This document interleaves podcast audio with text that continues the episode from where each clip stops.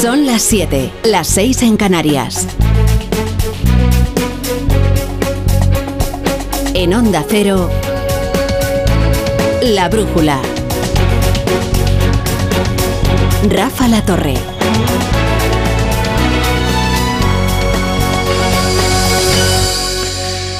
Esta es una de esas jornadas de tortura a las que Junts somete periódicamente a Sánchez. El resultado es que la amnistía sobre la que se erige esta legislatura no será remitida al Senado, sino a la Comisión de Justicia. ¿Qué significa eso? Que se seguirá negociando. ¿Y cómo es que ha ocurrido? Se lo contábamos ayer. Como les decíamos que el abogado de Puigdemont consideraba que con la actual redacción y las recientes decisiones de los jueces no estaba garantizada la impunidad del expresidente y de todos los que quieren salvar de la cárcel. Así que Junts ha amenazado con votar no si no se aceptaban las enmiendas que habían propuesto y que establecían una amnistía total a todos los delitos. Una amnistía que sortease el caso Tsunami y el caso Volhov sobre las injerencias rusas. El PSOE no puede aprobar eso. No porque tenga una conciencia moral que se lo impida, sencillamente porque es un suicidio. Mañana viaja Félix Bolaños a Bruselas a reunirse con el comisario Didier Reinders. ¿Cómo va a presentarle eso? Si ya el canje de impunidad por apoyo parlamentario es inconstitucional y es pura corrupción política, ahora imagínense que encima paraliza todas las investigaciones sobre las injerencias de Putin en el proceso. Resultado, una humillación ¿eh? del gobierno. Una ley pactada, la ley de amnistía, una ley hecha a satisfacción de Carlos Puigdemont y Junts va, no la llega a tumbar, pero la deja en el limbo. 15 días más de tortura negociándola en la Comisión de Justicia. La brújula.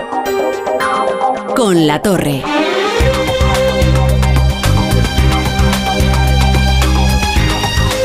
Bienvenidos a la brújula, si se incorporan a esta hora la, no, a la sintonía de Cero, bienvenidos con toda la información, con todo el análisis, con todo el deporte, con toda la economía. Vamos a hacer la presentación inicial y hasta las once y media, las diez y media en Canarias, en que comenzará el Radio Estadio de Edu Pidal y de Rocío Martínez. Hoy es una jornada fascinante de información y de actualidad. ¿eh? La pregunta es si habría tumbado esta ley de amnistía Junts si no hubiera ahora 15 días para seguir negociando enmiendas en la Comisión de Justicia. ¿eh? O sea, si fuera definitivo ese no, ¿hubiera votado Junts en tal sentido? Y si fuera definitivo ese no, ¿hubiera cedido o no hubiera cedido el Partido Socialista? Porque no crean que con esto termina la legislatura, ¿eh? Bueno, de hecho, eh, no se pueden disolver las Cortes hasta mayo, ¿eh? Que la ley así lo establece tiene que pasar un año desde la última disolución de las Cortes. Pero es que además la ley de la amnistía continúa con su recorrido. ¿eh? Lo único es que no va al Senado, sino a la Comisión de Justicia y ahora vienen 15 días en los que continuarán las negociaciones. Vamos al Congreso de los Diputados a ver cómo ha transcurrido el debate y cuál es la posición de cada uno de los grupos. Empezando por el proponente, que es el Grupo Socialista, que hoy se ha sometido a una de esas humillaciones con las que tanto parece disfrutar Miriam Nogueras. Juan de Dios Colmenero, ¿qué tal? Buenas tardes. ¿Qué tal, Rafa? Buenas tardes. Pues sí, ha sido además, como decía, la fotografía de la primera gran derrota de Pedro Sánchez, eh, la primera gran derrota que presenta el gobierno en el Parlamento, nada menos que de la tan traída y llevada ley de amnistía, la que al fin y al cabo permite ser presidente del gobierno a Pedro Sánchez. Y esta tarde hemos visto aquí también la fotografía de nuevo de un chantaje llevado a cabo esta vez hasta el final, hasta la votación final, al menos de momento. Confiaban desde el gobierno, a primera hora de esta mañana, y desde el PSOE también incluso, al inicio de la tarde, que en el último momento, que en el último suspiro, como ocurrió en los decretos en el Senado, Junts cambiaría de opinión. Pero esta vez no ha sido así. Miriam Nogueras confirmaba además a Onda Cero antes de la votación que su voto sería en contra, que estaba ya decidido y que esperaban que el PSOE recapacitara en estos minutos. Pero en ese momento veíamos como Pedro Sánchez, acompañado del ministro Félix Bolaños, abandonaba su escaño con gestos muy evidentes de contrariedad y se marchaban a la zona reservada del gobierno aquí en el Congreso de los Diputados. Y el PSOE rogaba al mismo tiempo en los pasillos a Junts que votara a favor de la ley que ellos mismos le obligaron a redactar y a dictar al Partido Socialista. Estaba siendo todo, ha sido todo algo inédito. Sánchez abandonaba muy apresurado concluir la votación ya el Congreso con gesto muy serio. Y el ministro Félix Bolaños, que acaba de hacer declaraciones, una oportunidad perdida, ha dicho el ministro de Justicia, el ministro de la Presidencia, el artífice de todas las negociaciones, una oportunidad perdida, pero pide a Junts que recapacite, que todavía hay tiempo. Por tanto, pido a Junts que reconsidere su posición en el nuevo trámite que se va a abrir, que sigamos trabajando, por supuesto, y que sean conscientes que es una ley muy positiva para la convivencia en Cataluña y de la convivencia de catalanes con el resto de españoles. Añadía el ministro que no está en riesgo la legislatura, aunque fuentes del PSOE, Rafa, aseguraban, así lo han dicho, al concluir la votación, que lo ocurrido hoy deja muy tocada la acción de gobierno, los presupuestos generales del Estado y, por supuesto, el día a día parlamentario. que lo deja tocado. Menuda A ver quién se recupera de una sesión así de tortura. Bueno, Junts ya empezó ayer eh, a emitir algunas señales. Eh. Gonzalo Boye, eh, abogado de Puigdemont, decía que con esta redacción de la ley de la amnistía muchos quedarían fuera del manto de impunidad. Hoy ya amenazaron desde primera hora con votar en contra. Y finalmente así lo han hecho. Así lo han hecho. Ignacio Jarillo, buenas tardes. ¿Qué tal? Pues sí, gracias a Junts per Cataluña, que es quien obligó al gobierno a redactar la ley de amnistía, esta tendrá que volver a la Comisión de Justicia.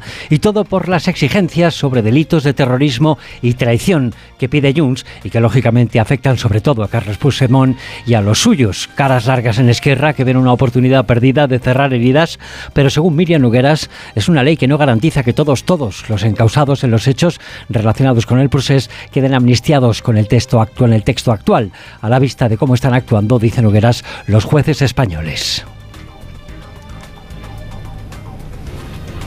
No podemos escuchar ese sonido de Nogueras, en todo caso ese era el reproche principal que hacía, pero desde Esquerra no están de acuerdo. Creen que este texto sí defendía el interés de los posibles encausados y en la Puerta de los Leones Oriol Junqueras, visiblemente contrariado, lanzaba este mensaje de reproche hace solo unos minutos hacia sus compañeros de Junts per Catalunya. Esta ley de amnistía que hoy se votaba es una buena ley. No es la ley que habría hecho Esquerra Republicana, pero es una buena ley en el contexto en el que estamos para garantizar la mayoría necesaria para que haya una ley robusta que supere las prejudiciales en Europa y que supere los filtros, por ejemplo, del Tribunal Constitucional.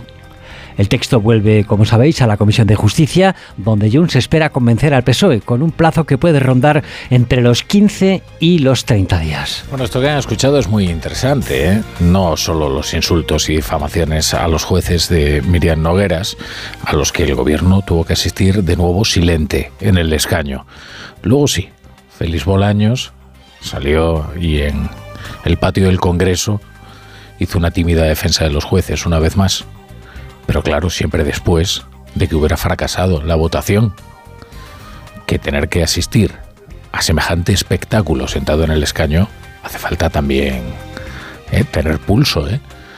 Es el ministro de Justicia.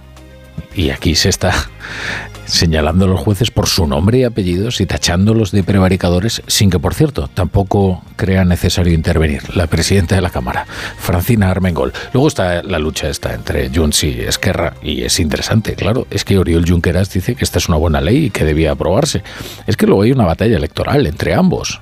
Bueno, al fin y al cabo Oriol Junqueras ya ha sido indultado, ¿eh? Ahora el que está tratándose, tratando de librarse de las garras de la justicia es Carlos Puigdemont. Y, y, será interesante ver cómo afecta todo esto y las posiciones de cada uno de ellos a sus aspiraciones electorales en las próximas autonómicas. Y en cuanto a la oposición, Alberto Núñez Feijóo ha sido muy duro con Pedro Sánchez y ha incidido en la humillación a la que está sometiendo Junts a los, socialistas, que hoy ven como ni siquiera sale adelante esta ley que tanto les ha costado, que tanto desgaste ha traído. Eh, dice eh, Núñez Fijo, eh, esto es una muestra de lo que va a ser la legislatura. Cada votación así. Cada votación, sometidos al chantaje, a las eh, cesiones y, y a esta incertidumbre. José Ramón Arias, buenas tardes. ¿Qué tal? Buenas tardes, Rafa. Pues esa palabra que has dicho tú, esa palabra de humillación, es la que más han repetido esta tarde dirigentes populares, incluido su líder Núñez Feijó. Humillación, lo han dicho en numerosas oportunidades. Creen en Génova que Sánchez debería, si tuviera, si le quedara algo de dignidad, retirar esta ley de amnistía después de que los independentistas le hayan dejado plantado. En su intervención ante el Pleno, el presidente de los populares ha acusado a Sánchez de haber traído al Congreso una propuesta infame que dice con cada modificación se ha convertido en obscena, en una, una ley a la que ha definido, y aquí el detalle, como una matriosca rusa. La humillación es constante. Cada día, cada socio, cada votación es un calvario. Le han cogido la medida, señores del Partido Socialista. Es verdad que Sánchez ha decidido ser rehén, es verdad pero el rescate no se lo vamos a pagar todos los españoles. El presidente popular le ha preguntado a la parte socialista del hemiciclo en qué parte de la fachosfera se encontraba Sánchez cuando veía rebelión, cuando iba a visitar a los policías heridos en Barcelona o cuando aseguraba que la amnistía era inconstitucional y también le ha reprochado al ministro Bolaños que se haya marchado del Pleno en el momento en el que Junts, Esquerra y Sumar insultaban y acusaban a los jueces con nombres y apellidos de un delito como el de prevaricación. Por ahí otras noticias de extraordinaria relevancia en España, ¿eh? dos muy relacionadas. Una es la sequía que ha puesto Cataluña al límite. Al límite significa que el jueves entrará en fase de emergencia y que comenzarán las restricciones también para el consumo humano en Barcelona y en otros 200 municipios. Veremos si Andalucía no sigue el mismo camino. ¿eh? Está Juanma Moreno eh, explicando en Bruselas la situación de extrema gravedad que está atravesando Andalucía con los embalses al, al, mínimo y probablemente vengan también restricciones. Luego está lo del aire del campo, que crece en toda Europa y que ha provocado la marcha de actores sobre París, de la que enseguida les informamos, y que ya tiene réplica en España, donde las organizaciones de agricultores han convocado protestas. Asaja Coag y UPA, que reclaman cambios en la regulación regional del agro y soluciones ante la escalada de precios del campo. En Onda Cero, La Brújula, Rafa La Torre. Repasamos ya otras noticias del día con Carlos Rodríguez y Pablo Albella. Presidente Manuel Macron está al tanto de las protestas desde Suecia, donde se encuentra de visita oficial, y de allí al Consejo Europeo el jueves en Bruselas.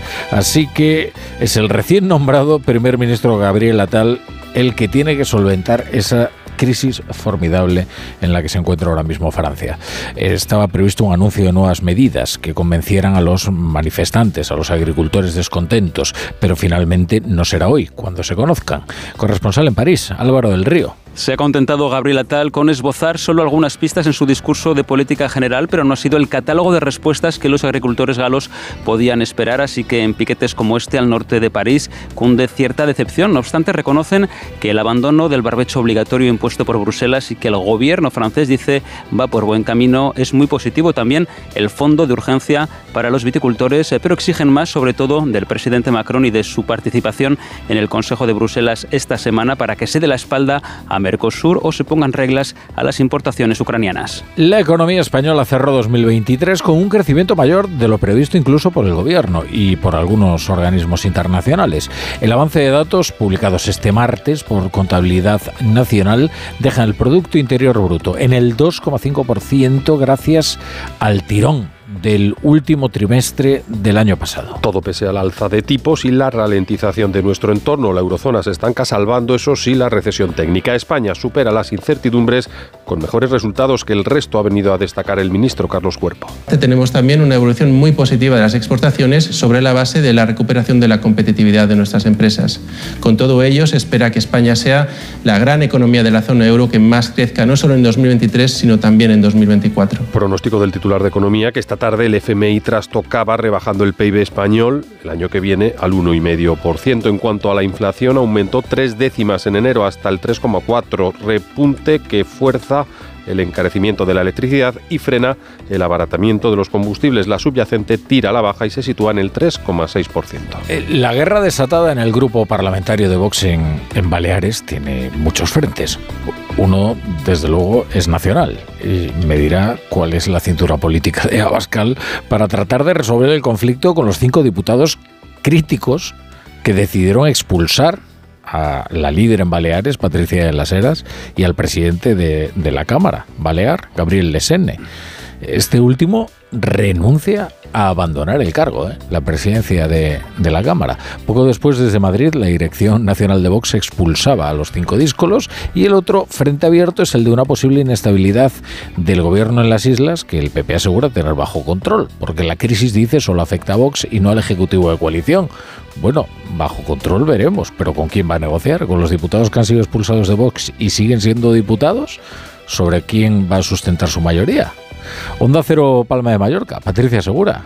Mientras la presidenta del Ejecutivo, la popular Marga Proens, reitera que la crisis interna de su socio de investidura no compromete la gobernabilidad, la máxima dirigente de Vox en las islas, Patricia de las Heras, asegura que adelantar elecciones es la única solución para no someterse al chantaje de los cinco diputados díscolos, que por cierto se niegan a abandonar la formación. Así lo ha defendido en Onda Cero. Ella tendrá varias opciones, ¿no? O, someterse al chantaje de estos díscolos, de estos personajes, o convocar elecciones anticipadas. El presidente del Parlamento, Gabriel Lesen, tampoco está dispuesto a renunciar a su cargo y prepara una batalla jurídica para combatir su cese. Salvamento Marítimo ha interceptado hoy martes un cayuco en el que viajaban 162 personas procedentes de algún punto de la costa del África subsahariana. Es el capítulo más reciente de lo que el gobierno canario califica como una situación insostenible. Para que se hagan una idea, solo en este mes de enero han llegado 6.000 personas al archipiélago. Hoy el Gobierno ha celebrado la primera sesión de la Comisión Interministerial de Inmigración, que ha puesto precisamente a Canarias como prioridad, y en horas está prevista la visita de la ministra de Infancia, Sira Rego. Redacción en Canarias, Óscar Martín. El presidente de Canarias, Fernando Clavijo, ha exigido a la Unión Europea y al gobierno de España que habilite más medios para atender a los migrantes que llegan a la isla del Hierro tras un enero terrible, según ha dicho el propio Clavijo, en el que han llegado 50 cayucos con más de 3.500 personas a bordo. Fernando Clavijo ha asegurado además que la presión que sufre Canarias en cuanto a la inmigración se encuentra ya en una situación límite y ha hecho un llamamiento al diálogo. Canarias sigue siendo testigo en cualquier caso de la incesante llegada de embarcaciones con migrantes a bordo, especialmente a la isla del Hierro y en donde las autoridades insulares y locales están realmente preocupadas por el fenómeno migratorio. ¿Tienen alma los instrumentos musicales? Con esta pregunta el músico y divulgador musical Ramón Jenner ha ganado la cuadragésimo cuarta edición del Premio de las Letras Catalanas Ramón Llull con su obra, que es su primera novela de hecho, Historia de un piano. Ni más ni menos que la biografía del instrumento que tiene en la biblioteca de su casa. Onda Cero Barcelona, Nautiel. Ramón Jané, músico y divulgador, se ha proclamado ganador del Premio Ramón Llull de las Letras Catalanas con su primera novela, Historia de un piano. El libro se basa en la historia del instrumento del propio autor, que fue construido en Alemania en el año 1915. Bueno, a mí es que me sucede que yo hablo con el piano, ¿sabes? Entonces, un día el piano, yo cuando bajo por las mañanas abrirlo, un día me dijo, tal vez tendrías que explicar mi historia, ¿no? La novela se publicará el próximo 6 de marzo. En castellano lo hará de la mano de Ediciones Destino y en catalán de la editorial Columna, ambas del Grupo Planeta. La brújula, con la torre. Hay dos tipos de motoristas, los moteros que disfrutan la carretera como nadie y los mutueros, que hacen lo mismo, pero por menos dinero. Vente a la mutua con tu seguro de moto y te bajamos su precio sea cual sea. Llama al 91 555 5555. Hay dos tipos de motoristas, los que son mutueros y los que lo van a ser. Condiciones en mutua.es. Mira, cariño, los de la casa de enfrente también se han puesto alarma. Ya, desde que entraron a robar en casa de Laura se la han puesto todos los vecinos. Deberíamos hacer lo mismo, porque no estoy tranquila, siendo los únicos sin alarma. Pues esta misma tarde llamo a Securitas Direct para que nos la pongan. Protege tu hogar frente a robos y ocupaciones con la alarma de Securitas Direct. Llama ahora al 900-272-272. Edu Pidal, ¿qué tal? Buenas tardes. ¿Qué tal, La Torre? Muy buenas. ¿Qué me cuentas? Venimos para contar fútbol, porque mañana hay liga de los partidos que quedaron aplazados por la disputa de la Supercopa de España en Arabia Saudí. Hay un Barça-Osasuna a partir de las 7 de la tarde, por eso hoy ha hablado Xavi, ha vuelto a recordar lo difícil que es entrenar al Barça, lo duro que se le hace soportar la presión desde el banquillo. Luego escuchamos las reflexiones del entrenador del Barça, unos días después de que haya anunciado que dejará el club el próximo 30 de junio. Y a las 9 de la noche, Atlético de Madrid, Rayo. Para el jueves quedará el Getafe Real Madrid. Días de salidas y de llegadas, porque son las últimas horas del mercado de fichajes, de este mercado invernal. En Sevilla ya es oficial la rescisión del contrato de Iván Rakitic, que se marcha a Arabia Saudí. El Betis, por ejemplo, está pendiente de traspasar a Luis Enrique y con el Chimi Ávila, que podría dejar Osasuna. Hay baloncesto, hay Euroliga a partir de las 8 con el Valencia en la cancha de la Estrella Roja, del Basconia en la cancha del Bayern de Múnich y a las 8 y media en el Palacio Real Madrid-Maccabi. Y mañana se despedirá Margasol. Muchas noticias que te cuento a las muchas, 8 y media. Ahora se quedan 20 minutos con su emisora más cercana de Onda Cero.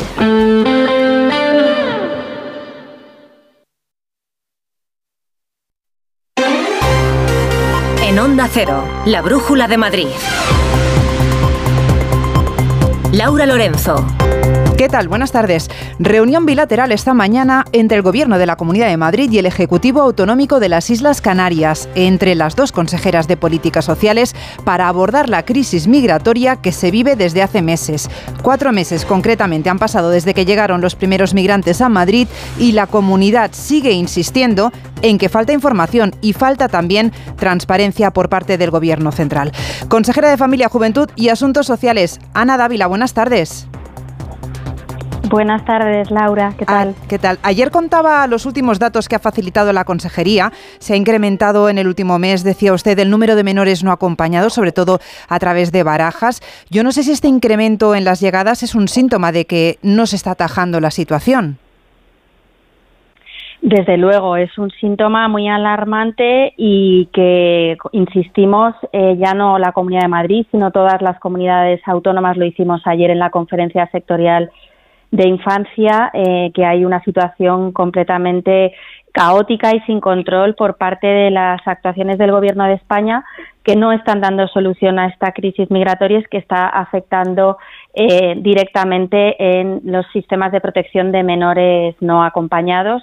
Y precisamente por esos datos es por los que estamos eh, trasladando de manera constante al Gobierno esa necesidad de información, de coordinación, de planificación eh, para podernos adaptar y poder gestionar nuestros recursos de forma adecuada para dar eh, respuesta a estas necesidades. Consejera, le hemos contado muchas veces en las últimas semanas que Madrid se queja, que pide más información, pero ¿por qué? ¿Cuáles son los principales problemas con los que se están encontrando en la llegada de estos menores? Pues principalmente porque no conocemos los datos de la llegada, no conocemos los perfiles, no conocemos las necesidades de estas personas y precisamente eh, lo más grave ahora mismo es que al no conocer los datos de llegada, pues los centros se tensionan mucho. Por hacernos una idea, nosotros en la Comunidad de Madrid a lo largo del 2023 recibíamos 77 nuevos eh, eh, niños, nuevos menores no acompañados en nuestros centros. En este caso, en el primer mes del año 2024, hemos recibido 401 eh, nuevos menores y de, ellos eh, 293 procede, han procedido directamente de barajas. Y esto, claro, pues significa que es un 73% directamente eh, procedente del, del aeropuerto, sin hacer además una buena detección de los menores. Ese es el segundo gran problema. El segundo gran problema es que no se está haciendo una adecuada detección por parte del Gobierno de los menores en los lugares eh, de llegada. Y eh, cuando nosotros lo recibimos no está todavía confirmado que sean o no sean menores y por eso estamos alertando al Gobierno de que esto pone en riesgo nuestro sistema de protección de menores. Claro, reciben más gente, reciben más menores, eso implica también más recursos. ¿Quién pone esos recursos?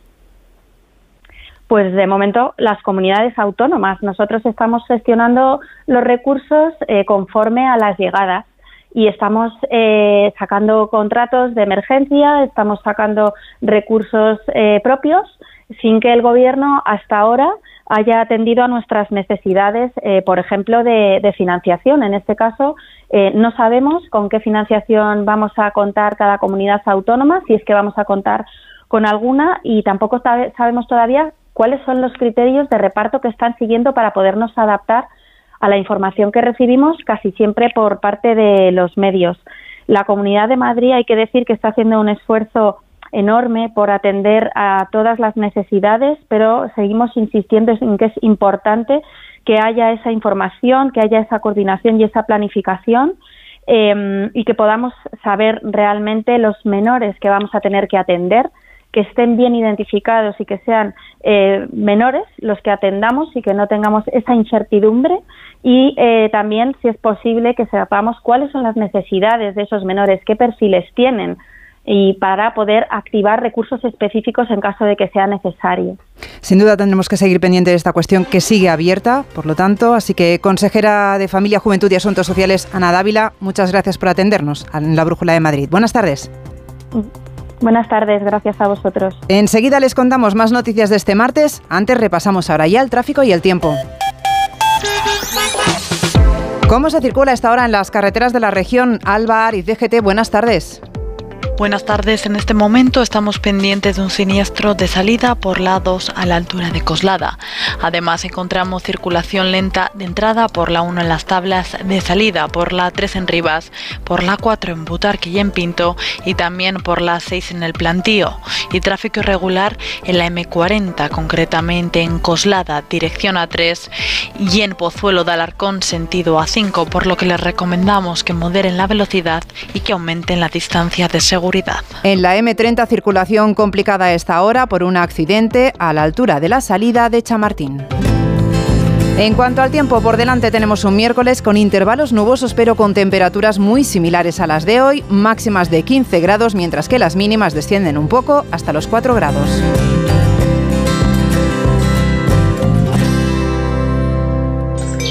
En la ganadería Organic producimos la mejor carne del mundo. Hacemos cría ecológica de las razas Angus y Wayu, 100% sostenible. Nuestra carne es deliciosa y saludable, extremadamente tierna y jugosa. Va del campo a tu casa, sin intermediarios, a un precio justo. Si pruebas Organic, solo comerás Organic. Nosotros te la llevamos gratis a tu casa. Haz tu pedido en el 910-2010, 910-2010 o carneorganic.com. Organic la mejor carne del mundo. Tengo la idea, pero me falta la pasta. ¿Y ahora qué? Ahora Go con Aval Madrid. La financiación que esperabas con la facilidad que no esperabas. Go a tus ideas. Go a tus proyectos. Go a tus propósitos. Aval Madrid. El Go que esperabas. Te lo contamos todo en avalmadrid.es. Hay emociones tan intensas e indescriptibles que teníamos que ponerles nombre. Son las emociones de los clientes de Gilmar, como la ventisfacción. Sensación de satisfacción al vender tu casa en las mejores condiciones. Descubre más en emocionariogilmar.es. Gilmar, de toda la vida, un lujo. Clínica Oliver y Alcázar. Especialistas en implantes para pacientes con muy poco hueso. Cirugía mínimamente invasiva con prótesis definitiva en un mes como máximo. Diagnóstico gratuito y financiación. Consulte su caso en el 91 564 6686 o a través de la página web oliverialcázar.com. Más de 30 años de experiencia. La Brújula de Madrid. Laura Lorenzo. Onda Cero. Cita esta tarde en Bruselas porque ha sido ante el Pleno de la Eurocámara, desde donde el alcalde de Madrid, José Luis Martínez Almeida, ha defendido la candidatura de la ciudad de Madrid para acoger la sede de la nueva autoridad europea en la lucha contra el blanqueo de capitales y la financiación del terrorismo. Madrid compite con otras ocho ciudades europeas, entre ellas capitales como Roma, París o Viena. Corresponsal comunitario Jacobo de Regoyos. Y según nos cuentan los participantes en esta comisión del Parlamento Europeo, Madrid va a estar entre las finalistas cuando se tome esta decisión el próximo día 22, porque ha hecho un buen papel. Antes lo decidían solo los Estados miembros y ya se sabe que ahí juegan mucho las presiones políticas, pero ahora participa también la Eurocámara y José Luis Martínez Almeida cree que ahí la capital española juega sobre seguro. Se ha demostrado que es la candidatura mejor y más sólida. El ministro de Economía, Carlos Cuerpo, piensa lo mismo. Bueno, yo creo que la candidata a batir es Madrid. Y es verdad que se les ha visto complementados a todas las administraciones esta vez, Ayuntamiento, Comunidad de Madrid y Ministerio, y esperan conseguir que esos 400 trabajadores de la agencia caben en la capital, que ha exhibido su metro, sus hoteles, sus 33.000 metros cuadrados de zonas verdes al final de la presentación. Aplausos que parecen buen augurio. Este fin de semana muchos vecinos del entorno del Estadio Metropolitano han vuelto a denunciar que se están produciendo carreras ilegales, competiciones clandestinas en las que se realizan apuestas y en las que participan tanto coches de alta cilindrada como motocicletas. La Policía Municipal se personó este fin de semana en las instalaciones del Atlético de Madrid, pero no realizó ninguna detención. Ahora se investiga más para saber quién está detrás de estas carreteras, de estas carreras, Marta Morueco. Carreras ilegales que reconoce la vicealcaldesa se convocan sobre todo en barrios periféricos como Villa de Vallecas o en la zona de Valdebebas. No es fácil detectarlos. La Policía Municipal actúa siempre que tiene constancia de que se va a producir una carrera de este tipo, pero advierte Inma Sanz. En estos casos es clave la colaboración ciudadana para frenar unas carreras que además de ilegales suponen un riesgo. Animamos a, los vecinos a que nos avisen. Por supuesto también la, la Policía Municipal tratará de estar más presente en esas zonas, pero no siempre es fácil detectar. Los conductores que participan se enfrentan a dos años de prisión y retirada del permiso de conducir de uno a seis años y en caso de que exista riesgo por la vida de los demás se aumentaría hasta cinco años la pena de cárcel y hasta diez años de retirada del permiso de conducir. El próximo mes de abril empezará a funcionar en el Hospital Isabel Zendal el centro de atención diurno para pacientes con ELA. Es el primer paso mientras que el Gobierno de la Comunidad de Madrid sigue trabajando en la construcción de la primera residencia del mundo que estará dedicada a este tipo de pacientes y que se ubicará en el antiguo Hospital Puerta de Hierro en Mirasierra, Pachilinaza. Hoy ha visitado el nuevo Embajada Onda Díaz Ayuso para anunciar la renovación este 2024 de equipos sanitarios, ecógrafos, mamógrafos en 27 hospitales públicos. El plan de renovación tecnológica, que va a suponer la renovación de otros mil equipos, o la mejora tecnológica de 27 hospitales públicos, con 341 nuevos que vamos a instalar a lo largo de este año. Plan de sustitución que ya en 2023 supuso, sobre todo en aparatos de oncología, cambiar por otros más nuevos 140 dispositivos. Con ello se pretende seguir avanzando en que los profesionales sanitarios elaboren diagnósticos más precoces, más precisos también para establecer terapias menos molestas a los pacientes y acortar sus tiempos de hospitalización. El Gobierno regional iniciará este mismo año la licitación de las obras de ampliación de la línea 5 para que viajar desde Carabanchel hasta el aeropuerto sea posible a partir del 2027. Lo ha anunciado el consejero de Transportes, Jorge Rodrigo, quien además ha detallado otras obras que están previstas que arranquen en la región este año 2024, Marisa Menéndez. Rodrigo ha desglosado las principales iniciativas de esta legislatura en su área. Entre ellas destaca la prolongación de la línea 5 de metro, una nueva conexión con el aeropuerto, la segunda con la que la Comunidad de Madrid ha explicado quiere mejorar la movilidad de los viajeros. La ampliación permitirá viajar sin transbordo desde Carabanchel hasta el aeropuerto. En 2024 tenemos previsto licitar y adjudicar las obras de prolongación de la línea 5 desde la Alameda de Osuna hasta la estación aeropuerto de Barajas T1, T2 y T3. Un proyecto importante en el que invertiremos 209 millones de euros para que la ciudad de Madrid cuente con un nuevo acceso directo al aeropuerto. El consejero ha explicado además que la comunidad ha recogido una demanda que los vecinos del norte de la región vienen tiempo pidiendo y es la construcción del tercer carril de la M607 entre Tres Cantos y Colmenar Viejo, uno de los tramos de mayor tráfico de la región, con una media de 62.000 vehículos diarios. La Asamblea de Madrid ha vuelto a ser el escenario este martes del solemne acto de homenaje a las víctimas del Holocausto. Las últimas confrontaciones que se viven entre Israel y Palestina han sido hoy el eje central de muchos discursos marcados por los actos terroristas de Hamas, Julia Trullán. Acto significativo este año marcado por el conflicto en Gaza, el ataque de Hamas y la defensa del Estado de Israel han sido los más jóvenes, los protagonistas encargados del encendido de las velas y de poner voz a las víctimas del holocausto. En memoria de los 6 millones de hombres, mujeres y niños asesinados en guetos, en los bosques y en campos de exterminio. También presente la embajadora de Israel, Rodica Gordon, quien ha hecho un llamamiento a las instituciones españolas para luchar contra el antisemitismo. Será de gran ayuda impulsar el plan aprobado ahora hace un año por el gobierno español, enmarcado en la estrategia para combatir el antisemitismo y fomentar la forma de vida judía impulsada por la Unión Europea. Acto que ha contado con el testimonio de una superviviente del holocausto, Zelda Sosnowski. Ella consiguió salir viva de Auschwitz mientras su familia fue asesinada en el campo. La importancia de recordar y aprender para no repetir la historia. Son las 7 y 34, una pausa y seguimos. La Brújula de Madrid. Laura Lorenzo. Onda Cero. ¿Preparado para la transformación? ¿Para un viaje sin retorno? Film Symphony Orchestra presenta su nueva gira, Genko, un emocionante espectáculo inspirado en las bandas sonoras más conmovedoras de todos los tiempos. La Roca, Pocahontas, Indiana Jones, Mulan, El Padrino, Star Trek, Desayuno con Diamantes, Harry Potter y El Cáliz de Fuego y muchas más. 2 de febrero, Auditorio Nacional. Genko, el espectáculo que te transformará. Entradas a la venta en filmsymphony.es. Llega a Madrid Peter el Musical by Theater Properties, la superproducción familiar más aclamada de la historia. Más de 20 artistas, vuelos, efectos especiales y la última tecnología teatral para recrear la magia de esta aventura inolvidable. Peter el Musical, a partir del 22 de febrero en el Teatro Alcázar de Madrid. Entradas a la venta y más información en peterelmusical.com. Si te preocupas de buscar el mejor colegio para tus hijos y los mejores especialistas para tu salud, ¿por qué dejas la compra-venta de tu vivienda en manos de la suerte? Confía en Vivienda 2. Entra en vivienda2.com, la empresa inmobiliaria mejor valorada por los usuarios de Google. Con los ojos cerrados, Vivienda 2. El 2 con número. ¿No te gusta cocinar pero te encanta comer bien? ¿No tienes el tiempo que necesitas pero te gusta la vida sana? La respuesta es platerío.com. Menús completos con materias primas de calidad y cocinados por profesionales. Entra en platerío.com y recíbelo donde quieras. Platerío. Ahorra tiempo. Come bien.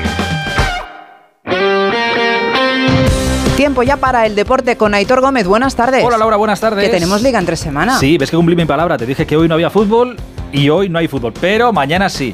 Son los partidos aplazados en su día, en su día por la Supercopa. Tenemos un derby madrileño mañana a las 9 en el Metropolitano Atlético de Madrid Rayo. Fíjate, le ha dado tiempo al Atlético de Madrid hoy a preparar el partido de mañana, a que hable Simeone, a descartar un fichaje, a hacer otro. Todo se ha pasado hoy en el Atleti. Janito Mori, muy buenas. ¿Qué tal, Aitor? Muy buenas, sí. Además, eh, con esto se cierra ya el mercado porque de- finalmente Correa también se queda. Los árabes no han puesto dinero sobre la mesa. Por tanto, resumiendo, Gerbich, Soyunchu y Javi Galán son las salidas. Moldomán, Vermirin y Gabriel Paulista las entradas. Empezamos con este último, Gabriel Paulista. Lo adelantaban los compañeros de AS esta mañana. Ya está en Madrid. Era una oportunidad mm, barato. Ha decidido con el Valencia gratis.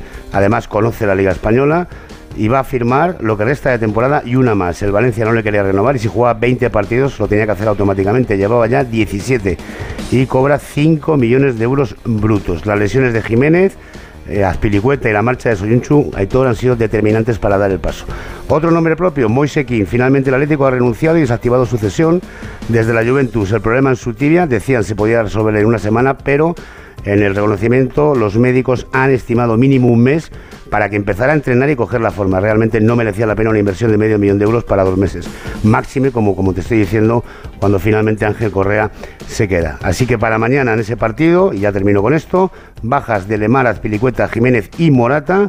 Creo que Morata podrá estar el domingo frente al- frente al Real Madrid, pero no lo va a hacer mañana. Va a haber rotaciones y puede dar descanso Simeone a hombres importantes como Lino y Grisman, pensando en la cita del Bernabéu. Gracias, Janito. Un abrazo. A ver cómo está el Otro. Rayo Vallecano. Raúl Granado, muy buenas. ¿Qué tal, Aitor? Muy buenas. Pues por complicado que parezca, el Rayo lo que quiere es ganar en el Metropolitano mañana para volver a sumar de 3 en 3 y así no complicarse mucho más la vida en este tramo de la temporada. Pendientes también del mercado de fichajes, en el que desde Turquía apuntan la llegada inminente del centrocampista Miguel Crespo. Por lo demás, eh, también hay que contar la buena noticia es que el Rayo va a recuperar a Pate Cis, toda vez que Senegal ya ha sido eliminada de la Copa África, aunque no estará mañana, no así Bebé, que con Cabo Verde sigue adelante en la competición. Por lo demás, todos disponibles para Francisco. Se esperan nuevamente rotaciones en el 11 titular, en donde apunta a la titularidad en el ataque nuevamente Sergio Camello. Gracias, Raúl. Mañana escucharemos a Ancelotti porque el Madrid juega el jueves. También abordarás porque juega contra el Getafe. Y dentro de un ratito a las ocho y media y baloncesto en el Wizzing juega el Real Madrid contra el Maccabi. Gracias, Aitor. Ha sido un placer. Adiós. Igualmente.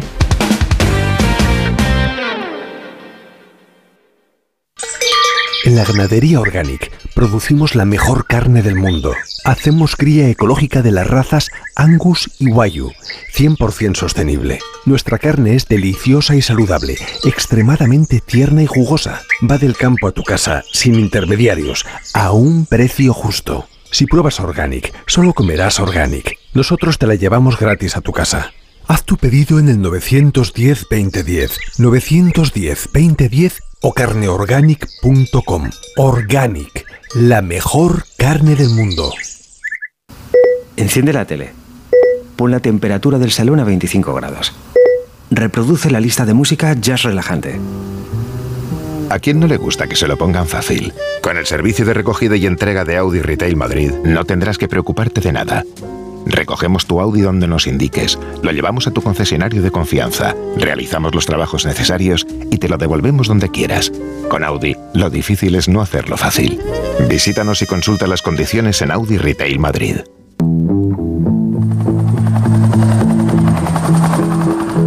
Jarabe de Palo vuelve a los escenarios y lo hace para rendir homenaje a Pau Donés, una gira que arranca el próximo 9 de febrero y que recorrerá un total de 18 ciudades, entre ellas Madrid, donde tienen previsto recalar el próximo 27 de abril. En la realización de este informativo ha estado David Peñalba y en la producción Pachi Linaza. La información de Madrid sigue mañana en Onda Cero. 40 kilos de salsa y en la cara dos soles que sin palabras hablan. La Brújula de Madrid. Laura Lorenzo. Onda Cero.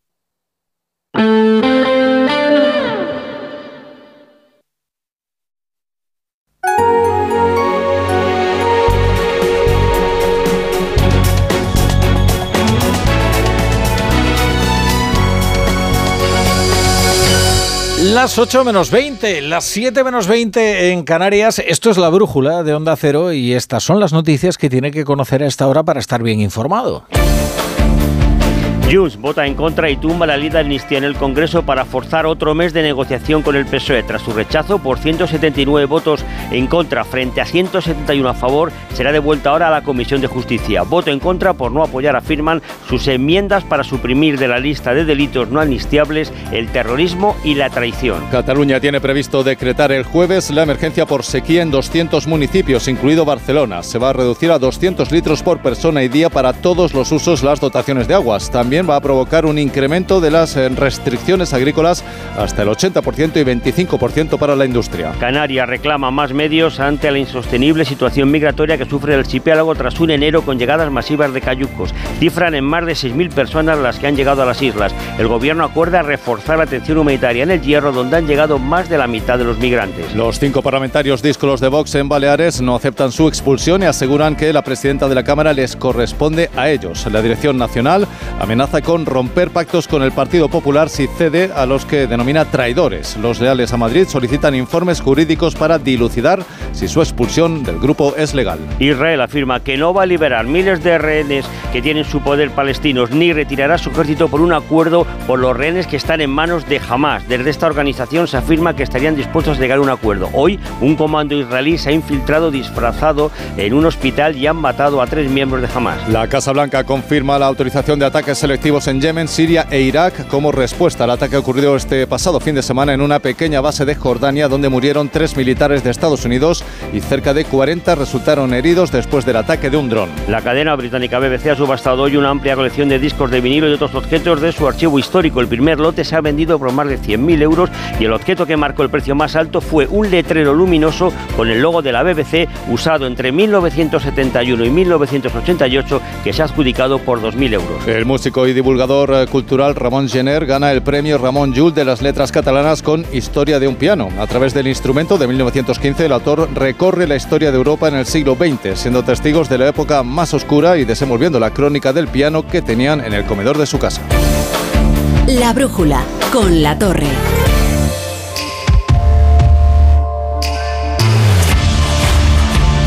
Para que un negocio funcione, tenemos que escoger el modelo de Opel que mejor se adapte y también estar a la última en economía. De eso nos ocupamos ahora con la gama Opel y con Ignacio Rodríguez Burgos. ¿Qué tal, Ignacio? Buenas tardes. Muy buenas tardes, Rafa. Bueno, pues no tenemos nada de lo que hablar, ¿verdad? A partir de las 9, las 8 en Canarias, en la brújula de la economía. Hoy necesitamos un supercomputador para ordenar toda la información económica porque es mucha. Así que lo mejor, lo mejor, Rafa, es implantarme el nuevo Neuralink de Elon Musk. Este empresario, el segundo más rico del mundo, ha perdido el primer puesto, ¿eh? Wow.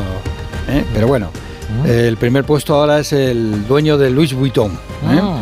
Pero bueno, Elon Bernard- Musk... Bernard Arnault. Sí, sí. Sí.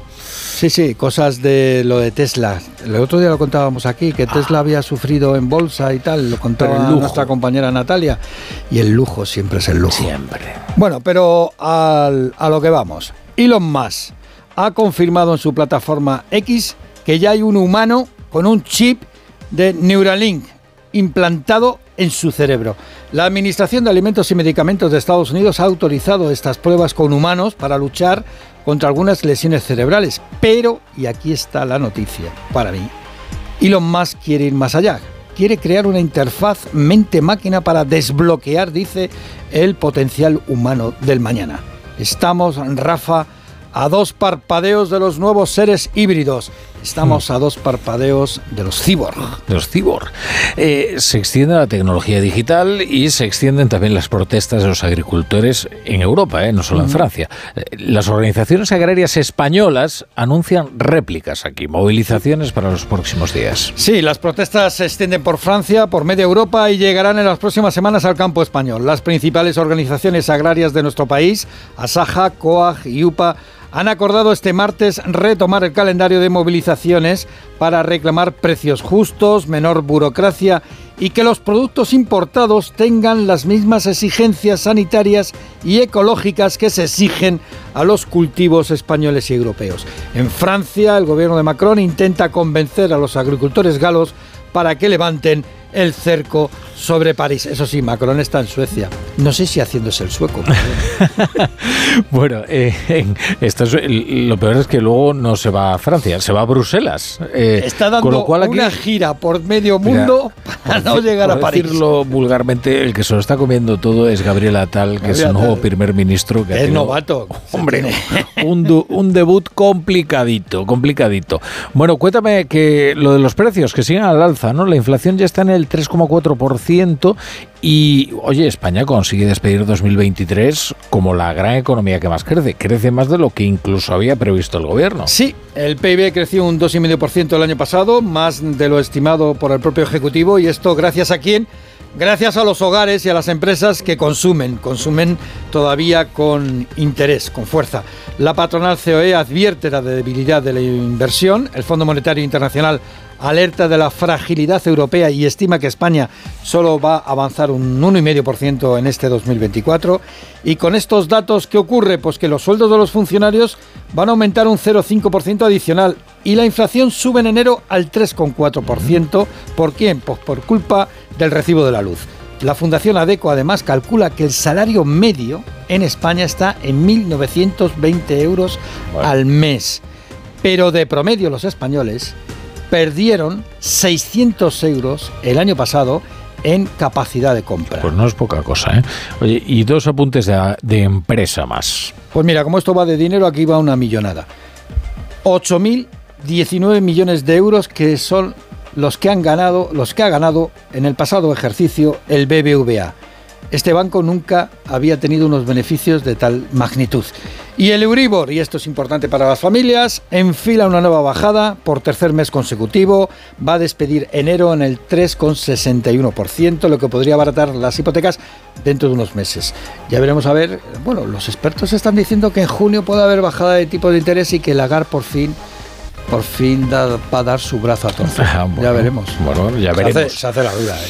A las 9, a las 8 en Canarias. Hasta la brújula de la economía. Aquí te espero, Ignacio. Hay un Opel para cada... Para cada... Y para cada... Hay un Opel para cada negocio. Descubre la gama de vehículos comerciales ligeros y turismos de Opel y escoge qué modelo se ajusta mejor a tu negocio. Nos vemos en tu concesionario Opel más cercano. Más en opel.es. La brújula. ¿Un cóctel o un refresco? ¿Desayuno con zumo o café? Con la promo todo incluido de Costa no tienes que elegir. Las bebidas son gratis. Reserva tu crucero hasta el 12 de marzo y disfruta del paquete de bebidas gratis. Infórmate en tu agencia de viajes o en costacruceros.es. Costa. Mira, cariño, los de la casa de enfrente también se han puesto alarma. Ya, desde que entraron a robar en casa de Laura se la han puesto todos los vecinos. Deberíamos hacer lo mismo, porque no estoy tranquila, siendo los únicos sin alarma. Pues esta misma tarde llamo a Securitas Direct para que nos la pongan. Protege tu hogar frente a robos y ocupaciones con la alarma de Securitas Direct. Llama ahora al 900-272-272. Cada día tengo peor la memoria. Toma de Memory. De Memory con fósforo y vitamina B5 contribuye al rendimiento intelectual normal. Recuerda, de memoria, de Memory. Y ahora también de Memory Senior, de Pharma el programa que triunfa en medio mundo. Buscamos el mejor atún rojo de Cádiz. No es ni ventresca ni atún del Málaga, es otro de seguro. Por lo que he visto no tiene ni idea de cocina. Al final acaba uno clavándose un cuchillo en el pecho y a mí como las mentiras no me van. Empieza Batalla de Restaurantes. El jueves a las diez y media de la noche, estreno en La Sexta. Ya disponible solo en A3 Player. Con este estrés no consigo concentrarme. Toma Concentral. Con su triple acción de lavacopa, rodiola y vitaminas, Concentral consigue aliviar el estrés ayudando a una concentración más estable y duradera. Concentral, consulte a su farmacéutico o dietista.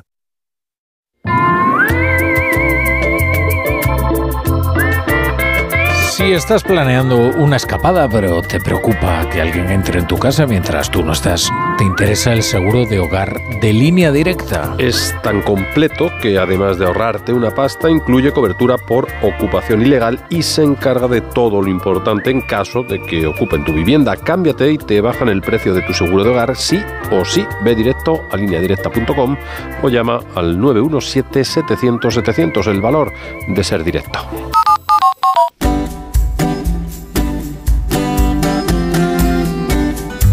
La brújula. La torre. Mira, una de las excusas más habituales de los políticos es esta de que se ha producido un error de comunicación. Con lo cual todo funcionaba bien, la propuesta es eh, positiva, pero ay, lo hemos comunicado mal. Pero es que hay veces en que es verdad, en que hay un error de comunicación o un fallo de comunicación. Resulta curioso, ¿eh? aparentemente nunca habíamos dedicado tanto tiempo a la formación de las personas. El primer trabajo no llega hasta los veintitantos años, como se supone que ya hemos aprendido lo esencial, pero en todo este periodo, ¿cuánto tiempo hemos dedicado a aprender los secretos de la comunicación? Estamos enseñando a los, a los chicos a hablar en público, a dirigirse correctamente a las otras personas, a tener expresiones unívocas y evitar las confusiones. Bueno, hoy vamos a tratar de, eh, bueno, de explicar un poco en qué consiste esta carencia y nos adentraremos en algunas de las principales claves de una comunicación eficaz. Y lo haremos con nuestra psicóloga, que es María Jesús Álava Reyes. ¿Qué tal, María Jesús? ¿Cómo estás? Buenas tardes. Pues muy buenas tardes y con muchas ganas de comunicarme con vosotros. Hombre, ¿dónde, dónde mejor que en la radio para, para hablar de comunicación? Oye, esto la buena comunicación es algo que, se aprende, ¿no? Es decir, se puede formar a, personas, eh, bueno, parte de tu trabajo también es ese, ¿no? Eh, formar en las empresas a, personas para la buena comunicación, ¿no? Sí, sí, efectivamente. Fíjate, hay quien piensa que es un don que se tiene o no se tiene, ¿no? Y es verdad que hay gente que, que nacen y que parece que desde pequeñitos ya apuntan maneras.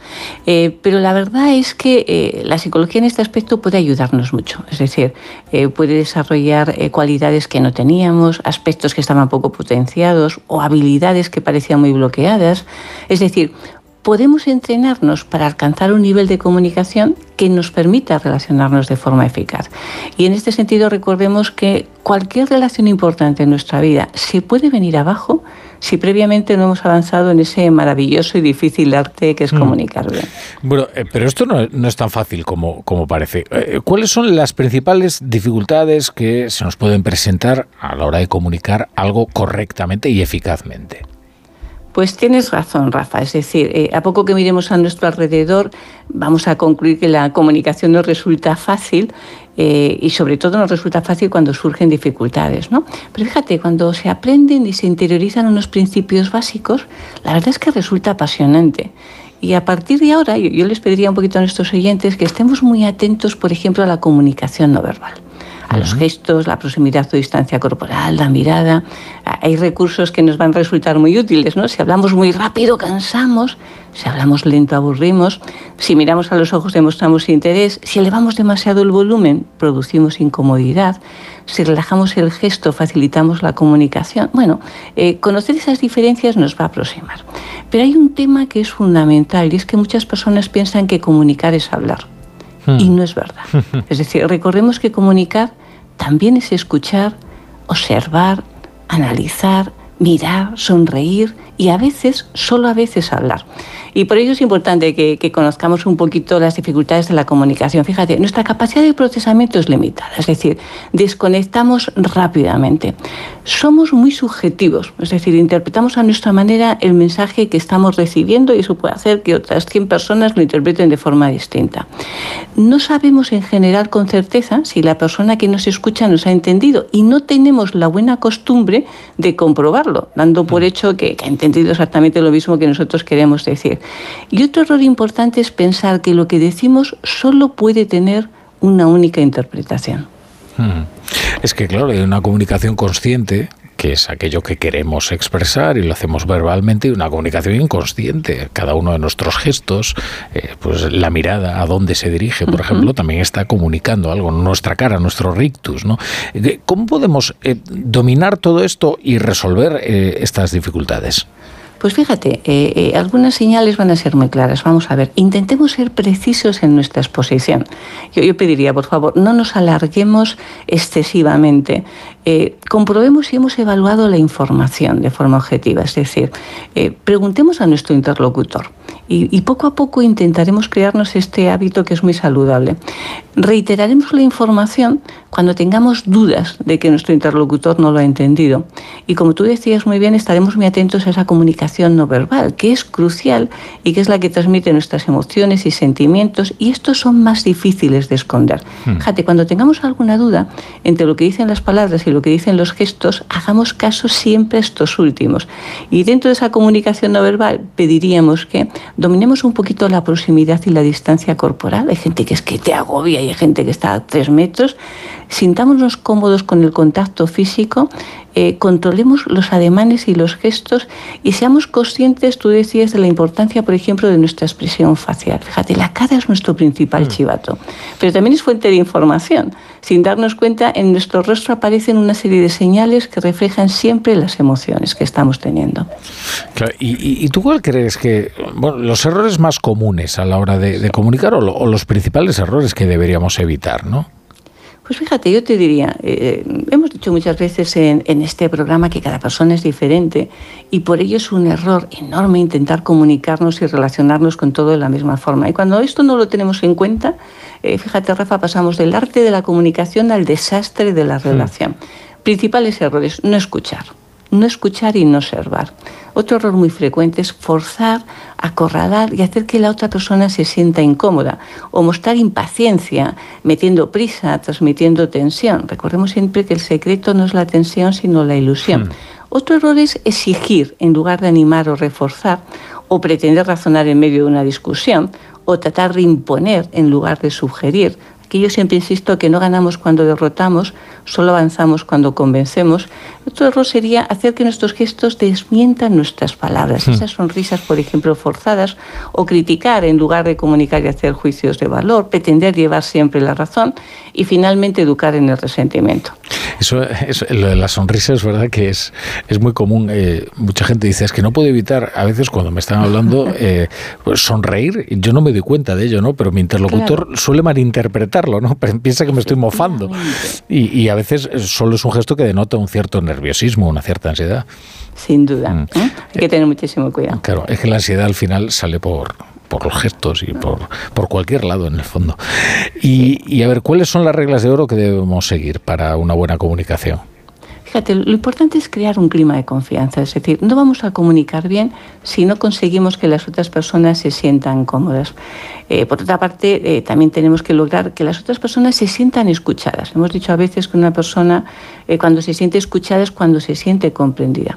Fíjate, un tema que, insisto siempre mucho es, por favor, eh, tenemos que esforzarnos también con la gente de casa. Es decir, resulta paradójico y a veces fraudulento hmm. que seamos encantadores con los de fuera y nos mostremos huraños, insensibles e exigentes con los de casa. Cuando mucha gente me pregunta cuál es la persona de verdad, la de dentro o la de fuera, siempre le digo, la persona de verdad es la de dentro, la de fuera es una representación.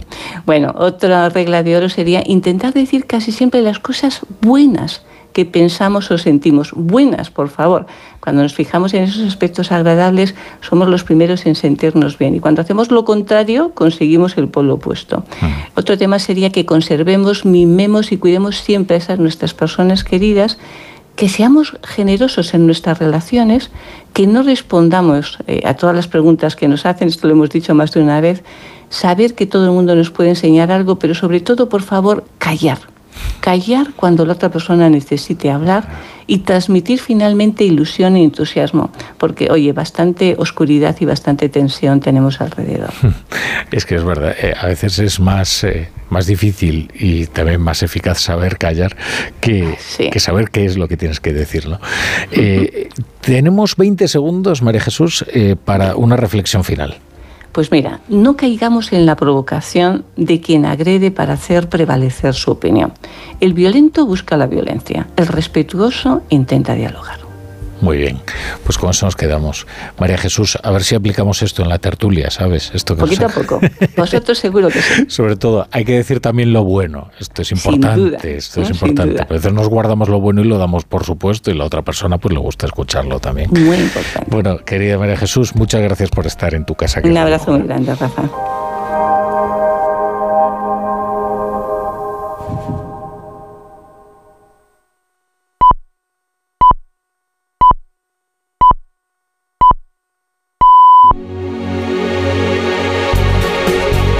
Son las 8, las 7 en Canarias. En Onda Cero, La Brújula. Rafa La Torre.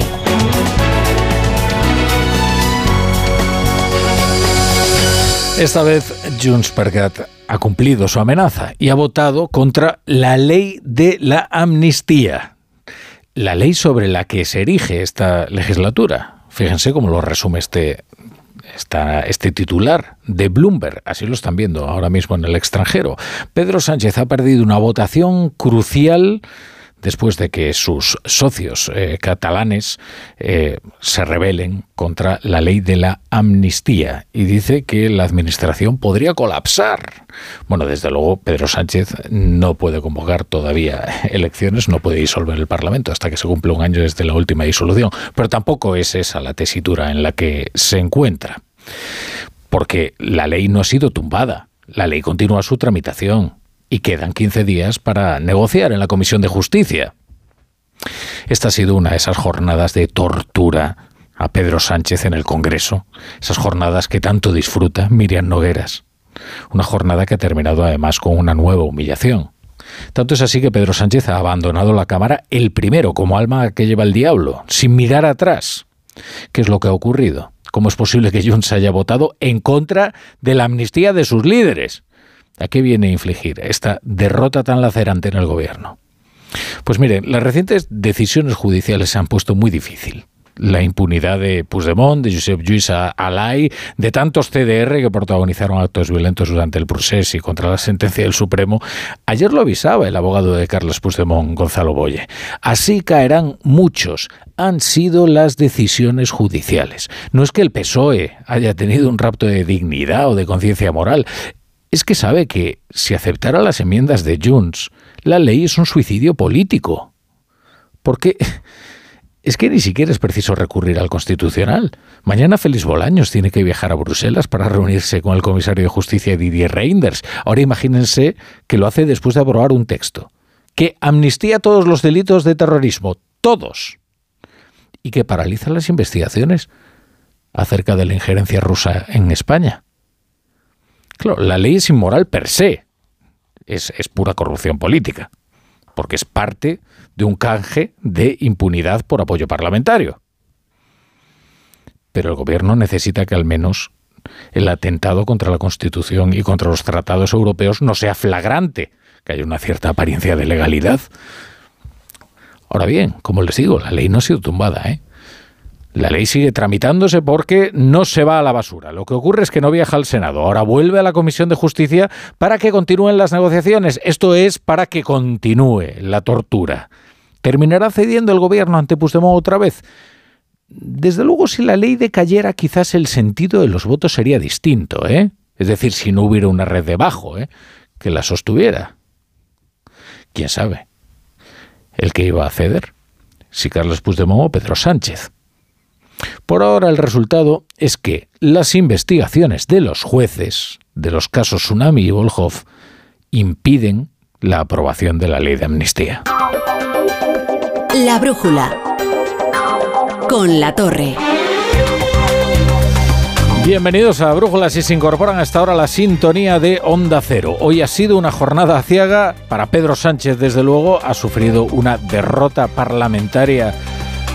Además, en una ley como la de la amnistía, con el desgaste que ha sufrido negociando esa ley, con los cambios permanentes que ha tenido que ir introduciendo al mismo ritmo que se producían decisiones judiciales, eh, con la debilidad que reveló la redacción de este, esta proposición de ley. También ha sido una jornada ciega para Félix Bolaños, ¿eh? El gran negociador que además de todo es ministro de Justicia y que ha tenido que asistir silente a otra batería de insultos y difamaciones por parte de los independentistas a los jueces por su nombre y por sus apellidos. ¿eh? Todos esos señalamientos desde la Cámara que a Francina Armengol no le provocan ninguna urgencia de, para, intervenir y, cortar eh, esas diatribas. Eh, contra jueces eh, con nombres y apellidos. Luego Félix Bolaños ya en el patio del Congreso de los Diputados sí hizo una tímida defensa de los jueces ante los periodistas, pero siempre después de haber conocido el resultado. No vaya a ser que si lo hace antes agravia a sus socios y eso no puede ser. Bueno, todas estas humillaciones para luego ya ven que la ley la ley por el momento eh, no sale adelante y no lo hace porque Junts ha votado en contra. Como les cuento, Pedro Sánchez ha salido de la Cámara derrapando. Vamos al Congreso de los Diputados, a ver cómo ha transcurrido el debate y cuál es la posición de cada uno de los grupos. Juan de Dios Colmenero, buenas tardes. Rafa, buenas tardes. Pues otra jornada más que ha navegado entre, entre el surrealismo y el sainete parlamentario. El hecho de que todo quede aplazado para dentro de 15 o de 30 días no quita la importancia eh, que Sánchez ha salido esta tarde del Congreso con la primera gran derrota desde el inicio de la legislatura y de una ley orgánica, nada menos que la tan traída y llevada amnistía la que le permite ser presidente del gobierno. Y el fracaso añadido de una coalición que hace aguas. La imagen de este penúltimo chantaje de Junts demuestra pone en evidencia la ingobernabilidad de la fuerza parlamentaria que no ganó las elecciones y que necesita el apoyo de todos todo el tiempo y al mismo tiempo. Incluso el apoyo de sus socios de la formación de Puigdemont que después de exigir una ley vota en contra de la propia ley que han redactado. Desde el PSOE aseguran, lo han asegurado al terminar la votación esta misma tarde aquí en el Congreso, que no van a cambiar de postura. Y desde Junts consideran que ellos tampoco van a cambiar de postura y quien debe de hacerlo es el Partido Socialista. Y es que si todo el terrorismo o la alta traición no se puede incluir en la amnistía hoy, tampoco se podrá incluir dentro de 15 días. Félix Bolaños, al terminar la eh, votación, ha hecho estas declaraciones y ha pedido, casi ha rogado a Junts que recapacite. Por tanto, pido a Junts que reconsidere su posición en el nuevo trámite que se va a abrir, que sigamos trabajando, por supuesto, y que sean conscientes que es una ley muy positiva para la convivencia en Cataluña y de la convivencia de catalanes con el resto de españoles. No existe riesgo de legislatura, ha añadido el ministro Félix Bolaños, aunque fuentes del Partido Socialista aseguraban que lo ocurrido hoy deja tocada la acción de gobierno y los presupuestos generales del Estado. Y, tanto, y la relación con sus socios. Eh, yo creo que Miriam Nogueras disfruta eh, con esto. Eh. Desde luego se desempeña con un sadismo contra Pedro Sánchez que a veces asusta. Y hombre, pues ahí aguantando el chaparrón, el presidente del gobierno. Hoy ha vuelto Miriam Nogueras a insultar y difamar a los jueces. Ocurre algo interesante también entre los independentistas. Oriol Junqueras ha dicho que esta es una buena ley y la ha defendido. Porque también está la particular guerra entre Esquerra y Junts. ¿eh? Lo que ocurre es que los abogados de Puigdemont creen que dejan eh, a demasiada gente fuera del manto de impunidad que les prometieron. Hombre, ustedes tengan en cuenta que Oriol Junqueras ya ha sido indultado por este gobierno. Es decir, ya pues, no tiene causas pendientes. Y sí, le borrarían el historial delictivo, pero su tiempo en la cárcel pues ya lo ha pasado. Aquí el que está tratando de librarse como sea es Carles Puigdemont, y por eso tratan de afinar al máximo la ley de amnistía para que se libre Puigdemont y todos aquellos que tienen cargos gravísimos, tan graves pendientes que probablemente sea imposible amnistiarlos. Ignacio Jarillo, ¿qué tal? Buenas tardes. ¿Qué tal? Sí, hoy hemos podido medir la distancia que hay entre Junts per Cataluña y Esquerra porque ambos partidos han mantenido dos posturas tan opuestas como el sí y el no, nada menos que a la, a la aprobación de la ley de amnistía que ambos querían y que el gobierno había diseñado para ellos. Y todo porque Junts teme que el texto tal y como está no garantiza inmunidad suficiente a Puigdemont y a los suyos y que pasado mañana un juez, como decías, les complique la vida judicial encausándolos por delitos de terrorismo o traición. Por eso Miriam Nugueras, la mano derecha de Puigdemont aquí en el Congreso, devuelve la ley a la comisión de donde salió. Junts no, Junts no puede participar en dejar a todo el independentismo catalán expuesto a las arbitrariedades de la cúpula judicial politizada española. Este texto es un buen punto de partida y lo sería aún más en una democracia plena donde no hubiera injerencias, pero ustedes saben que esta ley tiene agujeros. Y mientras fuera del Congreso, junto a los Leones, el líder de Esquerra, Oriol Junqueras, lamentaba la oportunidad perdida que hubiera salvado a cientos de colaboradores del proceso, dice, incluidos profesores y directores de colegio, y lanzaba una carga de profundidad a Junts por negarse a votar a favor de la ley. Yo no tengo por costumbre hacer reproches a nadie, pero sí que me gusta insistir. Es una ley que debería haber sido aprobada porque daba tranquilidad jurídica a muchas personas perseguidas y por lo tanto sabemos que siempre estaremos obligados a luchar contra la represión porque siempre estamos obligados a luchar por los derechos democráticos fundamentales. Quedan por delante algo más de 15 días para retocar una ley impecable o imposible según qué independentista la lea. Conviene aclarar algo, ¿eh? eh digo, por si esto eh, lleva a la confusión, ¿eh? Es decir, estamos asistiendo ahora a las peripecias para tratar de que la ley no sea frenada ni por la Unión Europea ni por el Tribunal Constitucional lo que es la ley, que es una transacción de impunidad a cambio de apoyo parlamentario, sigue siendo lo mismo. Es decir, una transacción vil sobre la que se construye esta legislatura. Eh, si, si ahora ha fracasado por el momento, luego ya veremos, es porque sencillamente es indigerible, es que es imposible presentarle esto a la Unión Europea. Bueno, y en cuanto a la oposición, Feijóo ha lamentado mucho la humillación que sufre España por su gobierno y ha puesto el día de hoy como la muestra perfecta de lo que es esta legislatura. Cada votación igual, en manos de un prófugo, sometidos al chantaje de un grupo delirante. Lo cierto es que esta es una de esas derrotas parlamentarias que son difíciles de superar. En cualquier caso hay tiempo, ¿eh? Quedan 15 días para seguir negociando y la flexibilidad del PSOE y su disposición para satisfacer a sus socios es bien conocida. José Ramón Arias, buenas tardes. ¿Qué tal? Buenas tardes. Pues aunque creen en Génova que la ley debería ser retirada después del resultado en el Partido Popular no descarten, lo, lo descartan, lo ha dicho Feijo desde la tribuna, que al final haya cesiones del PSOE para sacar adelante esta ley de amnistía, pero la humillación, dicen, de esta tarde es tan grande que ningún relato lo podrá parar. No habrán aprendido nada, señores del Partido Socialista, porque sin amnistía no hay legislatura, que es lo único que les importa.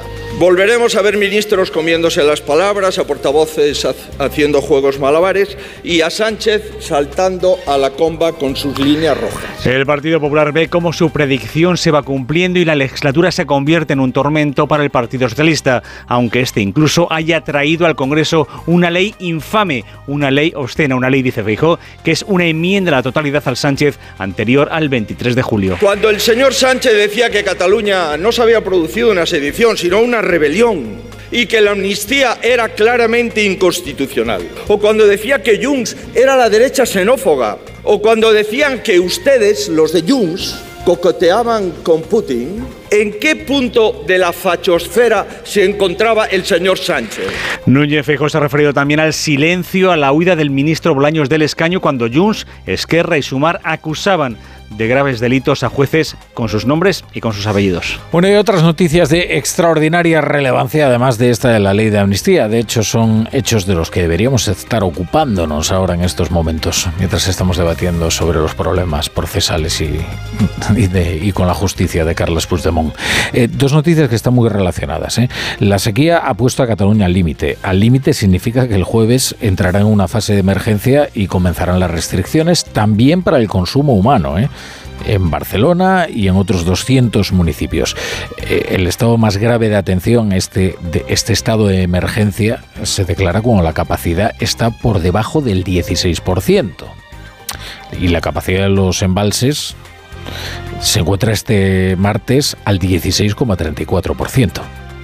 Patricia Playa, que es la portavoz del gobierno, salía a contar cuál es la situación a los eh, catalanes que pronto verán restringido el consumo de agua. Que una vez esté debajo de estos 100 hectómetros cúbicos o por debajo del 16% de capacidad, que todavía no estamos por debajo de este 16% de capacidad, saltamos de fase y entramos en fase de emergencia. El jueves se va a reunir de forma extraordinaria la Comisión Interdepartamental de Sequía para tomar las decisiones oportunas una vez analizadas las cifras consolidadas y el, y el estado de los diferentes embalses. Y la siguiente puede ser Andalucía, porque el presidente Juanma Moreno eh, se ha ido a Bruselas a explicar eh, cuál es la situación de los embalses eh, en Andalucía y es crítica. Y probablemente, de hecho, si no se producen lluvias durante todo este mes, termina habiendo también restricciones severas en Andalucía. Y esto solo agrava la situación de la agricultura, que es el otro gran frente, no ya nacional, sino europeo pero aquí en España se producen réplicas de las eh, protestas que se están llevando a cabo en Francia y pronto los agricultores saldrán a la calle también a reclamar lo suyo. Ahora nos vamos a Francia para contárselo. En Onda Cero, La Brújula, Rafa La Torre.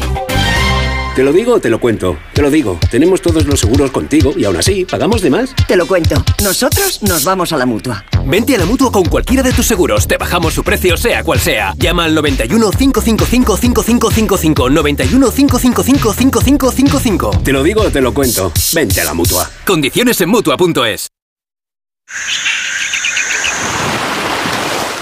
Si lo que necesitas es oír esto, necesitas la Semana del Caribe de Viajes del Corte Inglés con Tour Mundial desde solo 900 euros. Hasta 5% de descuento hasta el 4 de febrero. Con Fastpack de Tour Mundial, precios sin sorpresas en una selección de hoteles. Consulta condiciones. Disfruta del Caribe con Viajes del Corte Inglés.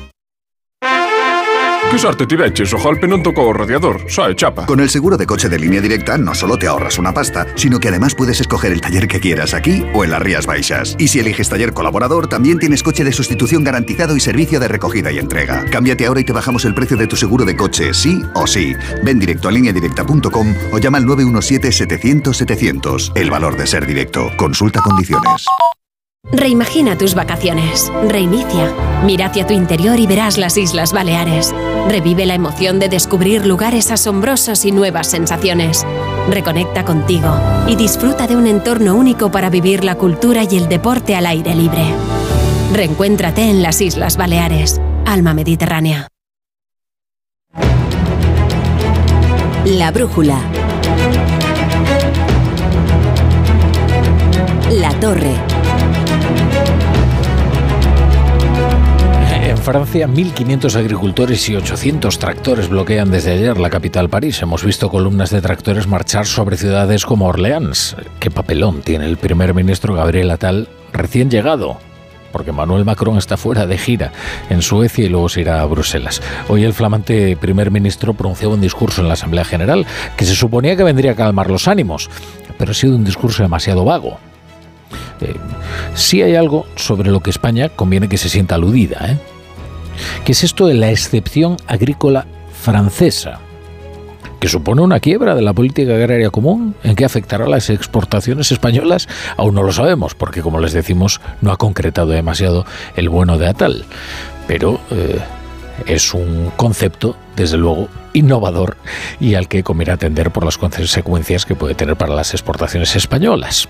Bueno, vamos a ver cómo se encuentra ahora mismo las protestas. En uno de los piquetes se encuentra nuestro corresponsal en París, Álvaro del Río. Un cierto regusto amargo ha dejado el discurso de política general de Gabriel Attal en el sector agrícola y en los aproximadamente 1.500 tractoristas que siguen acampados en las ocho autovías de entrada a París. Les ha sabido a muy poco, aunque algunos ni siquiera sienten decepción porque sus expectativas eran ya bajas, a falta de medidas concretas que dicen les permitan levantar los piquetes y admiten que hay pistas positivas como el fin del barbecho obligatorio impuesto por Bruselas y que según el gobierno galo va por buen camino. También los fondos de urgencia para el sector vinícola, pero nada concreto para aliviarles de exigencias medioambientales que agravan la competitividad de sus productos frente a otros europeos. Aguantarán al menos hasta el Consejo Europeo del jueves en Bruselas y la reunión de Manuel Macron con von der Leyen para que el presidente defienda un entierro de Mercosur o una regulación más estricta de las importaciones ucranianas para seguir presionando al gobierno. Un convoy de 200 tractores continúa su ruta desde el sur hacia París con la intención de bloquear el gran mercado central que abastece a la región. Y también el campo español anuncia movilizaciones que se pueden concretar esta misma semana. El jueves sus representantes van a mantener una reunión para fijar el calendario de las protestas. Piden un plan de choque para acabar con las consecuencias de un mercado en el que intervienen productores de terceros países con precios que consideran una competencia desleal. Por eso reclaman una política agraria común más flexible. Es decir, se está reproduciendo en España el debate que ya están manteniendo en otros países europeos. Jessica de Jesús. El campo español saldrá a la calle en las próximas semanas y lo hará de momento a nivel regional. Asaja, COAG y UPA han acordado poner en marcha un calendario de movilizaciones para denunciar la situación del campo como se ha hecho estos últimos días en otros países europeos. El sector reclama al gobierno un plan de choque que pase, entre otras cosas, por revisar la política agraria común. Quieren, como aseguran Diony García de COAG, más flexibilidad y simplificación de las normativas. Pedimos flexibilidad y simplificación de las normativas para poder cumplir los objetivos. Por otra parte, estas normativas tienen unas contradicciones totales y absolutas con las políticas europeas. No es posible un nivel de exigencias a los agricultores en Europa y a los agricultores aquí por parte de nuestros respectivos gobiernos que luego nos exigen a las importaciones que vienen de otros países. Dicen que es inasumible ya el malestar con estas normativas que a su juicio crean una burocracia que expulsa a pequeños y medianos agricultores del sector y por ello reclaman entre otras cosas, la paralización de las negociaciones de acuerdos como el de Mercosur, la no ratificación del acuerdo con Nueva Zelanda o más controles en la frontera con Marruecos. Y este próximo jueves va a ser cuando el gobierno catalán convoque a la Comisión Interdepartamental de Sequía para declarar la fase de emergencia, que es la fase más grave de todas, en el sistema Ter Llobregat. Dicho sistema, compuesto por acuíferos, desalinizadoras y plantas de potabilización, abastece a 202 municipios del área metropolitana de Barcelona. Ahora mismo sus embalses están rozando el 16% de la capacidad. Onda Cero Barcelona, Marcos Díaz. El gobierno asume que deberá encender finalmente el semáforo rojo por sequía este jueves. Los embalses del sistema Ter Llobregat ya rozan el 16%, el umbral marcado para declarar la primera fase de emergencia. Lo ha anunciado la portavoz del Ejecutivo catalán, Patricia Plaja, que ha atribuido el empeoramiento de la situación a las elevadas temperaturas. La semana pasada y todavía estos días pasados, temperaturas mucho más propias de una estación de primavera que de, de un invierno donde deberíamos tener un tiempo frío que evidentemente no estamos viendo ni viviendo. Eso significa que los embalses están bajando, que a fecha de hoy ya nos encontramos eh, por debajo de estos 100, 100 hectómetros cúbicos. El plan por emergencia consta de tres fases que se aplicarán según la evolución de la sequía. En esta primera, el consumo de agua se limitará a 200 litros por persona y día. También se reducirán los usos agrícolas, ganaderos e industriales. Las restricciones afectarán a más de 200 poblaciones de Barcelona y Girona, donde viven cerca de 6 millones de personas. Y en Oriente Próximo está en marcha un nuevo intento por restablecer un alto el fuego en Gaza y lograr la liberación de todos los rehenes secuestrados por Hamas. Mientras la organización terrorista estudia la propuesta, el primer ministro israelí Benjamin Netanyahu asegura que en ningún caso va a haber una retirada militar de la franja ni se pondrá en libertad a miles de presos palestinos.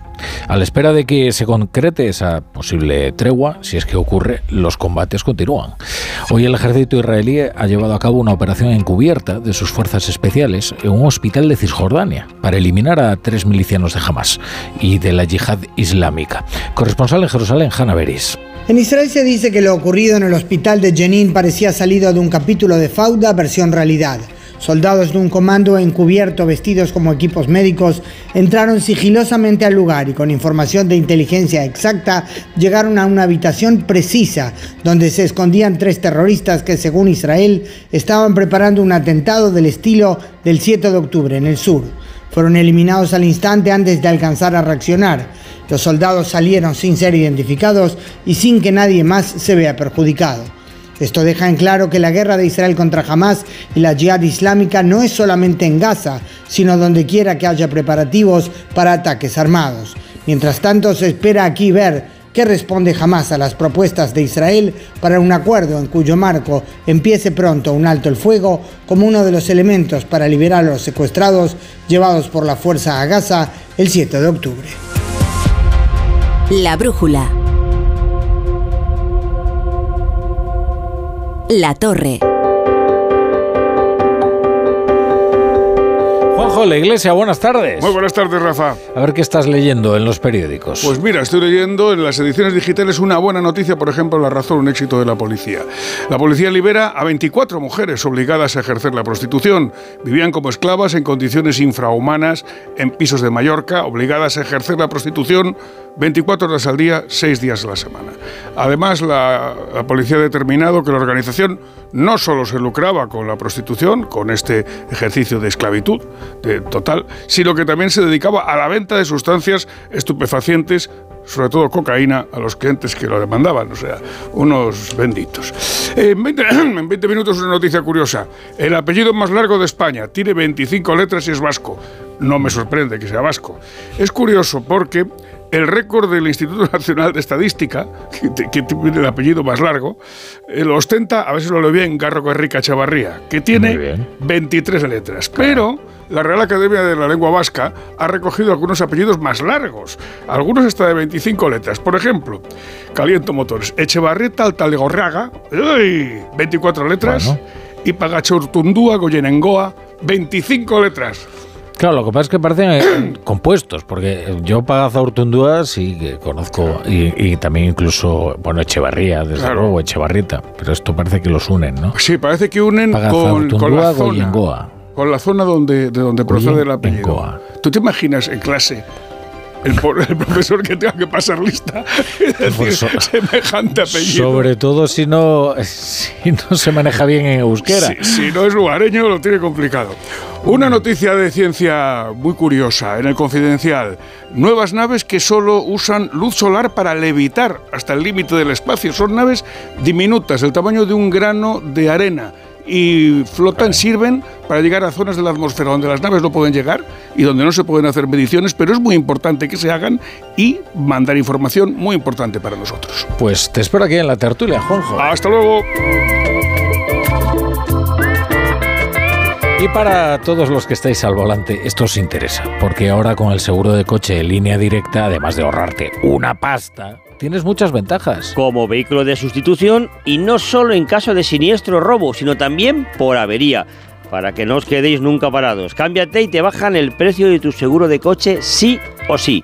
Ve directo a lineadirecta.com o llama al 917-700-700. El valor de ser directo. La brújula. Mira, cariño, los de la casa de enfrente también se han puesto alarma. Ya, desde que entraron a robar en casa de Laura se la han puesto todos los vecinos. Deberíamos hacer lo mismo, porque no estoy tranquila, siendo los únicos sin alarma. Pues esta misma tarde llamo a Securitas Direct para que nos la pongan. Protege tu hogar frente a robos y ocupaciones con la alarma de Securitas Direct. Llama ahora al 900-272-272.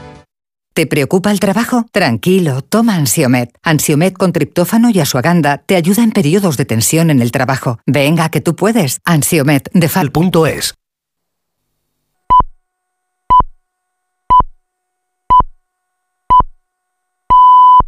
La brújula.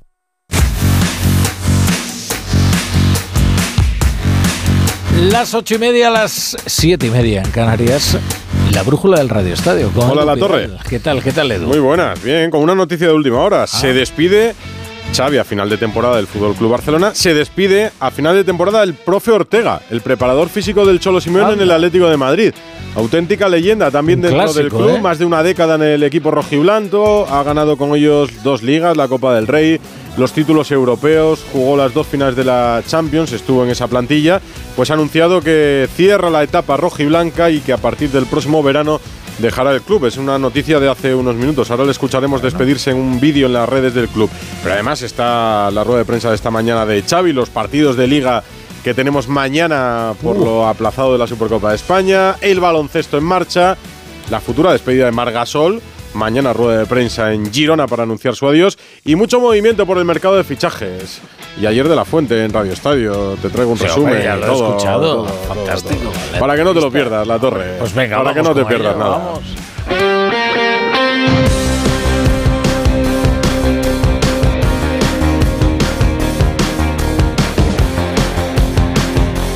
La brújula de Radio Estadio. Edu Pidal. Es el adiós en el Atlético de Madrid que ha sorprendido, no tanto, era una noticia más o menos esperada, cuando no renovó con el resto del cuerpo técnico, cuando cambió de representante, el profe Ortega estuvo mucho tiempo con la hermana del Cholo Simeone, ya no, ya se auguraba un futuro lejos del Atlético de Madrid, hoy lo ha hecho oficial. Ahora escuchamos al profe Ortega que se despide en las redes del club, aunque seguirá en la plantilla como preparador físico hasta que acabe la temporada. Dice que desea ganar la Champions. Pero Xavi ha vuelto a sentarse en una sala de prensa tres días después de anunciar su salida del Barça, pensada también para el próximo 30 de junio. En realidad no ha descubierto nada nuevo, ni ha sorprendido respecto a lo que dijo el sábado, pero es la reflexión ya reposada y sosegada del técnico catalán. No, no, es que le va a pasar. Es que este es el problema. Mi consejo sería que, que disfrutara, pero es, es imposible. Te hacen sentir que no vales a diario. Le ha pasado a todos los entrenadores. Mira, hablando con Pep, ya me lo dijo. Luego hablando con Ernesto también. A Luis Enrique lo, he vivido, lo vi, lo sufrir. Tengo la sensación que haga lo que haga y diga lo que diga, no es suficiente. Y, por eso mi marcha, decidida cuando empezó la, temporada. Tengo esa sensación de que no, no me van a comprar nada. Ni ganando la liga a 14 puntos del Madrid. Simplemente he generado esto, pues tengo la sensación de que me debo marchar. Hoy Alfredo le ha preguntado por eso que dijo de que ser entrenador del Barça es cruel y desagradable o que no se le valora lo que hace, porque el año pasado ganó la Liga y la Supercopa. Y a la vez dice Xavi que siente el respaldo del club, el apoyo de su plantilla, pues o es abiertamente sincero en unas cuestiones y en otras no quiere serlo, en lo que respecta al club, por ejemplo, o es tremendamente incoherente en lo que dice. Así no es solo el Barça, así son todos los clubes, los grandes al menos. Por no ir demasiado lejos ni buscar ejemplos demasiado rebuscados, Zidane, que había ganado Liga y tres Champions, tres Champions en su primera etapa, volvió al club en una situación de crisis deportiva solo unos meses después, ganó la Liga, una Supercopa y volvió a dejar el club por una temporada en blanco, porque en el Barça y en el Real Madrid no hay temporadas de transición, aunque haya crisis deportiva o aunque haya crisis institucional o problemas económicos. Y eso, que no hay temporadas de transición, debería saberlo Xavi, o lo sabe Xavi en realidad. Alfredo Martínez, ¿qué más ha dicho el entrenador? Muy buenas. Hola, muy buenas tardes. La verdad es que Xavi Hernández ha dejado algunas pinceladas en torno a por qué tomaba la decisión y sobre todo cuándo la empezó a mascullar. Ha habido ciertas contradicciones porque él reconoce que ya en el mes de agosto dudó de seguir, que firmó luego el contrato de ampliación en el mes de septiembre, pero que al comienzo de la temporada ya sabía que este iba a ser su último año y evidentemente que no se sentía valorado que ese es uno de los aspectos más importantes, que hiciera lo que hiciera en el este club no se valora a la gente y creía que estaban haciendo un muy buen trabajo. Y vamos a escuchar su relación con el presidente Joan Laporta y con los aficionados. Si se siente querido ahí, entonces me imagino que donde no está valorado será en los medios. Escucha. Siempre, con la mano en el corazón siempre y agradecido, ¿eh? para toda la vida. Agradecido por la oportunidad, por la confianza, sobre todo en momentos muy difíciles. Incluso el otro día cuando le comenté me decía que no, que, que, que vamos a ser fuertes. Digo, no, si no es un tema de, de, de fortaleza, más fuerte que en el momento que hemos venido y todo lo que hemos conseguido, ¿no? revertir esta situación en una de las situaciones más difíciles del club. La sensación no es esta, no es de de que no me han valorado dentro, sino que no se valora todo lo que se hace en la situación que estamos. Y esta situación a mí me genera un desgaste, que reacción de, primero, de que no me vaya, la sensación de que, no, que es una mala decisión. Bueno, entiendo que, que hay gente que no, que no, no la entiende, ¿no? Y muy bien, cariño, estima espectacular, realmente. Ha pedido unidad. Cuando se sentó en la rueda de prensa, lo primero que pidió es unidad de todo el barcelonismo para la situación que viene. Ha dicho que los jugadores han respondido bien, pero que espera que evidentemente estén a la altura en los próximos partidos. Y le ha lanzado una, un tantarantana a Márquez, ¿no? Ha dicho que es amigo suyo, pero que quizás se expresó mal. Ha querido dulcificar esa oferta del mexicano cuando le preguntaban si él querría entrenar o no. Pero fíjate, el equipo ha entrenado en el día de hoy. La porta ha estado. No quería que se le viera, pero lo hemos visto cuando eh, ha entrado mientras estaban entrenando los jugadores. Los focos estaban para el, el, entrenamiento, pero sí hemos visto que entraba como viene siendo habitual en los últimos tiempos. En una sesión en la que encima ha recibido la mala noticia Xavi Hernández de que se le ha lesionado Joao Félix. Sube un esguince en el ligamento lateral externo del tobillo del, eh, derecho y en principio va a estar mínimo tres semanas de baja. Así que vamos a ver el panorama porque son ocho bajas. No ha dado la lista de convocados para mañana. Y en principio tampoco entra Íñigo Martínez, ha dicho que entrará para el partido del Alavés. Ter Stegen es la gran noticia, Ter Stegen estará para el partido frente al Granada, es decir, en 10 días ya entraría, pero hasta mañana lo conoceremos. Y Valde, también hemos sabido en el día de hoy que ha viajado a Finlandia y ha sido operado esta mañana por el doctor Lempainen. Se confirma que es, eh, la operación ha ido perfectamente, pero que el tiempo de baja, os lo dijo ayer Luis de la Fuente, tres meses y pico, casi cuatro meses. Valde dice adiós a la temporada. Vamos a ver porque el Barcelona aún no firma nadie. Deco ha estado todo el día reunido con la familia de Lucas Bergal, que es un sueco del Jurgardens, por el que el Barcelona va a pagar 10 millones de euros, 7 en fijo y 3 en variables, y de los cuales hay que significar es un jugador que va a cumplir 18 años este viernes. Pues bien, Deco a la salida de esa comida en la parte alta de la ciudad condal ha dicho que eh, tiene bastante encarrilado el tema del sustituto de Xavi Hernández, que como a todos le ha sorprendido el adiós, que no sabe cómo va a afectar, pero que ya tiene una idea de quién puede ser su sustituto, porque sabes que hay muchos nombres encima de la mesa. Para ti las vacaciones del próximo verano van a ser merecidas. Esta noche hablamos eh, a partir de las once y media. Hasta esta noche. Ya con el reposo que nos han dado estos días desde el anuncio el pasado sábado, ¿qué te parece el adiós de Xavi Hernández, Santi Segurola? Buenas tardes. Eh, para mí es muy doloroso ver a una superfigura del fútbol español, del fútbol mundial, en una situación tan precaria un año y medio después, prácticamente dos años después, de empezar a dirigir un equipo. Ha ganado una liga, que ya es mucho, pero sin embargo, en el primer partido eh, que jugó de la temporada siguiente, el primer partido después de ganar el campeonato, se observaron ya algunos de los eh, códigos que ha mantenido Xavi, yo diría que el Barça en general, durante esta temporada. Aquel partido con el Getafe, con el arbitraje de Soto Grande, tan protestado por el Barça y por Xavi, eh, me parece que marcó una tendencia mala para, para los dos, para, para los tres, para el entrenador, para el equipo y para el club ya dijo que esta liga iba a ser muy difícil, que no iba a poder ser, que los árbitros, que no sé qué. Y en agosto, estamos ya en febrero y no ha variado mucho el, digamos, el mensaje. Yo creo que eso, lejos de mejorar su situación en el Barça, la ha empeorado. Cada conferencia de prensa ha sido una justificación más de lo que él temía que iba a suceder que de lo que realmente podía suceder y por ahí yo creo que se ha ido desgastando. Es uno de esos aspectos, no sé si quizá menor, pero que creo que no le ha favorecido en un club que eh, necesita salud y optimismo y lo que ha vendido yo creo que una vez más es victimismo y demasiada precaución con respecto a lo que ocurre alrededor suyo. El Barça, como decía Alfredo, juega mañana con Osasuna a partir de las 7 de la tarde. ¿Cómo están los rojillos? Por cierto, Javier Salalegui. Buenas tardes. La única baja en la convocatoria es la de Rubén Peña, que terminó el partido del Sevilla con molestias. Habrá cambios en el once inicial después de jugar hace tres días y con la idea de mejorar la imagen y el juego que Osasuna ofreció en la Supercopa de España contra el Barcelona, pero ser más certeros en ataque y no tener momentos de desconexión, que contra el Barça, dicho Iago Barrasate, cuestan goles. El Chimi Ávila también es baja, está negociando su salida de Osasuna, ha querido pasar de puntillas por ello el entrenador Rojillo, mientras el jugador se recupera de una lesión en el sóleo y Yago Barrasate está convencido de que va a haber al mejor Barcelona posible a pesar de la semana que se ha vivido en el club. Seguramente habrá una reacción después de todo lo que ha pasado estos días y querrán ganar y además están jugando mucho también, ¿no? Entonces ellos van a intentar hacer lo que hacen siempre, ¿no? De, de manejar el partido, tener el control, de generar superioridades por dentro y luego intentar conectar con la gente de arriba que ahí sí que tienen talento para desequilibrar partidos. Se espera por lo tanto que hombres como Areso, Moncayola o Lucas Torró vuelvan al once inicial. Mañana juega también el Atlético de Madrid ante el Rayo Vallecano. Será a las 9 de la noche en el Metropolitano. En la última hora de los rojiblancos, además de que había hablado Simeone, la noticia que contábamos con Rafa Lautorre. Esta tarde, de hecho hace unos minutos, el Atlético de Madrid ha hecho público un vídeo de despedida, unos 10 minutos, del profe Ortega. Anuncia que se va del Atlético de Madrid.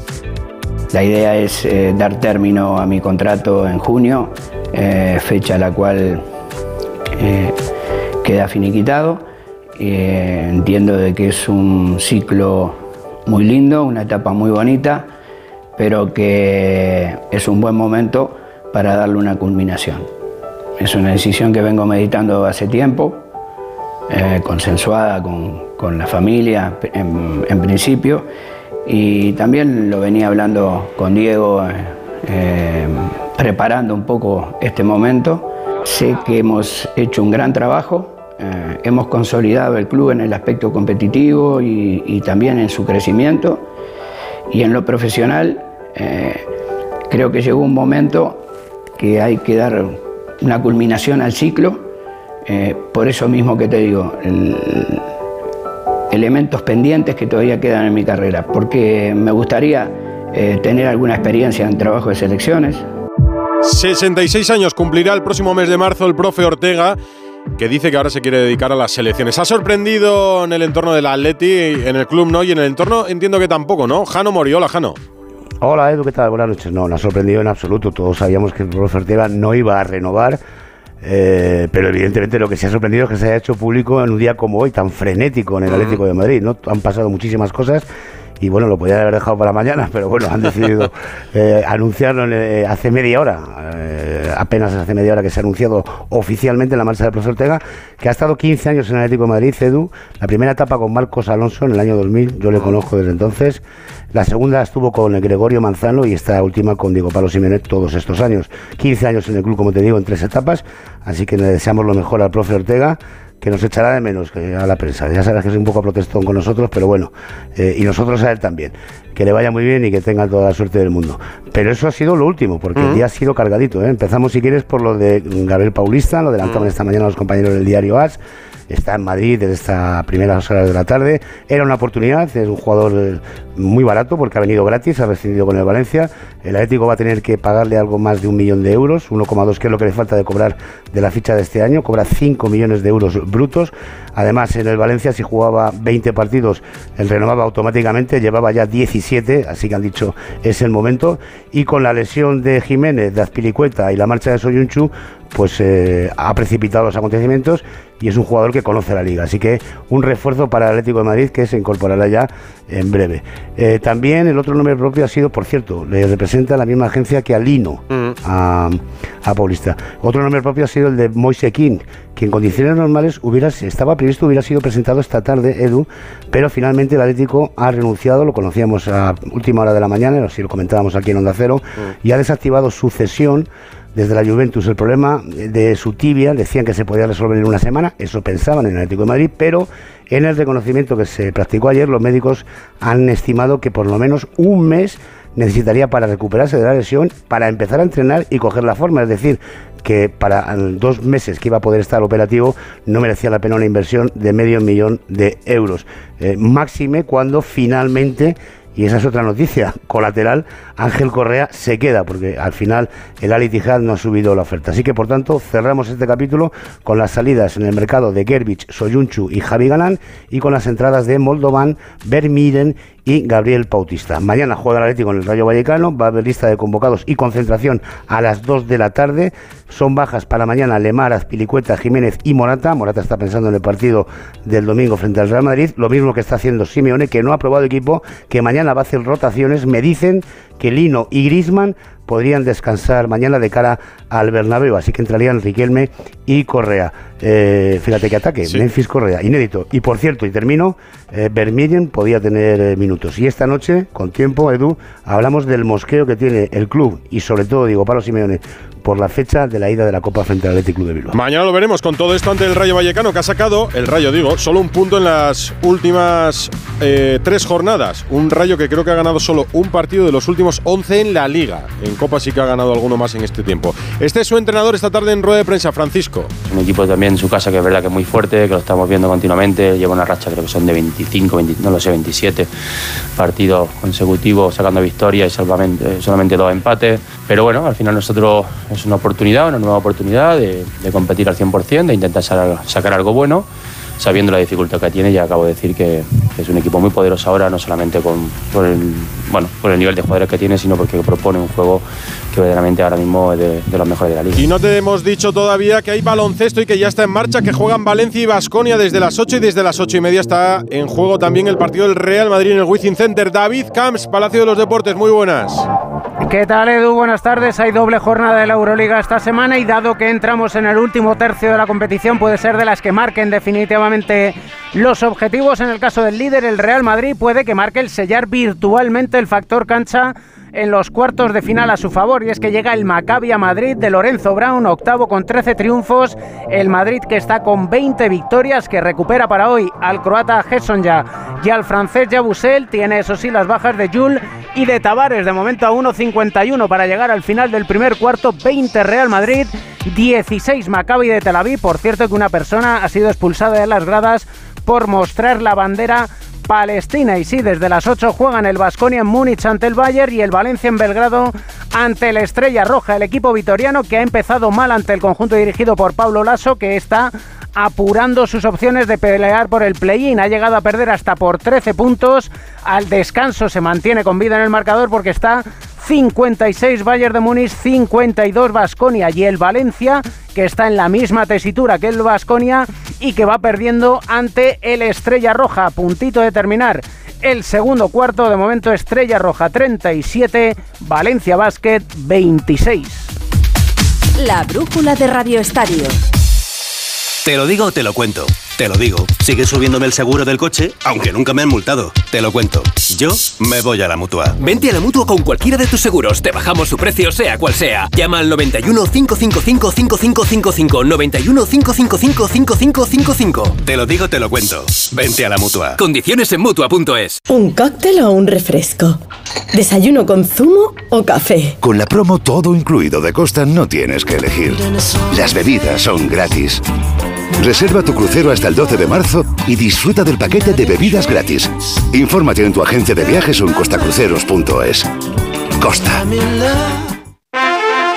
Si estás de fin de semana en un balneario pero no consigues relajarte porque estás pensando si van a entrar en tu casa, te interesa el seguro de hogar de línea directa, que es tan completo que además de ahorrarte una pasta, incluye cobertura por ocupación ilegal y se encarga de todo lo importante en caso de que ocupen tu vivienda, para que siempre estés tranquilo. Cámbiate y te bajamos el precio de tu seguro de hogar, sí o sí. Ven directo a lineadirecta.com o llama al 917-700-700. El valor de ser directo. Empieza el año ahorrando en Bricodepo. Con este pavimento porcelánico de 8,95 euros el metro cuadrado, ahora por solo 7,95. Y la puerta lacada con tapajuntas, antes a 119 euros. Y ahora todo por 99. Recuerda que si lo encuentras más barato, te devolvemos la diferencia por dos. Ya en tu tienda y en bricodepo.es.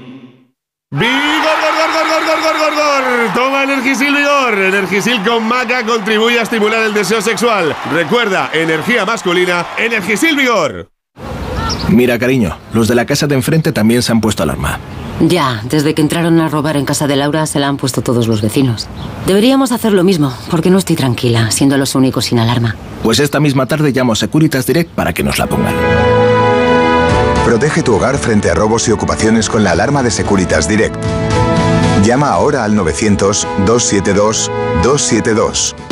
Noticia de esta tarde, Hugo Mayo, exjugador del Celta, a juicio por un presunto delito de abuso sexual antes de un español Celta, José Agustín Gómez. Buenas tardes, lo avanzaban los compañeros del diario AS. Los hechos se remontan a los prologuemos del partido que jugaron Español y Celta el 24 de abril de 2019 en el RCD Stadium, en el saludo entre los dos equipos. Normalmente las mascotas masculina y femenina del conjunto blanqueazul se sitúan al final de la fila de jugadores del Español y saludan a los rivales. Cuando llegó Hugo Mayo, saludó con normalidad a la mascota masculina, pero a la femenina le introdujo las manos por el interior de la camiseta del disfraz y le tocó los pechos. Se presentó la pertinente denuncia al día siguiente. En principio, en septiembre de 2019, un juzgado de Cornellá mm, acordó el sobreseimiento provisional de la causa tras escuchar a todas las partes, pero en mayo de 2021 la Sala Novena de Audiencia Provincial de Barcelona decidió que el próximo 11 de julio de 2024 habrá juicio oral mediante procedimiento abreviado. La brújula de Radio Estadio. Adiós.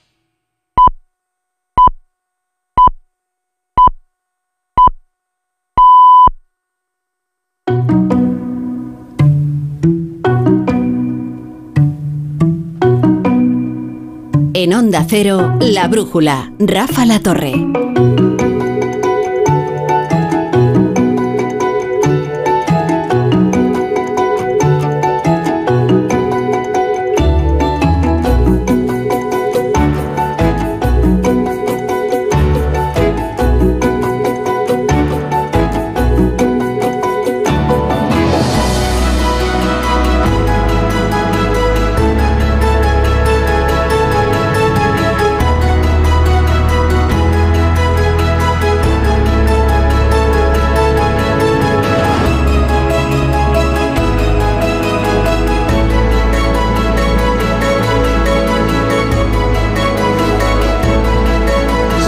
Se llaman esas alertas ¿no? que envían los medios de comunicación a los móviles. Se llaman push.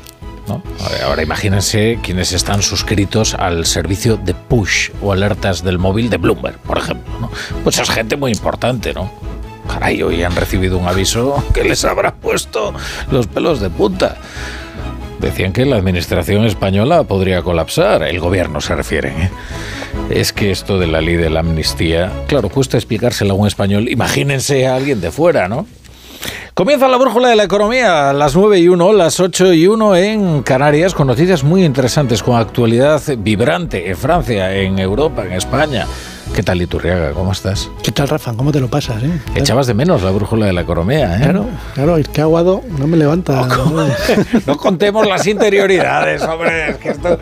Mira que yo digo siempre que es un reality, pero ya pasarle la factura a la productora en Claro, antena claro, me parece excesivo. Yo, no hago más que hacerle la pelota, lo digo, qué guapa estás, qué ojos más. Es que me tienes que hacer la pelota a mí. Esto es como Richard Gere en, en Pretty Woman.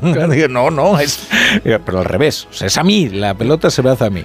Luego me veo, me, encanta verte así, disfrutando tanto, estar como no, un no, cochino. ahora ya la no vale, ciénaga, es tarde, es un tarde cochino ya, la ciénaga con el esperpento político este que estamos asistiendo. Sí, ¿tú crees? sí, sí, bueno, estáis todos los que os dedicáis a esto. A esto, a esto que es lo de revolcarnos en la ciénaga, dices. En, en el cieno. Eh, Laura.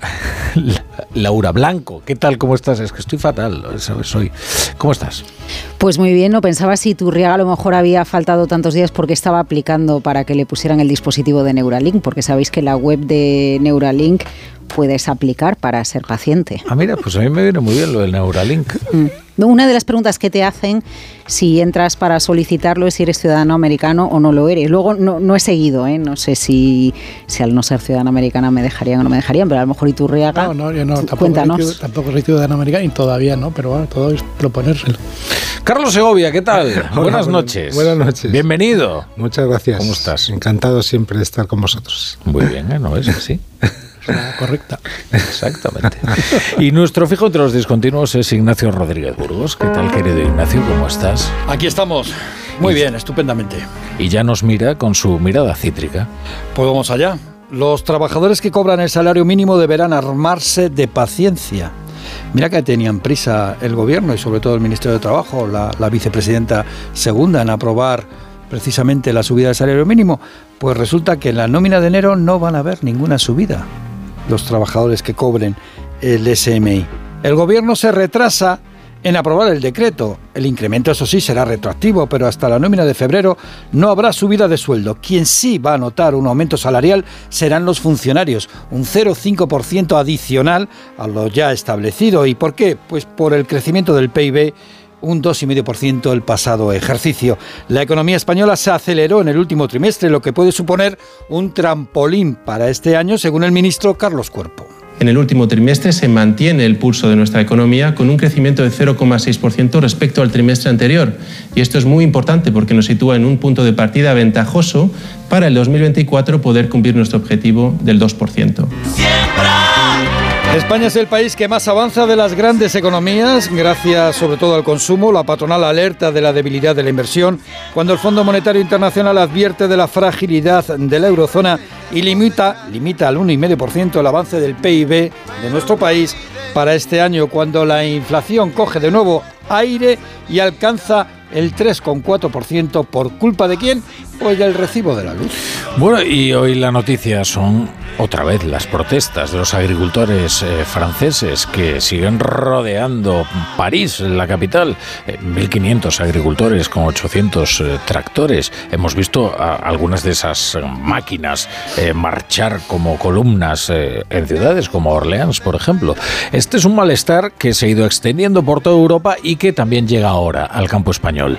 Las principales asociaciones agrarias anuncian movilizaciones. Asaja, COAG y UPA anuncian movilizaciones para las próximas semanas, protestas que comenzarán en las comunidades autónomas. Estas organizaciones reclaman precios justos, menos burocracia y que los productos importados de terceros países cumplan las mismas exigencias sanitarias y ecológicas que los cultivos españoles y europeos, según la COAG. El malestar creciente que eh, hay en los agricultores en Europa y aquí también, que tiene que ver con las normativas europeas que están creando una burocracia que nos expulsa a los pequeños y medianos agricultores del sector es inasumible. Yo soy un agricultor. A estos problemas, Rafa, se une la insoportable sequía en algunas zonas, como en Cataluña o en Andalucía. Por cierto, esta última ha solicitado a Bruselas que se active el Fondo de Solidaridad porque calculan que han perdido 9.000 millones en dos años. Y hablando de pérdidas, la que han sufrido los españoles, que han visto volar 600 euros de promedio en su poder de compra el pasado año, según la Fundación ADECO. Bueno. Y oye, esto que nos contaba Laura Blanco del Neuralink, eh, Elon Musk quiere revolucionar la industria de los implantes cerebrales. Pues sí, bueno, ya hay eh, implantes cerebrales, ya existen. Lo que pasa es que Elon Musk ha anunciado que ya hay un humano con un implante Neuralink, que es una de sus filiales, implante en el cerebro. La autorización de, las- de la Agencia del Medicamento de Estados Unidos es para combatir lesiones cerebrales, pero el industrial estadounidense imagina nuevas funciones, nuevos horizontes, interfaz, horizontes más allá de los objetivos médicos, como explica, como explica su propia empresa. Imagina la felicidad de conectar con tus seres queridos, conectar o navegar por la red e incluso jugar con videojuegos usando solo tus pensamientos. Esto puede ser posible con un pequeño e invisible implante en la parte de tu cerebro que planea los movimientos. De verdad, como se enteren los del equipo de opinión sincronizada, les ponen el Neuralink y, Y ya no va a está. hacer falta ni El problema es que después vas a tener que La estar mente todos los años- colectiva, ¿no? Todos los años lo vas a tener que estar actualizando. Claro. Ya verás, es menudo lío. E Imaginaros Pero vamos, gestionar inversiones con el pensamiento. Y Turriaga. Y- y- Pues no, no, no, no, no creo. cuidado con los pensamientos que no los controlamos. Ya, ya, por eso. Espera que empecemos a judicializar los pensamientos. El caso es que estamos a un paso del transhumanismo, como se dice últimamente. Sí. Entre tanto, fíjate, la estadounidense UPS, que es el mayor, la mayor empresa logística con medio millón de empleados en todo el mundo, pues ha anunciado el despido de 12.000 trabajadores y aduce que ha ganado solo 6.700 millones de euros y ha empezado a aplicar el qué? Pues ha empezado a aplicar la inteligencia artificial en sus operaciones. Estamos al inicio de lo que yo llamo la metamorfosis económica. Luego es verdad ¿eh? que a veces frivolizamos mucho con estos temas. Los implantes cerebrales han mejorado la vida de muchas personas que sufren enfermedades neurodegenerativas y cuyos síntomas eh, se ven aliados muy eficazmente por ese tipo de implantes. Claro, el problema es si el Neuralink eh, lo tenemos para recibir el canto del muecín, yo qué sé, pero, pero si, si es para efectivamente tratar este tipo de enfermedades, eh, bienvenido sea. Eh, además que estamos a las puertas, desde luego, de una revolución, precisamente en las enfermedades neurodegenerativas. Sí. Bueno, fíjate, se están recuperando personas que jamás han podido escuchar un solo sonido desde nacimiento. El otro día veía eh, un chaval que vivía en Barcelona, que le han operado en Estados Unidos, precisamente con implantes y nuevas tecnologías. Con de 11 años, jamás, jamás había escuchado nada y le han hecho unos trasplantes genéticos que la verdad es que hay unos avances médicos increíbles y ha empezado a escuchar, ha empezado a oír. Y lo, interesante también de todo esto es entender quién está poniendo el dinero en Neuralink o similares, porque efectivamente no es la primera que, que lo hace, ¿no? Y entre los inversores en esta empresa están Sam Altman, del creador de ChatGPT, uno de los fundadores de PayPal, eh, Google Ventures. eh, eh, cuando ponen ahí dinero puede salir mal eh, la, la- la jugada o atención dónde podemos estar en la A mí- década de los 30. A mí lo que más me preocupa de todo esto de los cyborg, ¿eh? que son las- los implantes, eh, eh, bueno, que van más allá de la medicina, que van más allá del tratamiento de problemas neurodegenerativos, es eh, todo lo que tiene que ver con lo que piensa Elon Musk, ¿no? Lo del interfaz mente-máquina, ¿no? Y tal. Y ya tenemos problemas para controlar los virus biológicos como para controlar los virus informáticos, vamos. Imagínate. Imagínate qué lío. Sí, sí.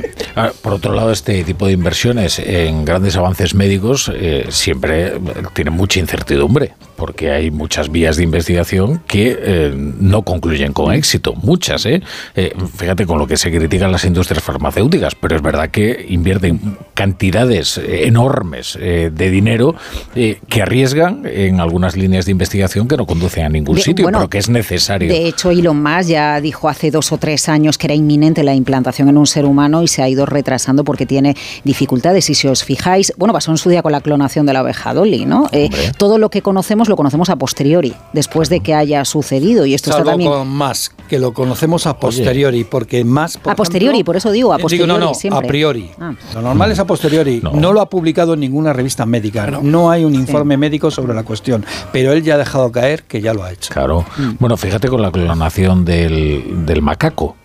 Eh, que el macaco Resus, este que hemos, que hemos no, como si yo lo hubiera conseguido clonar, ¿no? Pero que eh, lo han conseguido clonar y eh, en realidad ya se habían clonado todo tipo de especies animales, todo tipo no, pero muchas. lo que es revolucionario en este caso es la tasa de éxito, que al parecer es de un 1%, o sea, sigue siendo exigua y sin embargo, porque la mayoría de las clonaciones terminan en fracaso, ¿no? Bueno. No me llamó la atención, por ejemplo, en Davos, en la última foro, el foro económico mundial, que pude asistir a un debate con San Alman de OpenAI y él mismo decía, o sea, él está seguro que va a ser buenísimo para la economía, para todo el mundo, la inteligencia artificial, pero él mismo decía, bueno, pero realmente no sabemos dónde nos lleva. O sea, los propios impulsores de esto no tienen claro el horizonte, la, meta ¿no? de, sus inversiones y de, la, de fin, los proyectos que están impulsando, dónde nos llevarán. O sea que. Confiemos en lo que él dice y dice, bueno, pero va a ser beneficioso. no eh, sabemos, pero... Pase lo que pase, la legislación siempre va a ir por detrás de, los pasos que se den, lo decía en ese sentido, el hecho de que nos enteramos de las noticias a posteriori, ¿no? Porque aunque la FDA, el organismo que regula las investigaciones con medicamentos en Estados Unidos, dio la autorización el año pasado para el proceso Starlink, eh, ay, Starlink, eh, Neurolink, es que estoy con Starlink, con la otra de Elon Musk, pues tiene de todo este señor. Eh, eh, eh, aunque diese autorización, al final el planteamiento o, el cuestionamiento social que nos hacemos, ético, eh, conveniente o no conveniente, viene siempre después de que conozcamos los pasos que se están dando, ¿no?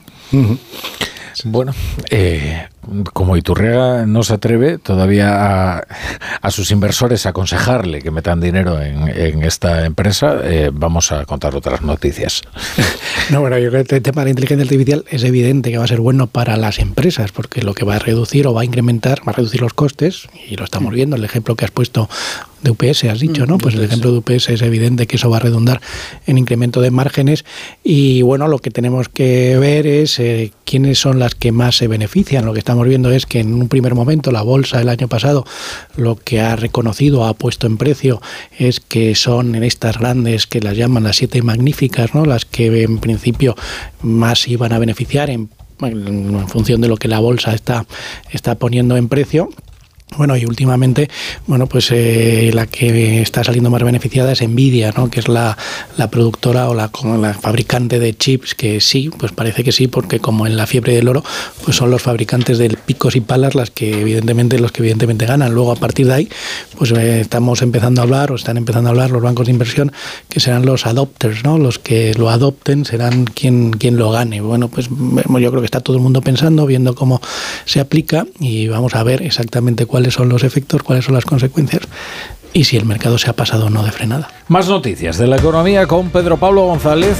BBVA dispara sus beneficios, que superan por primera vez en su historia los 8.000 millones de euros. 8.019 para ser exactos en el 2023, pese al impacto, recordemos, de los 215 millones de euros por el impuesto a las entidades financieras que ya viene recogido en las cuentas. Resultados gracias al impulso de los ingresos recurrentes del negocio bancario, es decir, los márgenes de intereses. BBVA repartirá también un total de 0,55 euros por acción como dividendo en efectivo, lo que supone un incremento del 28% respecto al año anterior.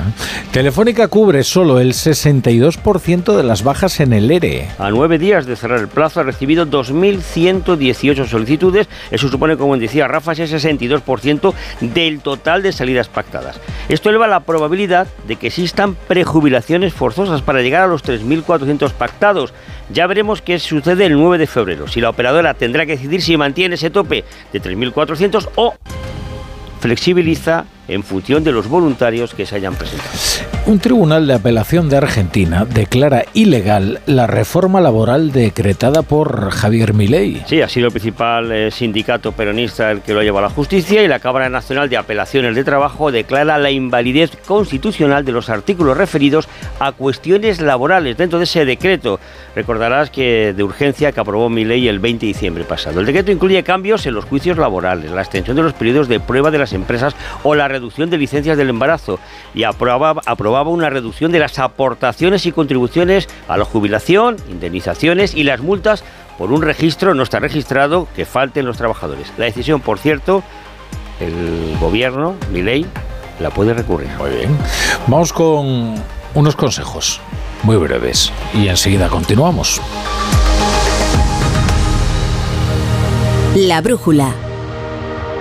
Pequeños momentos, grandes experiencias. Así es la Semana Santa en Viajes El Corte Inglés. Reserva ya tu viaje a islas, Europa, Caribe o hazte un circuito sin gastos de cancelación y con hasta un 20% de descuento. Consulta condiciones en Viajes del Corte Inglés y si encuentras un precio mejor, te lo igualamos. Te lo digo te lo cuento. Te lo digo, estoy harto de cambiar de compañía cada año para poder ahorrar. Te lo cuento, yo me voy a la mutua. Vente a la mutua con cualquiera de tus seguros. Te bajamos su precio, sea cual sea. Llama al 91 555 5555. 91 555 5555. Te lo digo, te lo cuento. Vente a la mutua. Condiciones en mutua.es. ¡Vigor, gor, gor, gor, gor, Toma Energisil Vigor. Energisil con maca contribuye a estimular el deseo sexual. Recuerda, energía masculina, Energisil Vigor. De camino al cole de los niños, un poco de diversión. Veo, veo. Si pillas atasco al ir al trabajo, un poco de paciencia. Ya no llego. Si vas al súper a hacer la compra, un poco de memoria. Plátanos y yogures. Y para todo eso, los nuevos combustibles 100% renovables de Repsol. En tu día a día, algo nuevo te mueve con los combustibles 100% renovables de Repsol que puedes usar ya en tu coche. Encuéntralos en más de 50 estaciones de servicio y a final de año en 600. Descubre más en combustiblesrenovables.repsol.com. Arranca una nueva edición de los premios Ponle Freno para reconocer las mejores iniciativas que hayan contribuido a promover la seguridad vial en nuestro país. Consulta las bases en ponlefreno.com y envía tu candidatura antes del 4 de marzo. Ponle Freno y Fundación AXA Unidos por la Seguridad Vial. ¿Un cóctel o un refresco? ¿Desayuno con zumo o café? Con la promo todo incluido de Costa no tienes que elegir. Las bebidas son gratis. Reserva tu crucero hasta el 12 de marzo y disfruta del paquete de bebidas gratis. Infórmate en tu agencia de viajes o en costacruceros.es. Costa. Mira, cariño, los de la casa de enfrente también se han puesto alarma. Ya, desde que entraron a robar en casa de Laura se la han puesto todos los vecinos. Deberíamos hacer lo mismo, porque no estoy tranquila, siendo los únicos sin alarma. Pues esta misma tarde llamo a Securitas Direct para que nos la pongan. Protege tu hogar frente a robos y ocupaciones con la alarma de Securitas Direct. Llama ahora al 900-272-272.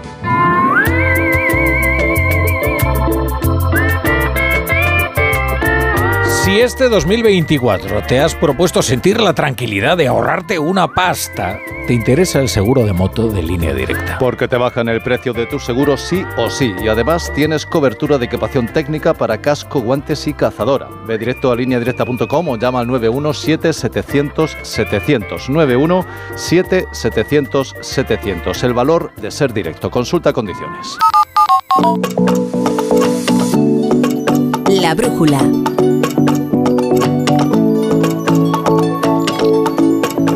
La torre. Bueno, brújula de la economía con Carlos Segovia, Laura Blanco, José Ramón Iturriaga y como siempre nuestro fijo entre los discontinuos que es Ignacio Rodríguez Burgos. Decíamos ayer, como Fray Luis de León, decíamos ayer que nos sorprendía que el campo español pues no diera muestras de su descontento, ahora que la ira estaba recorriendo el campo de toda Europa y que se expresaba con especial virulencia en Francia, donde las protestas han cercado la capital, eh, París, y están poniendo en complicaciones al flamante nuevo primer ministro, Gabriel Attal, que debute, que debute en el cargo. Bien, eh, pues hoy las principales organizaciones agrarias de España, que son Asaja, COAG y UPA, han anunciado la reactivación de movilizaciones como parte de un llamado a la acción para abordar las dificultades que enfrenta el sector agrario en este país, todas ellas además agravadas por una situación de sequía verdaderamente preocupante que va a poner en fase de emergencia a, a, Cataluña y ya veremos si a Andalucía también. Bueno, dejadme saludar a Pedro Barato, que es el presidente de Asaja y que nos va a ayudar a, comprender qué es lo que está ocurriendo. Señor Barato, ¿qué tal? Eh, buenas noches. Hola, buenas noches. Bueno, ¿cuáles son los motivos para movilizarse? Eh, ¿Por qué ustedes eh, quieren protestar? no sé si es contra el gobierno, contra la política comunitaria, ¿contra quién?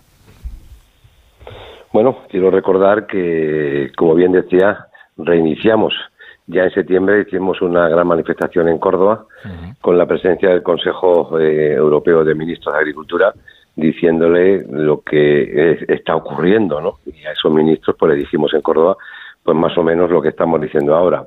¿Por qué protestamos? Yo creo que usted acaba de analizar dos años consecutivos de sequía, falta de rentabilidad de las explotaciones, decisiones que se toman en Bruselas a espaldas del sector y desde luego son eh, medidas y normas que no van a ningún sitio, no se pueden cumplir y si se mm, intentas cumplirlas tienes penalizaciones, tienes prohibiciones en el uso de fertilizantes, tienes prohibiciones en el uso de fitosanitarios, hay unos ecoregímenes que son los nuevos planteamientos de, de, la agricultura verde que la verdad que eso es imposible de cumplir.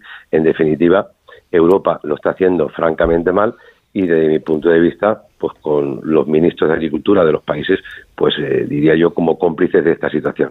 La política verde ha llegado a estas decisiones y esa política verde nosotros la entendemos, entendemos el verde de la agricultura, pero son normas que desde luego no se pueden cumplir. Y luego estamos viendo los movimientos en los demás países de la Unión Europea que más o menos les pasa como a nosotros.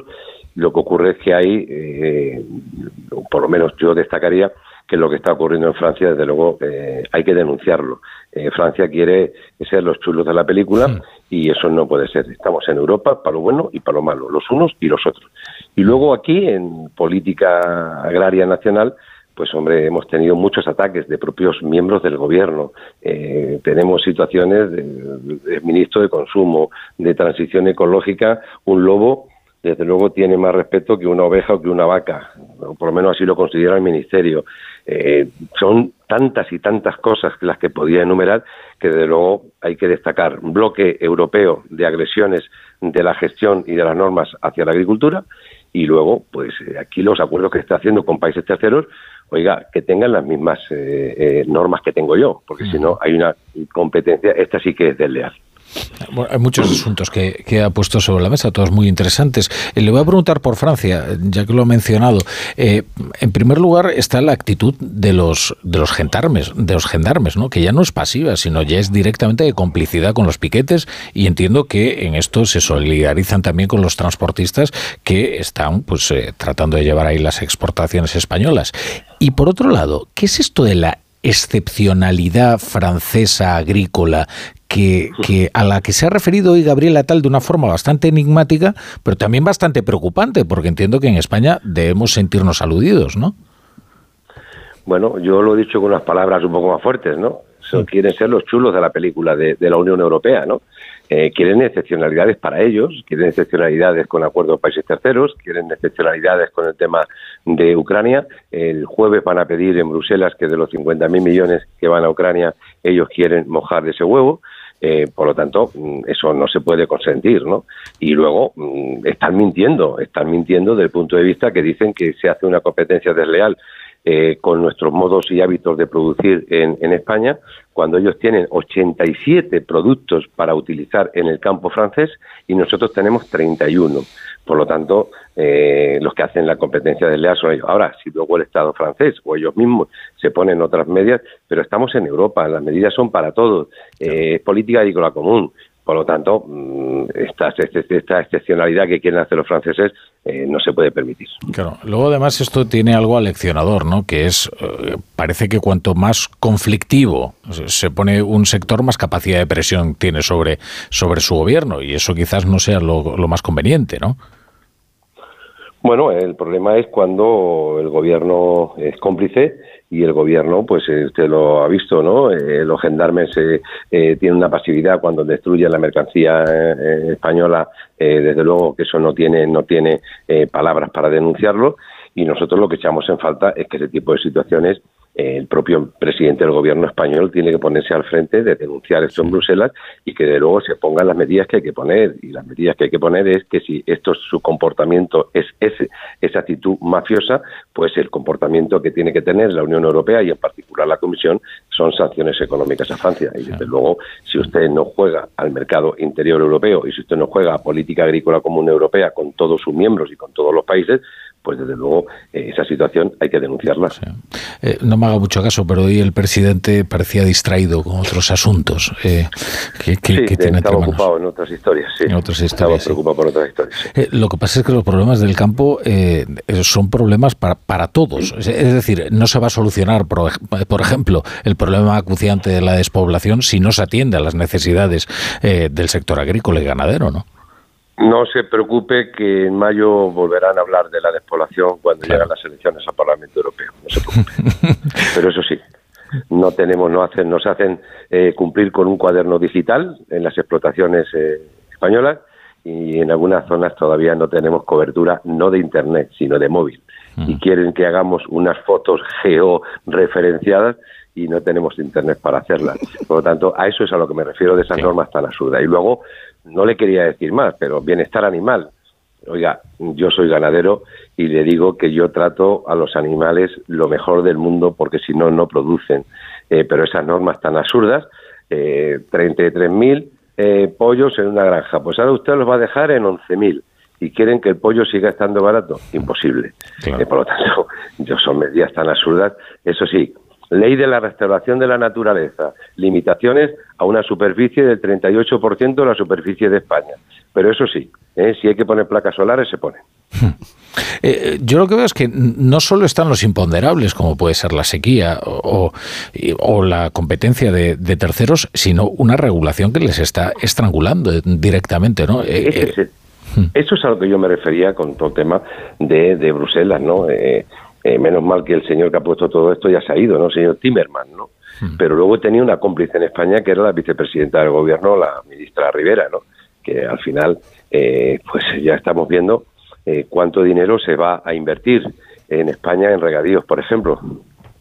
Pues no va a llegar todo ese fondo ni de 0,7 a este sector, ¿no? Hmm. ¿Qué es lo que se está haciendo en materia de poner al sector digitalmente en primera división? No conocemos nada. Mm. Eh, ¿Quieren ustedes hacer una, un apoyo a la España vaciada o a la España rural? Pues digo, usted, bajen ustedes los impuestos. No es lo mismo pagar impuestos en la Castellana o en la vía eh, de Barcelona que en un pueblo de Teruel o en un pueblo de Guadalajara o, en Cuenca, ¿no? No es lo mismo pues si usted quiere favorecer y quiere que vaya la gente ahí, dele usted alicientes. ¿eh? Mm. Pero claro, si los alicientes son que las carreteras no se arreglan, que lo primero que hacen es cerrar los colegios, pues ¿dónde estamos? Eh, ¿Usted cree que la vicepresidenta Rivera es demasiado dogmática? Yo creo que tiene una mezcla de dogma y de una ideología que desde luego no es de este siglo, no es de esta época. Mm. Le va a hacer una pregunta a Carlos Segovia, si no tiene inconveniente. Sí, buenas noches, señor Barato. Le quería preguntar que a raíz de su convocatoria de movilizaciones, mm, es probable que ocurra lo que ha ocurrido cuando han convocado ustedes movilizaciones en el pasado, y es, hemos oído voces del gobierno diciendo que hay intencionalidad política, que detrás de ustedes pues está la oposición y, y Vox en concreto. ¿Usted qué replica a eso? Pues eh, que son unos argumentos muy pobres. ¿eh? Yo creo que esos argumentos son muy pobres, porque si entonces todo el mundo tiene ideología política de partidos eh, que no sean los del gobierno, mire usted, ahí están los resultados electorales, imagino que cada uno vota al que le da la gana, ¿no? Pero desde luego aquí la única ideología que hay es intentar darle la vuelta a la legislación comunitaria en Bruselas y por otro lado que el gobierno español haga un poquito de caso nos, ministro ayer estuvo bien, dijo lo que tuvo que decir, pero el campo español necesitaba una voz más fuerte, en particular del presidente del gobierno, denunciando lo que estaba ocurriendo con los camioneros y con los productos españoles, ¿no? Eh, que dicen, ese mensaje ya está muy manido, eh, don Carlos, y usted lo conoce bien, ¿no? Eh, por lo tanto, mm, aquí hay personas de todas las ideologías de los partidos políticos democráticos que hay, ¿no? Eh, aquí lo que hay es una unidad de tres organizaciones agrarias para intentar eh, darle la vuelta a esto.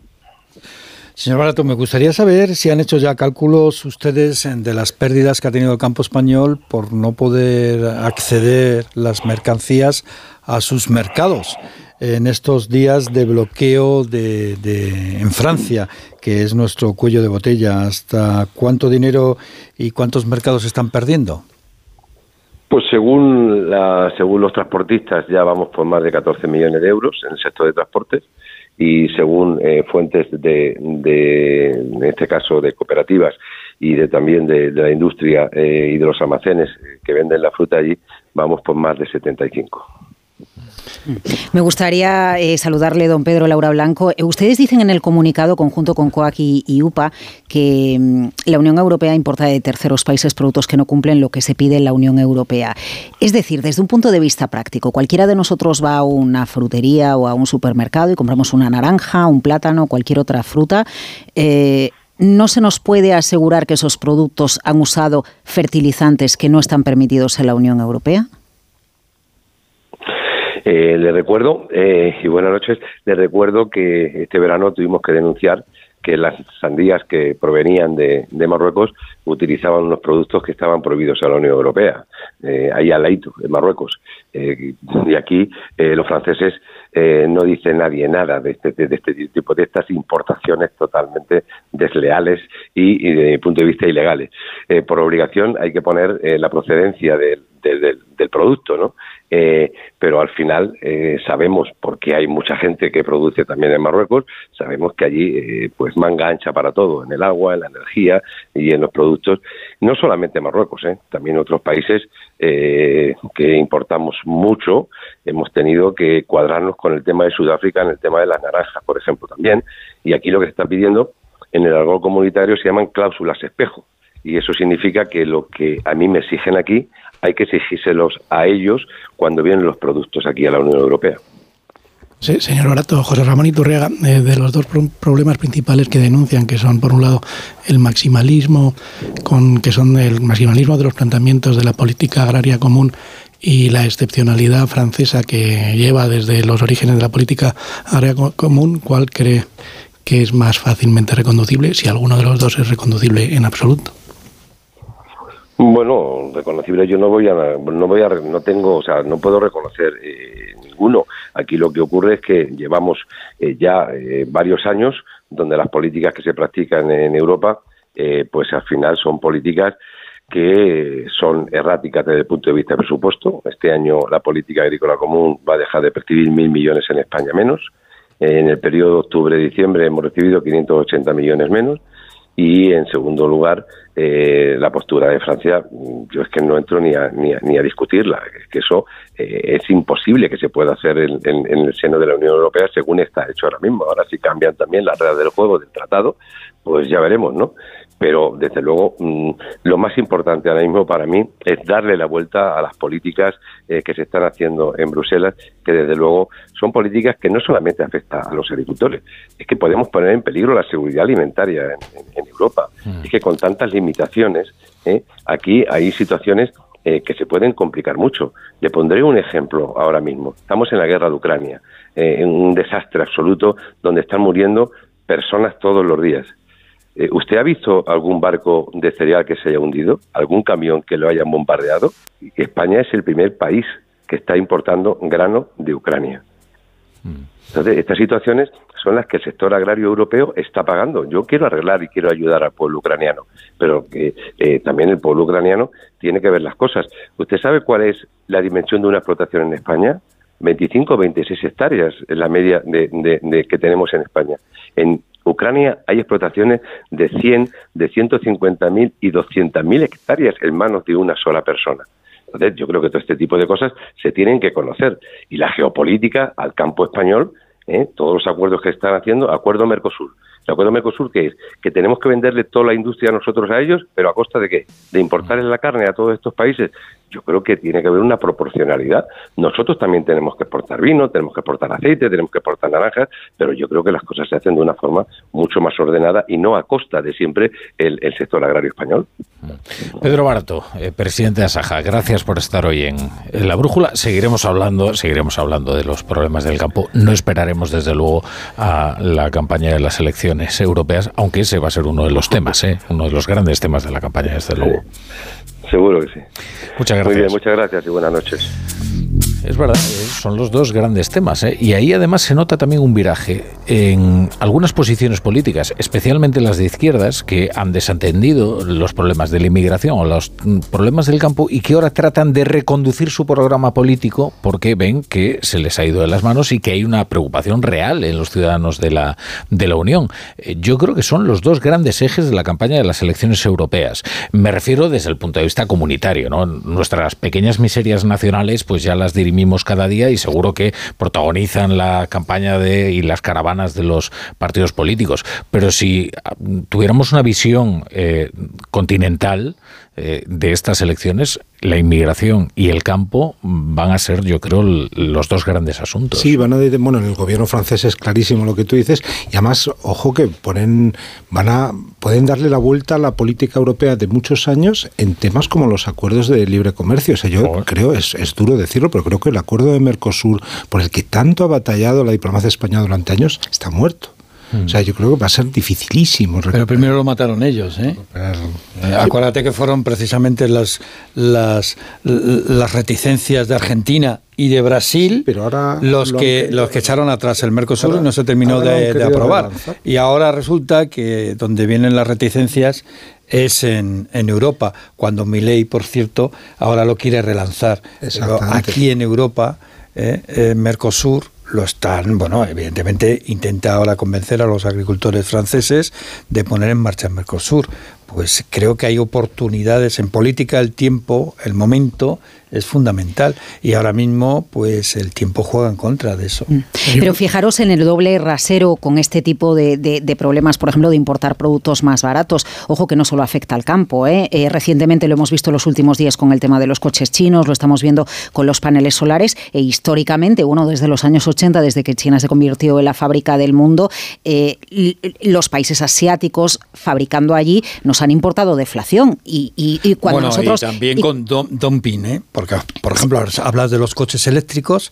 Ahora mismo los coches eléctricos, las grandes compañías eléctricas, de, vamos, de, fabricantes de vehículos eléctricos chinos, tienen verdaderos problemas en, en las bolsas, están cayendo con fuerza y llega el gobierno chino que esto es genial, y dice, voy a hacer un fondo de dos millones de yuanes para invertir en bolsa para que no sigan cayendo las empresas que a mí me interesa que sigan vendiendo y conquistando mercados a precios más bajos por debajo del precio de coste, ¿eh? pero yo voy a defender el valor de sus acciones comprando con fondos soberanos que se crean de la noche a la mañana como por ejemplo dos millones de yuanes, que eh, son a, lo, que me refiero, millones de euros. A lo que me refiero, que sean coches, sean paneles solares o sea la fruta, si toda la producción es nacional, entendido el nacional por Unión Europea, el coste es mayor y por ejemplo en un año que, como el que dejamos atrás, 2023 o 2022, marcado por unos picos impresionantes de inflación, cualquiera de nosotros llegaba al supermercado y en momentos en, lo que los, eh, en los que vas apretada, eh, compras la naranja sudafricana sin saber qué tipo de fitosanitario se ha utilizado eh, para su producción. Es decir, también en Europa, en el otro lado, nos hemos beneficiado, pero cuando digo que afecta a muchos sectores es porque tenemos que definir qué Europa queremos. Una Europa donde primero se mire el ombligo, que en, cierta medida los franceses es lo que eh, siempre ejecutan, mirándose primero el ombligo y luego mirando al resto, o queremos un libre comercio que tiene estas consecuencias. Yo sí que pienso que las reglas del juego tienen que ser todas para el mundo, acuerdos comerciales, pero las reglas las mismas. En el caso, por ejemplo, de la PAC verde, o uno de, un, ejemplo que me ponía hoy un, agricultor es tú quieres cambiar el parque de vehículos para que sea vehículos eléctricos y aunque tarden en llegar los móviles y el dinero que pides, ¿no? Y primero tú te compras el coche y luego ya llegará el dinero, pero al final tú tienes un incentivo que te voy a dar 5.000, 3.000, 7.000 euros si te compras el coche eléctrico, ¿no? Y estás pidiendo una PAC verde y un cambio en las maneras de trabajar del sector agrario, donde a lo mejor hay empresas que sí que se lo pueden permitir y pueden invertir porque tienen recursos,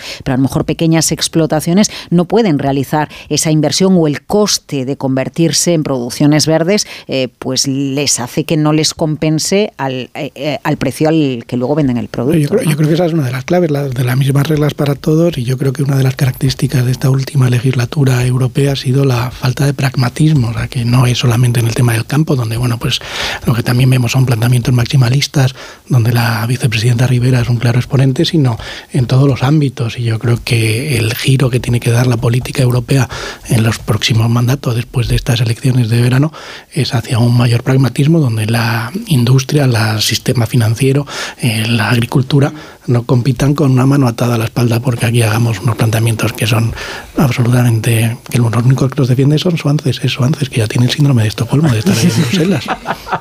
Oye, lo que lo que provocó una cierta alarma es cuando Gabriela Tal eh, pronunció esto de la excepción agrícola francesa.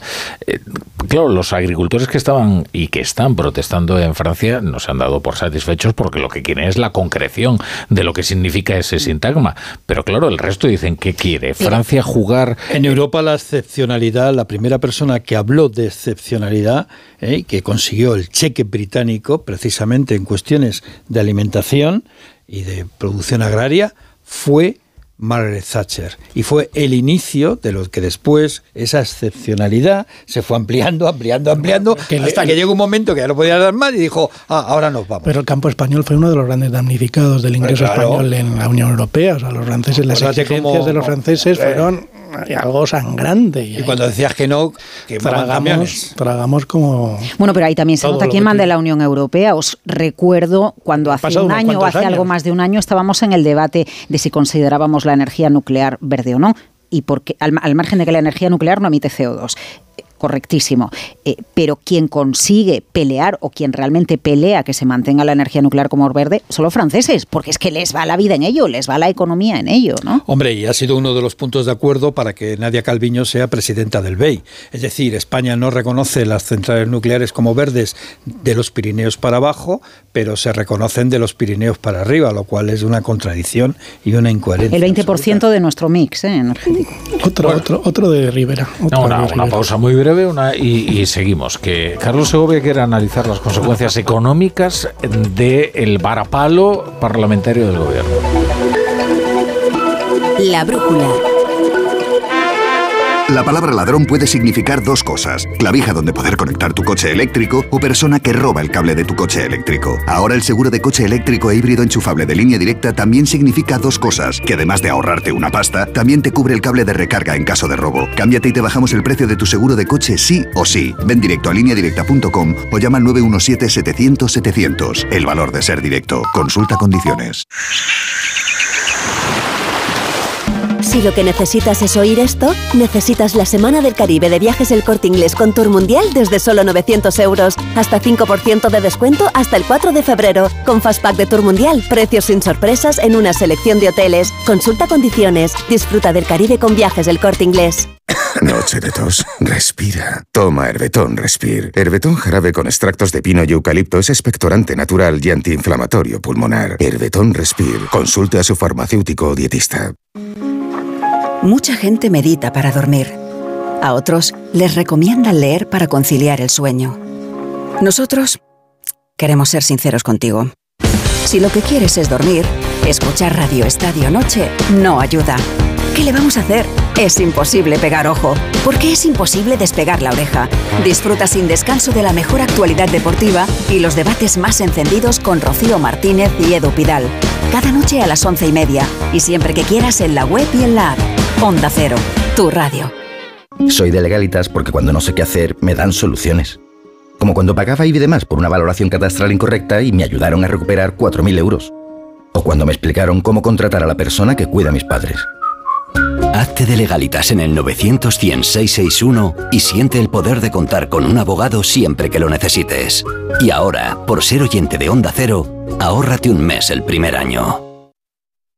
Cariño, no me cierra la maleta. ¿Pero qué has metido? Pues nada, la ropa, el neceser, las playas que hemos visto, los arrecifes, los días para encontrarnos a nosotros mismos y las tardes viendo la puesta de sol. Ah, y el sol. Con Betravel siempre vuelves con más de lo que te llevas. Viaja a Riviera Maya nueve días en Hotel 5 Estrellas desde 1.135 euros todo incluido. Betravel, viájate la vida.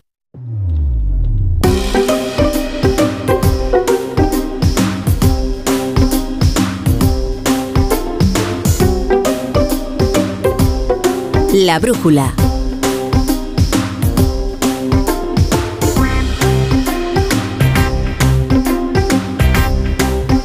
La torre. Bueno, continuamos en la brújula de la economía y les prometíamos un análisis sobre el varapalo parlamentario del gobierno que tan entusiasmados y fascinados tienen a nuestros tertulianos. Eh, entonces, ¿tú consideras, Carlos Segovia, que efectivamente lo ocurrido hoy en el Congreso de los Diputados tendrá alguna consecuencia sobre la economía? Bueno, es que, eh, claro, nos creemos que estas cosas pues son cosas nuestras y tal, pero claro, nos miran desde fuera y, me ha llamado mucho la atención cómo inmediatamente, pues tanto la agencia Bloomberg como Financial Times, que son medios de referencia para los inversores, pues han, en fin, claro, han dicho, oye, que, es que el, el presidente del gobierno de la cuarta economía del euro ha perdido una votación crucial y crecen las posibilidades de que, de que este gobierno pues caiga a los pocos meses de, de, haber, de, haber sido investido. El Financial Times incide también en la fragilidad eh, del gobierno. ¿Por qué les puede preocupar? Porque, hombre, el, bueno, mañana publicamos, ya os adelanto, una entrevista con el economista jefe del Fondo Monetario Internacional y es que la, situación en la eurozona es muy complicada. está siendo la gran excepción a una cierta mejora económica en el, en el mundo. Entonces, están todos los ojos puestos en qué va a pasar con Alemania, con Francia, con la deuda que tienen países como España, como Italia. Entonces, que haya un gobierno que muestre esta debilidad en una economía importante como es España, pues es algo que no que no que no pasa inadvertido y que tenemos que prestar atención porque en fin, tenemos el apoyo siempre del Banco Central Europeo pero estas cosas, estas cosas, sabe más Iturrea que yo de esto, pero estas cosas no pasan inadvertidas. La gente lo tiene en cuenta. Hay muchos sitios donde invertir y uno mira eh, para invertir donde haya más estabilidad. Bueno, yo creo que el, tema de, que caiga este gobierno es bueno o malo lo planteabas tú ahí, pues yo no sé, cómo no sé cómo contestar a esa pregunta, pero vamos, yo creo que, que es el Financial Times y el Bloomberg. Que no, pero no, no, no creo que sea, pero yo creo que lo que evidencia lo que estamos viendo en el Congreso, no solamente hoy que ha sido un espectáculo dantesco, sino pues la, aprobación de los tres decretos de hace unos días y tal, es que la capacidad de legislar de este gobierno es muy, muy, muy, muy, muy reducida y sobre todo es todavía más reducida en materia económica económica, ¿no? En materia económica, pues si en los temas políticos que han sido la clave para mm, pergeñar este gobierno no son capaces de sacarlos adelante, pues no quiero ni pensar en temas económicos donde, bueno, pues el mínimo común denominador de, de, Podemos en un extremo, Bildu y, PNV o Junts en sus planteamientos económicos en el otro, pues son irreconciliables, ¿no? Entonces yo creo que, bueno, pues la ausencia de legislación, si lo miramos con un poco de cinismo, que creo que es como hay que mirarlo, pues no es malo. O sea, que aquí el problema es cuando, cuando se legisla. Y, lo, y llevado al extremo, pues vemos planteamientos como la semana pasada, que Sánchez, pues eso, pues queriendo dar, yo creo que titulares de otro de otra índole, ¿no? Porque está claro sometido a, la rabiosa actualidad, pues salió apoyando la ampliación de barajas, ¿no? Ampliación de barajas que, bueno, yo creo que no es una anécdota, ¿no? Que, que apoye la ampliación de Barajas cuando es algo que sus socios de gobierno, no los distintos partidos que le apoyan, sino sus socios de gobierno es algo... De coalición. Sus socios de coalición son, eh, están en contra directamente porque no puede más que encarnar lo peor de su, de su pensamiento económico, ¿no? Pues desde las emisiones a más turistas, a todo lo no puede Al crecimiento económico. Todo, pues todo. Entonces dice, pero sale por ahí Pedro Sánchez y te das cuenta que, bueno, pues ese tipo de planteamientos económicos más posibilistas podrían pasar y podríamos ver, porque al señor Sánchez de las pocas cosas que no se le caen de la boca en temas económicos, que no habla muy poco de economía, pero habla siempre del tema de la vivienda. Y el tema de la vivienda podría haber ahí algo que ya llevaba el Partido Popular en su programa, que es todas estas medidas de ayuda a la compra que copió el Partido Socialista, y bueno, que podríamos ver que también sería algo, un insulto, un escupitajo en la cara a sus socios de gobierno como son los de Sumar. Entonces, bueno, yo creo que, que, que no Hitler es buena noticia Creo que si hubiera un cambio de gobierno tampoco sería mala noticia para los mercados viendo el gobierno, la composición del gobierno actual, pero, vamos, lo iremos viendo. Pero también hay que entender que el, que el mundo y el mercado lo que hace es relativizar mucho porque hablas con los de BlackRock, hablas con los grandes inversores que, por ejemplo, están invirtiendo muy fuerte en España porque están viendo oportunidades muy interesantes. Y en el tema político en todas partes cuecen habas, ¿no? Desde, desde, desde Biden, Trump, que bueno, eso pues nos lo pasaremos muy bien. A ver si nos llevas a, a ver las elecciones a Nueva York en noviembre. Sin embargo, en Washington. No, pues Nueva York más divertido. Sin embargo, sí, Nueva York es la sede de Trump de la campaña. Congreso estadounidense pero, hay mucha diversión. Perdón, solo un matiz que luego comentamos si da tiempo la, el Producto Interior Bruto y es que la, la, debilidad de la inversión es, es, un componente claro, o sea que ha crecido, crece, ha crecido la economía, sí, pero, no, pero no por la inversión, sino porque ha resistido el empleo y ah. atención por el consumo público. El gasto público ha sido importante en el cuarto trimestre, pero la inversión ha caído, o sea que todo eso con, todos mis respetos al Financial Times y las advertencias que lance sobre España, creo que el Reino Unido no es un país que a lo largo de los ah, últimos tres años nos tenga que dar lecciones sobre políticas de gobierno. Hoy mismo el Fondo Monetario Internacional ha advertido al primer ministro británico que cuidado con las bajadas de impuestos y al impacto que esto puede tener, cosa que no ha llegado hoy en un día de Fondo Monetario Internacional, la advertencia para España. Yo creo, en la línea con lo que dice Turriaga, que es que si esto acabara desencadenando incluso en un cambio de gobierno para los los mercados internacionales, eso no sería un problema, al margen de que la economía española ha crecido mucho más de lo que pronosticaba cualquiera en el ejercicio 2000, eh, en, hace justo un año, ¿no? finales de 2022, o el año 2023. Y luego pensemos en la realidad del inversor. Eh, eh, el inversor quiere rentabilidad. El inversor quiere rentabilidad. Porque en, ocasiones las cuestiones de política interna son cuestiones de política interna, pero si alguien ve rentabilidad en un país y que puede aprovechar, pues con la compra, por ejemplo, que acaba de realizar BlackRock, lo que quiere es convertirse en un socio público, realizar política público-privada en todas las infraestructuras energéticas, de aeropuertos y de autopistas que, que necesita el mundo y ellos tienen dinero para ponerlo. Y en España todavía eso tiene rentabilidad.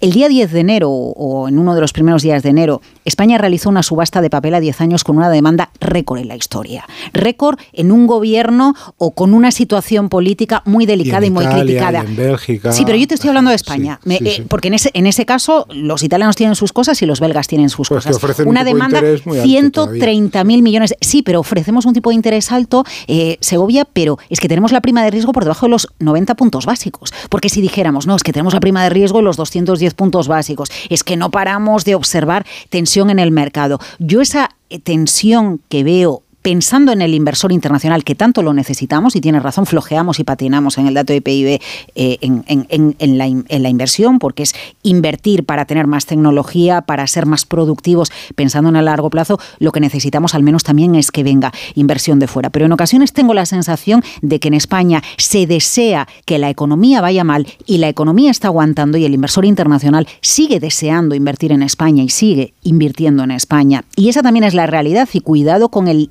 impacto que, se que, estamos a, su vez nosotros generando con las decisiones de inversión que toman los medianos empresarios o los pequeños empresarios en España, porque en muchas ocasiones, en función de que dibujemos una economía bollante o una economía en decadencia van a adoptar decisiones de inversión. Hace un año era la gran tesitura, el gran debate ¿no? que se planteaba alguien en una empresa española que quería invertir. La previsión era negativa y a la vista de los datos que tenemos, las cosas tan mal no han ido. ¿Quieres responder, Segovia? Ah, bueno, no, eh, no, que yo creo que los pequeños los y medianos empresarios eh, invierten en, no hace falta que les diga al gobierno si vamos muy bien o que otros les digan que vamos muy mal. Yo creo que ellos saben los costes que tienen y, y el- el- las posibilidades de, de mercado que, es- que se presentan y lo que se está viendo es que, por ejemplo, el empleo resiste, pero hay muy, muy poco apetito que llaman por invertir a largo Sí. plazo. O sea, es- y ese es un peligro que tenemos. Y, por- y eso es por algo. ¿Por qué la gente no invierte a largo plazo? Le cuesta tomar decisiones pues, de compra de bienes de equipo, de maquinaria. ¿Por qué? Pues porque ven que no hay, hay una inestabilidad, hay una incertidumbre y Yo eso creo que- hay que despejarlo. Cuidado Y y tú no- y no solo se si puedes hacerlo en 10 segundos, ¿eh? si no, no te Bueno, yo creo que el ruido de la política es muchísimo, pero hay que tratar de que no nos deje o no nos impida ver el bosque. Y el bosque de la economía, pues como ha Ah. dicho Laura, es bueno por el lado de las exportaciones. Y todo esto no es mérito del gobierno, por el tema del turismo. Hay un nuevo paradigma económico que ha emergido en el mundo post-COVID. El pasa? turismo, ladrillo, exportaciones, sector exterior. No para. Bueno, pues lo están haciendo bien. En Y como exportaciones. Que no para, profesor, a pesar del gobierno. Bueno, muy bueno, bueno, bueno, bueno, En bueno, por exportaciones de servicios no Te turísticos, los datos mano del y te cogen ejercicio el brazo. 2023 Adiós, adiós, son pero ido, buenísimos. Pero por Ah, favor, sigue, pero ¿qué es esto? Oh, ¿Quieres que, que es infinito este programa? La brújula. Cuando buscas, no siempre encuentras. Pero en la semana del deporte del corte inglés, siempre encuentras lo que buscas. Hasta el 50% de descuento en marcas como Nike, Adidas, Puma, Six Boomerang, Under Armour, Quicksilver, New Balance, Vans, Mountain Pro, Columbia y Roxy. Del 25 al 31 de enero, semana del deporte del corte inglés. En tienda web y app. Madre mía, qué golpe. Parece que tu coche se pelea con una columna. Con el seguro de coche de línea directa, no solo te ahorras una pasta, sino que además puedes escoger el taller que quieras aquí o en Chipiona. Y si eliges taller colaborador, también tienes coche de sustitución garantizado y servicio de recogida y entrega. Cámbiate ahora y te bajamos el precio de tu seguro de coche, sí o sí. Ven directo a lineadirecta.com o llama al 917-700-700. El valor de ser directo. Consulta condiciones. ¿Eres profesor o centro educativo? Prepara tu proyecto para la tercera edición de los premios Mentes AMI. Queremos reconocer tu labor con esas iniciativas que fomentan el pensamiento crítico de tus alumnos, que impulsan su creatividad audiovisual responsable, que desarrollan sus competencias digitales o que promueven los valores y la convivencia en el aula. Infórmate en mentesami.org. Un proyecto de Fundación A3 Media. Colaboran Platino Educa, Unie Universidad y Fundación La Caixa. Luis Lacasa, inspector de policía. Dos brillantes policías. No olviden que manda aquí. Condenados a entenderse Nadie puede abandonar la isla, déjaselo claro a esa mujer. para descubrir al asesino. Ese rollito condescendiente de godo colonialista te lo puedes meter por donde te quepa. Una vida menos en Canarias. Con Ginés García Millán y Natalia Berbeque. Serie ya disponible solo en A3 Player.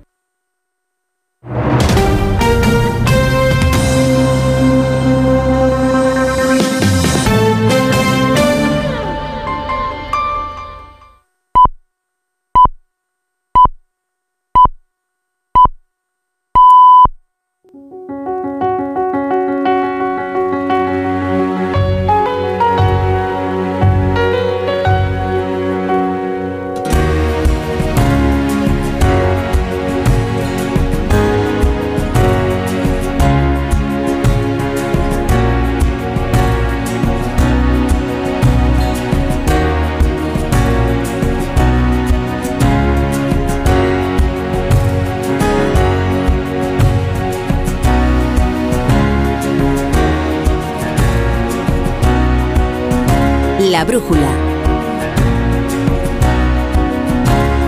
La torre.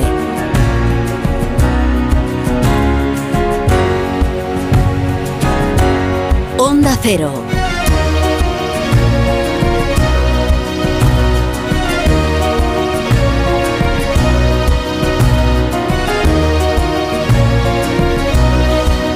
Las 10 y un minuto, las 9 y un minuto en Canarias. Vamos a comenzar la tertulia de la brújula de este día turbulento en el que hay otras noticias y otros problemas. ¿eh?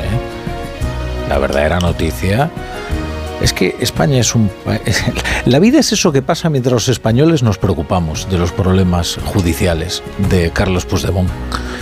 Y la vida es eh, que hay una sequía atroz en Cataluña, que los embalses están al 16%, que dentro de unos días se va a activar un plan de emergencia que lo que va a provocar es restricciones también en el consumo humano ¿eh? y en el consumo doméstico, no solo en el consumo industrial ni en el consumo agrícola. Y que probablemente luego venga a Andalucía. Juanma Moreno está tratando de explicar cuál es la situación crítica de los embalses ahora mismo en Andalucía y cómo los andaluces también van a eh, ver restringido su consumo de agua, a menos que se ponga a llover y no deje de hacerlo durante el próximo mes, cosa que es bastante improbable. Todo esto viene a agravar los eh, problemas acuciantes del campo. Este va a ser el gran tema junto a la inmigración de las próximas elecciones europeas, mientras aquí en España vamos a seguir preocupados por los problemas judiciales de Carlos Puigdemont porque de ellos depende el gobierno de España. Va a haber movilizaciones en España. De nuevo, se van a reactivar. Ya protestaron ¿eh? en Córdoba, cuando se reunieron allí los eh, ministros de Agricultura el campo español está sufriendo por el exceso de regulación, por la sequía, desde luego también porque ven que compiten en desigualdad de condiciones con los productos de otros países y ahora además asisten temerosos a lo que está ocurriendo en Francia. Es que en Francia hay 1.500 agricultores que están cercando París con sus tractores y que van a conseguir forzar a su gobierno a aplicar una legislación de excepcionalidad, o al menos eso sugiere el primer ministro Gabriel Atal, que por cierto, menudo debut, menudo debut. Eh, difícil, ¿eh? Emmanuel Macron está en Suecia, luego se irá a Bruselas y ahí está el bueno de Gabriel Atal eh, haciendo frente a unas protestas muy fuertes. Ha pronunciado un sintagma que en España mm, debería provocar que nos diéramos por aludidos. Esto de la excepción agrícola francesa. Esto es lo que le promete a los agricultores. Los agricultores la verdad es que esperaban algo más de concreción, pero ¿qué significa eso? Pues en España debería preocupar porque parece que Francia va a apostar por el proteccionismo y quiere un régimen especial dentro de la Unión Europea. Ah, pero pero en España estamos preocupados por los problemas judiciales de Carlos Puigdemont porque de ellos depende el gobierno.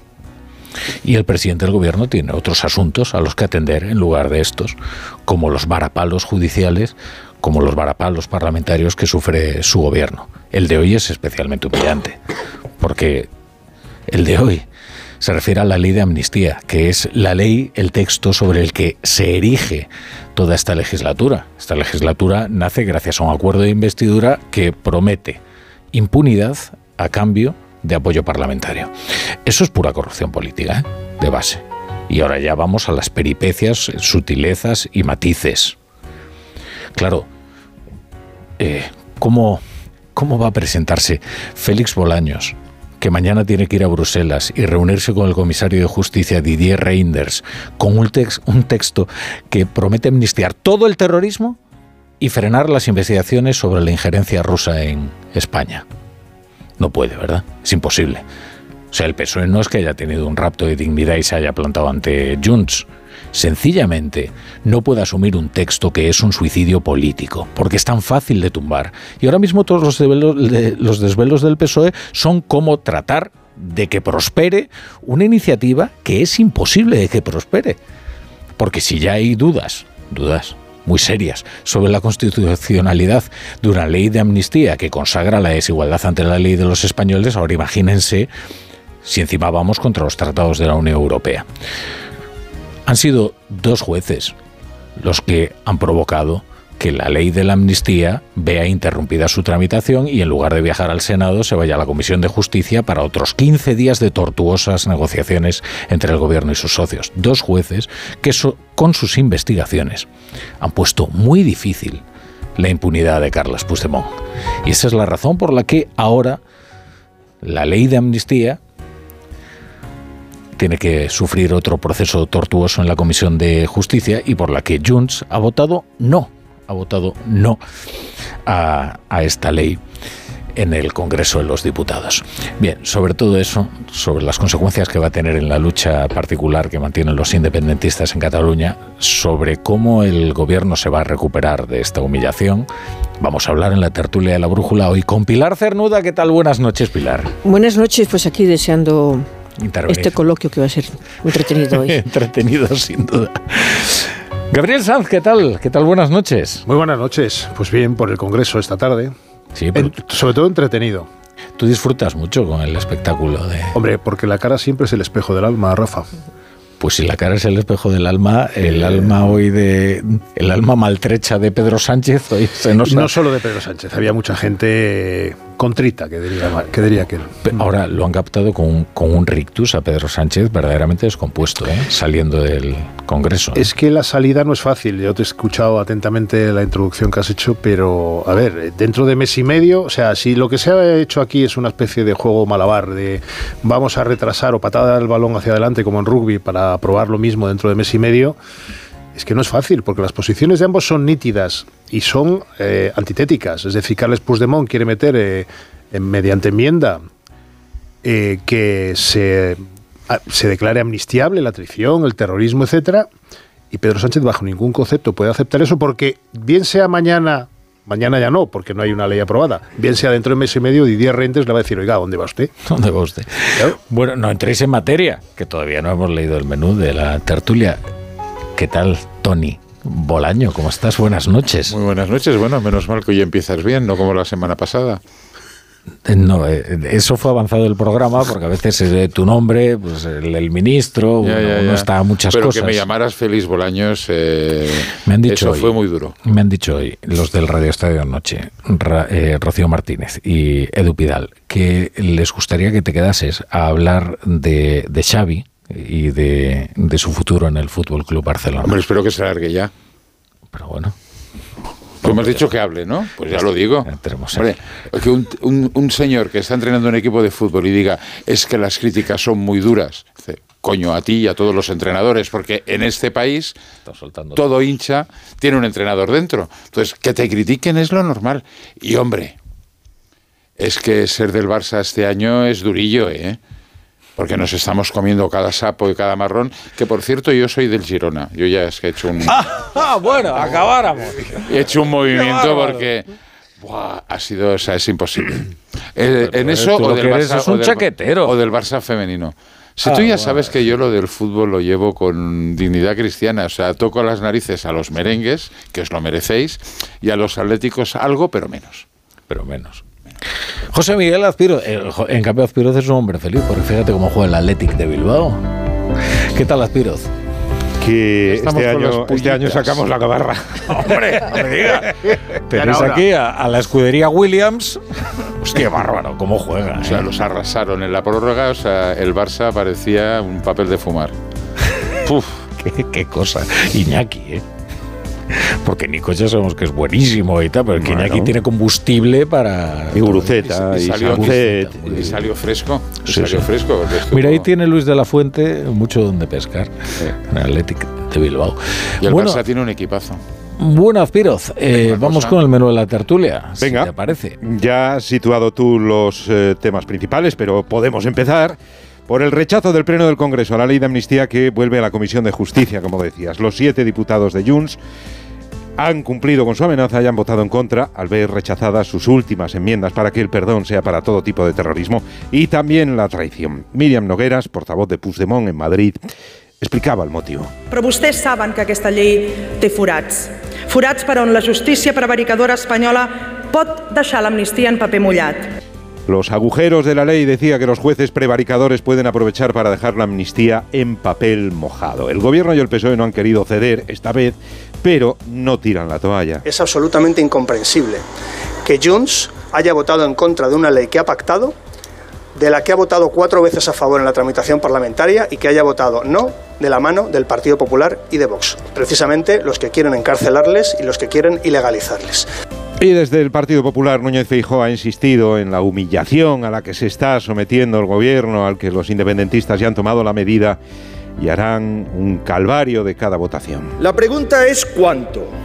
¿Cuánto tiempo van a aguantar esta humillación diaria? Humillación diaria a sus siglas, a su historia, a la dignidad de cada uno de ustedes. Se ha plantado el gobierno ante las continuas exigencias de Junts, se acabó lo de decir sí a todo, o por el contrario, cree la tertulia que de vuelta la ley a la Comisión de Justicia llegarán finalmente a un acuerdo. Y si Sánchez se instala en el hasta aquí hemos llegado, Nos quedan tres años y medio de legislatura para seguir apostando por seguir haciendo políticas como las que hemos hecho en estos meses de gobierno. El caso es que agencias internacionales como Bloomberg hablan ya del colapso del gobierno o Reuters de la fragilidad parlamentaria de Pedro Sánchez. ¿Cómo queda el gobierno? ¿Está en riesgo la legislatura después de lo que ha ocurrido hoy? Mañana el ministro Bolaños tendrá la oportunidad de averiguar cómo se ve la cosa desde Bruselas. Está convocado a las 3 de la tarde por el comisario de Justicia Reinders, igual que Esteban González Pons del PP, para negociar la renovación del Consejo General del Poder Judicial y también cambios en el sistema para elegir a sus miembros. Con la amnistía planeando, ¿se dan las condiciones para un acuerdo o no es el mejor momento? Con la política entregada a este debate, hay asuntos a ras de suelo que citabas antes, Rafa, que reclaman atención. Uno de ellos es la sequía. Las lluvias de este mes solo han aportado tres décimas de agua a nuestros embalses que siguen en situación crítica. En Cataluña, este jueves se aprueba la fase de emergencia para Barcelona y 200 municipios. Menos agua para 6 millones de personas. En Andalucía, si no llueve, en primavera restricciones. El presidente Moreno se ha ido a Bruselas para pedir ayuda. Un fondo exclusivo y finalista exclusivo y finalista para políticas de emergencia en materia hidráulica. Por tanto, lo que le pedimos al Gobierno de España es que impulse también la posibilidad de ese fondo para que esos recursos nos lleguen a las comunidades autónomas que tenemos ahora mismo un déficit hídrico importante y nos permitan hacer en un corto periodo de tiempo la mayor obras posible en materia hidráulica. Tenemos también la crisis migratoria en Canarias, con enero marcando récord de llegada de cayucos en las islas. Se acoge hoy a 5.600 menores extranjeros no acompañados. El presidente Clavijo dice que la situación es insostenible. La situación es límite. No tenemos más recursos donde meter a los menores no acompañados. No podemos someter a la, a la población del hierro a toda esta presión. Por lo tanto, hay que hacer la tarea.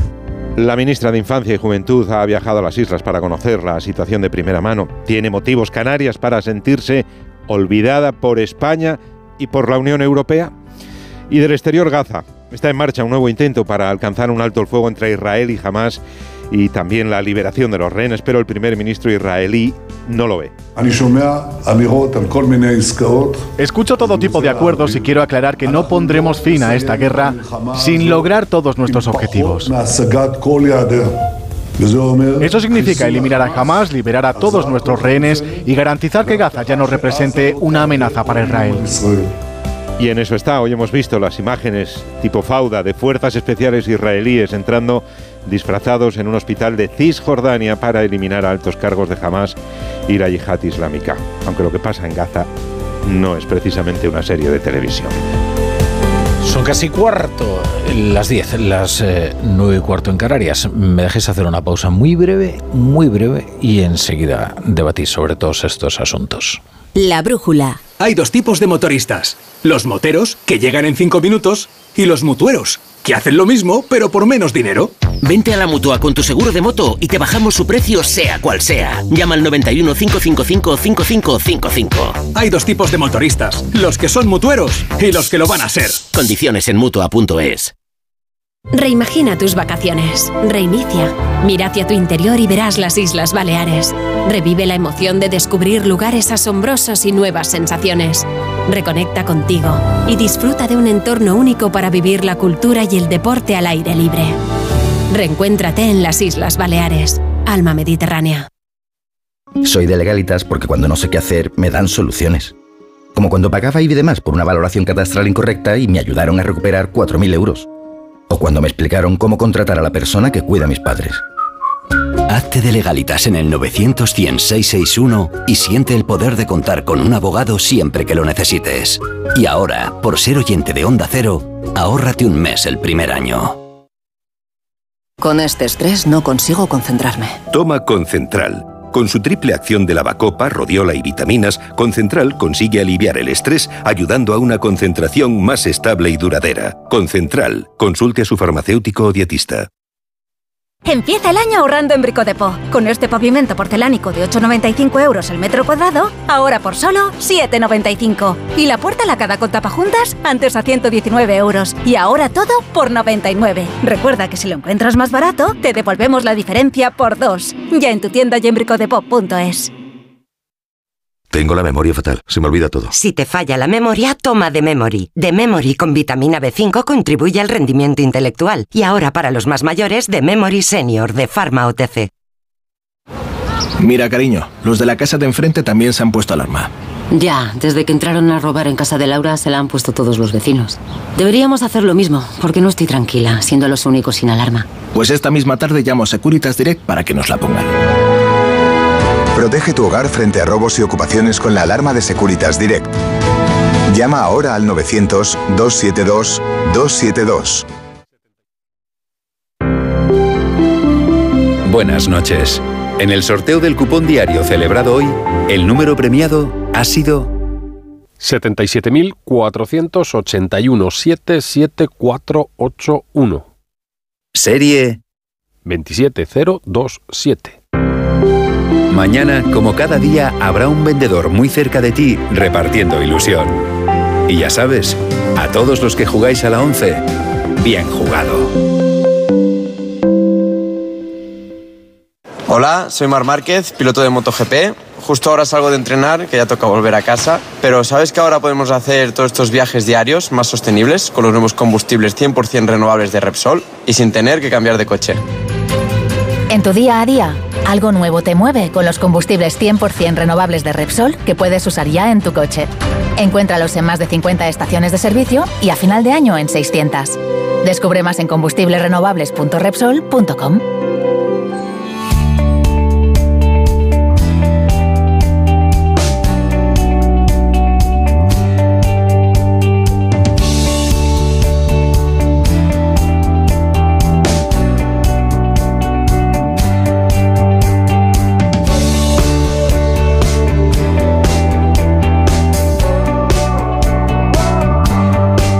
qué elegir si puedes tenerlo todo?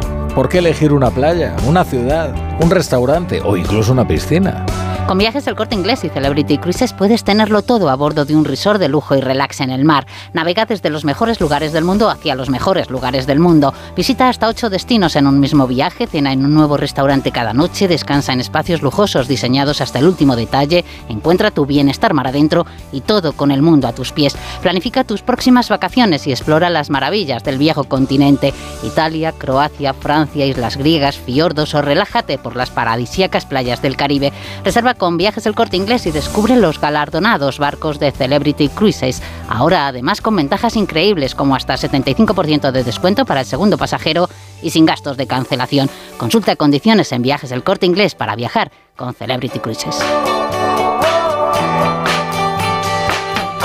La brújula.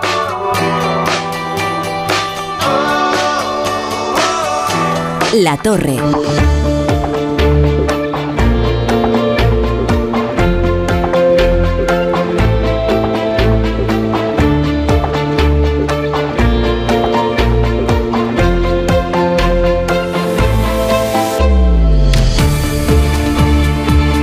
Tertulia de la brújula con Pilar Cernuda, Tony Bolaño y Gabriel Sanz. Antes dábamos el- los datos de los embalses. Era realmente preocupante, ¿eh? 16% en Cataluña. 16,3 es un desastre. La fase de emergencia es lo más que, se puede, la medida más extrema que se puede tomar desde la administración para atajar un problema, el de la sequía, que es em, acuciante y que están sufriendo ya no solo los agricultores, sino cualquiera en Cataluña. Bueno, en 202 pueblos están, van a estar afectados a partir del jueves, que se van a anunciar más medidas, donde va a haber un tope al consumo doméstico industrial de 200 litros por persona. 200 litros por persona, no nos pensemos que es una barbaridad, es poquito. ¿Por qué? Porque el 16,3 que ha dicho así, es un porcentaje, dice, sobre, parece poco, pero es que son 100 hectómetros cúbicos. Estamos en 100,1, o sea, mm, alerta total y absoluta. Pero Rafa, es que desde el 2008, cuando estaba José Montilla como presidente de la Generalitat, eh, no se han hecho ni una sola obra hidráulica. Ni una sola obra hidráulica. Se han hecho los parches habituales en la red de distribución, etcétera, etcétera. En Cataluña, en el levante español, eh, las, las sequías son cíclicas y son cada ocho años. La última gravísima cuando el entonces conseller Francesc Baltasar, de Iniciativa per Cataluña, comunista él, dijo que si era necesario iba de rodillas a, a rezar a Montserrat para que lloviera. Y fueron, dicho y hecho. Y en el mes de mayo cayó en Cataluña, en el mayo del 2008, agua a raudales y se salvó la sequía. No se hicieron las obras a partir de ese momento. En el 2016, en pleno Prusés, también había, eh, hubo una amenaza de sequía, pero no fue excesivamente grave y se solventó. No se hicieron obras. Claro, ha llegado el 2024 y ahora eh, nos acordamos todos de Santa Bárbara, ¿no? Y vamos todos corriendo. 200 litros, la presión del agua ya está bajando, Rafa, ya está bajando en los grifos de, muchísimas ciudades. Hasta ahora las medidas que se han tomado a mí me parecen de cachondeo. O sea, no te duches en los gimnasios, no llenes las piscinas. Bueno, eso ya lo tenían que haber hecho a lo mejor en el verano pasado para empezar a prevenir. Pero, por ejemplo, se han puesto medidas que también eh, hacen sonrojar. Tú hablabas del campo. Se ha hecho restricciones para el regadío, pero ponen el mismo tope para el regadío eh, gota a gota o el de manta. Y hombre, yo no es que sea un experto, pero muy igual no me parece. ¿no? Con lo cual dices, sorprende. Y em, dicen que las medidas las tomarán el jueves porque ya es por desesperación, pero claro, de 200 litros eh, de 100 hectómetros cúbicos a 80 hectómetros cúbicos hay un nada, muy pocos días. O sea que estaremos en 180 y eso seguirá bajando. Y ya veremos qué sucede si esos que solo hablan de amnistía, cuando empiecen las restricciones en serio y la gente en Cataluña hable de que no tienen agua para ducharse. Eso empezará por Igual hablan de amnistía precisamente para que no se hable de esto que, que estás contando tú aquí, ¿no? Digo yo, digo yo. Lo que pasa es que la gente al final llegará a la mañana, un día a las 9 de la mañana y, tendrá que seguir duchándose. Y como la amnistía no moja, pues se acordarán de la madre del conseller o del presidente de la Generalitat, en fin.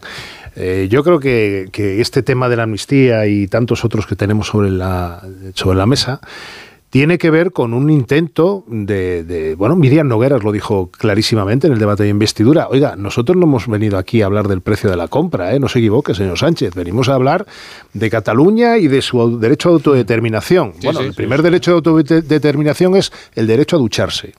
Si no te puedes duchar, eh, maldita la gracia del derecho de autodeterminación de un territorio. Acuérdate, Gabriel, cuando en el 2010 y esto con Pilar lo hemos hablado alguna vez, en el programa electoral de Convergencia, de Convergencia y Unión, no de Junts, no, de Convergencia y Unión, se decía que en una... 2012, eh, perdón, 2012, se decía que en una Cataluña independiente habría menos cáncer, pero así, menos cáncer. Y ya la que fue bastante flipante era que en una Cataluña independiente, evidentemente, iba a haber menos accidentes de tráfico. Bueno, esto, esto recuerda a no, no sé cuáles de las internacionales socialistas, ¿no? En el que cuando llegó el capítulo de los accidentes de, de circulación, llegaron a la conclusión de que cuando el comunismo llegase a su último estadio, sería un sistema tan perfecto que no habría accidentes de tráfico. Estas pues cosas, estamos las utopías. Eso, me acuerdo perfectamente que esto no solamente de Cataluña, ¿eh? en Andalucía están ya con el agua al cuello, nunca, nunca peor dicho. Exacto. ¿eh? Y en La Mancha también. Y, Murcia, no hablemos de todo Levante, todo Levante también, cómo están eh, todas las huertas y cómo está. ahora mismo pasa que están los ojos muy puestos en Cataluña. Tú hablas de las infraestructuras. Yo hablo de, efectivamente de que no hay suficiente agilidad o suficiente capacidad de prevención o suficiente interés para tomar medidas preventivas por parte de algunos gobernantes, eh, pero además falta solidaridad.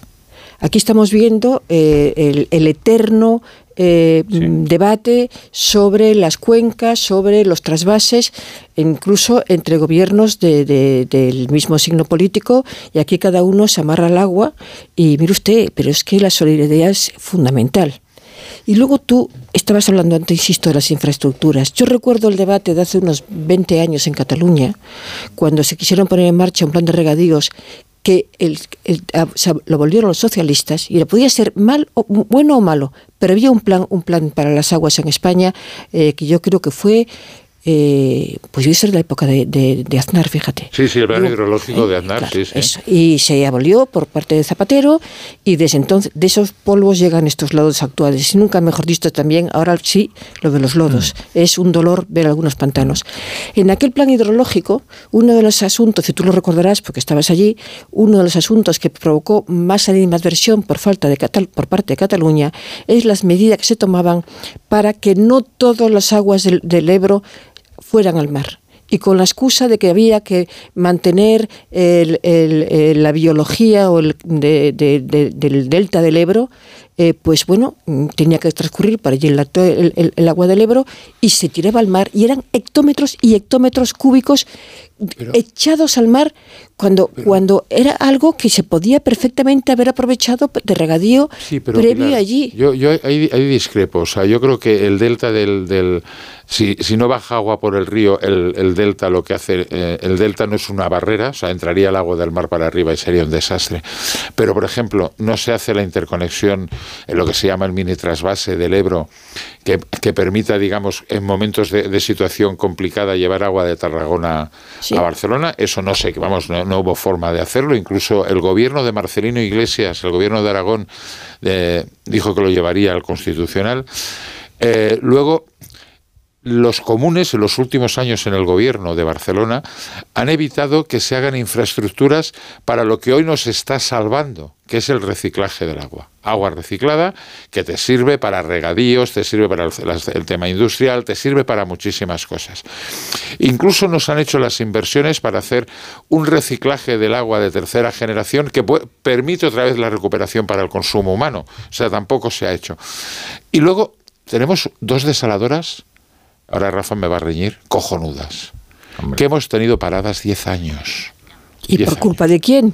Porque hombre, eso, el tema de las saladoras fue un debate hace 10 años brutal entre la derecha y la izquierda. La izquierda no las quería. Pero están hechas, están hechas. ¿Y cuál es el problema? Como la energía ha sido cara estos años, se ha reducido al, al mínimo. Claro, una desaladora no es aquello que le das a un grifo y sale el agua tiene que volverse a lanzar, con lo cual hemos tardado tiempo y me cayó porque Rafa ya me está poniendo aquí. Sí, es que luego tenemos una entrevista y quería antes conocer vuestra opinión de lo ocurrido hoy en el Parlamento. Eh, como eh, pacientemente ha estado esperando Gabriel Sanz su turno, va a ser el primero en disponer de él.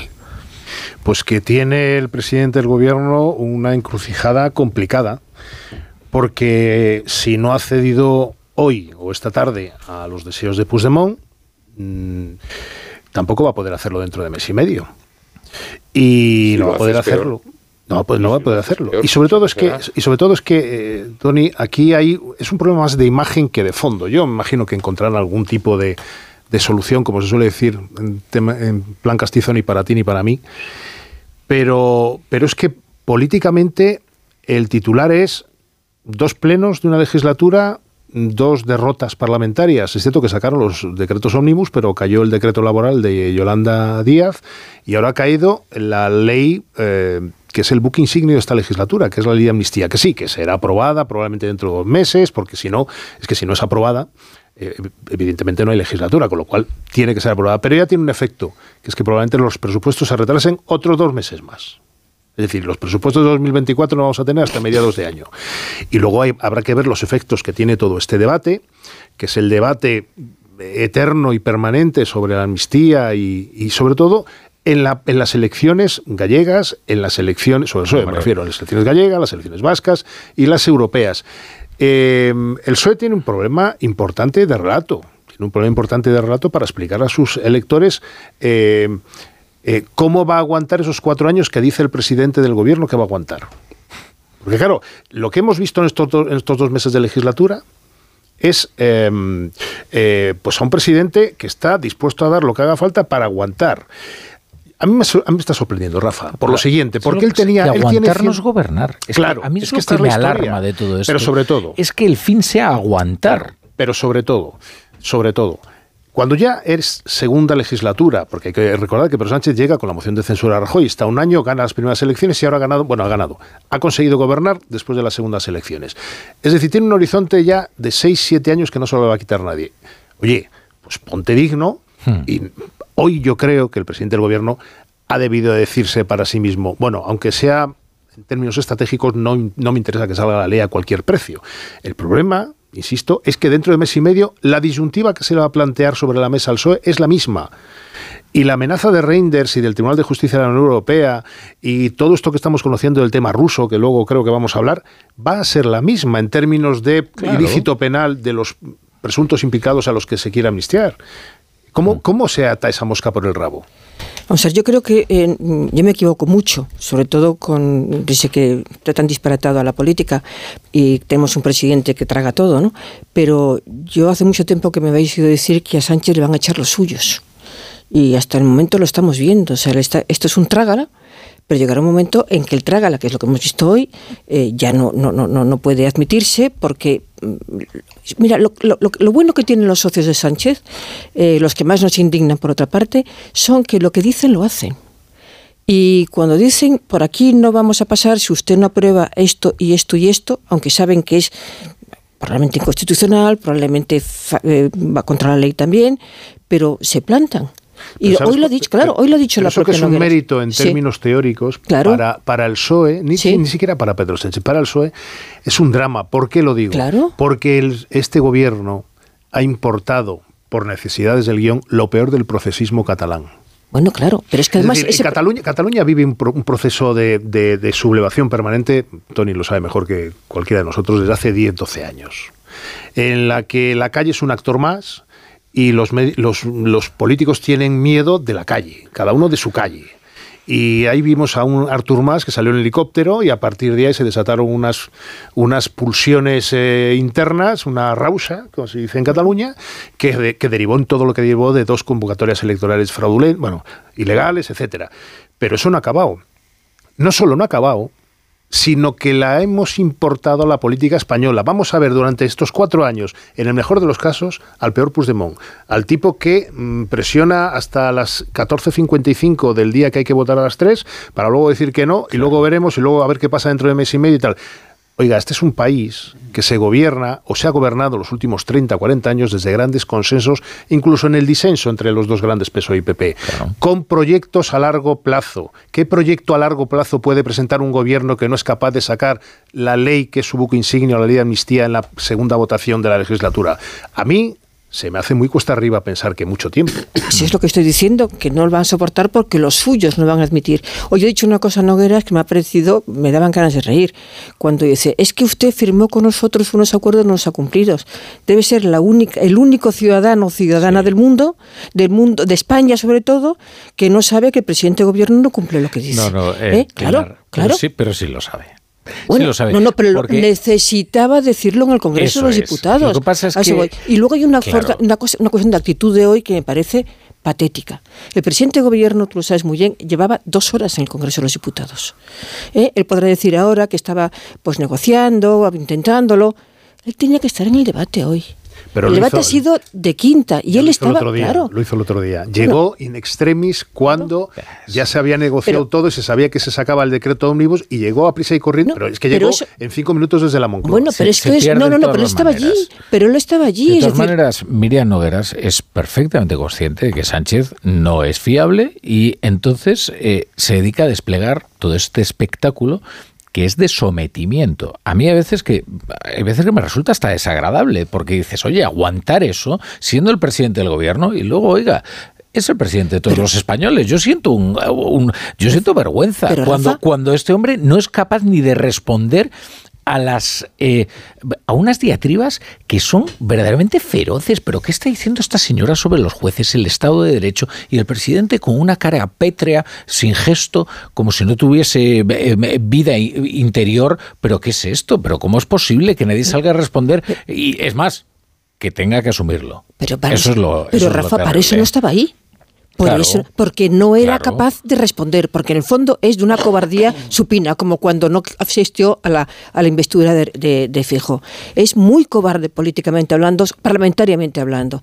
Como es muy cobarde, oye, un ministro de justicia ¿Qué cosas se han dicho hoy en el eh, Parlamento contra los ministros? Es intolerable, que el señor, que el señor Félix Bolaños... Luego tiene un, gesto, tiene un gesto que a mí mm, eh, me abochorna. ¿Qué es esto de aguantar eh, todo lo que tiene que aguantar, sin que Francina Armengol, por supuesto, considere necesario intervenir eh, para eh, salvaguardar la reputación de personas con nombres y apellidos que están siendo difamadas, como son los jueces. Y luego ya, cuando todo naufraga, sale al patio del Congreso muy gallardo a hacer una tímida defensa, Félix Bolaños, como si no hubiera tragado lo que ha tragado en el Congreso. Oiga, usted como ministro de Justicia, diga, estar allí, quiero intervenir. Estar allí, entrar en el hemiciclo a golpe, diciendo yo estaba fuera, pero entro porque tengo que defender a los jueces. Mira, ha sido un espectáculo bochornoso absolutamente. Tony. Uf, que tengo muchas cosas que, que decir. Eh, vamos a ver. Eh, hoy, eh, como dice Gaby, por la cara la gente dice muchas cosas y la cara del presidente era tremenda. También era tremenda la cara del señor Oriol Junqueras, que no sé qué asesor de Esquerra le ha dicho, hoy tienes que estar en el Congreso, vamos, o sea... Es una locura. O sea, me, pareció, me pareció una barbaridad. Pero fijaros dónde estaban los ministros. María Jesús Montero, Félix Bolaños, Isabel Rodríguez, Ernest Urtason. Punto. Punto. En política, a las duras y a las maduras. En política, a las duras y a las maduras. O sea, han fallado en las formas también. Tenían que estar todos los ministros, porque esto no era el Real Decreto del otro día que antes apuntadas, Gaby. Eh, no, no, esto era la ley de amnistía, que es la ley clave, que es la que además va a influir directamente en el tema de presupuestos, como habéis apuntado. Es la que da sentido a la legislatura. Hoy el PSOE se ha plantado, pero ¿qué pasará si no se planta dentro de un mes? A mí eso me preocupa sinceramente. ¿Y qué, puede pasar? Bueno, eh, a ver, es que Rafa. Mm, no, lo digo porque lo pregunto sinceramente, porque yo no sé, yo creo que no puede disolver las cortes. No, no, puede, no, hay un año, eh, un año no puede un año. Entonces que está eh, la situación oh, bueno, igual lo que derriba es el muro a cabezazos y le dice, señor Feijó, ayúdeme usted. Bueno, yo vamos a ver, Junts para acá también tiene un problema. Porque ahora me gustará ver cómo estos señores de Junts per Cataluña van a Barcelona, a Cataluña, y le cuentan a los 400 posibles amnistiados de la, de la ley de amnistía que, oye, de lo tuyo nada porque estamos esperando que a Puigdemont le arreglen el, el, chiringuito. ¿Eh? Eso también va a ser eh, divertido. Luego Pilar decía una cosa que tiene toda la razón. El malestar en las filas socialistas es importante. Yo no sé si para cargarse al presidente o como ella insinuaba, pero el malestar es importante. Mm, hay un cabreo, sobre todo en las formas de negociar. Acuérdate, Rafa, que la semana pasada yo decía que eh, tiene que escribir un libro alguien, eh, manual de cómo negociar con el escorpión, porque el escorpión siempre pica y Junts para Cataluña nos ha demostrado que siempre pica. Porque claro, eh, ¿Hemos de considerar todos los delitos de, de terrorismo amnistiables?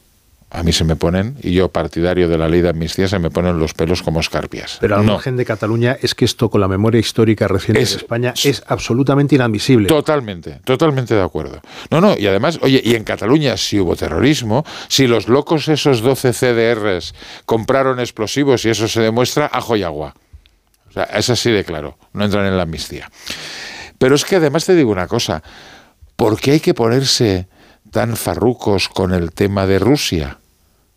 Si no tienen, eh, si a ver, aparte de las patochadas de que Rusia nos iba a enviar a 10.000 soldados, está muy bien, eh, eh, pero de lo otro tienen algo que ocultar, porque claro, estamos en un proceso, estamos en un proceso de instrucción, no de juicio, de instrucción. Por cierto, los jueces, hombre, el señor Aguirre, ¿eh?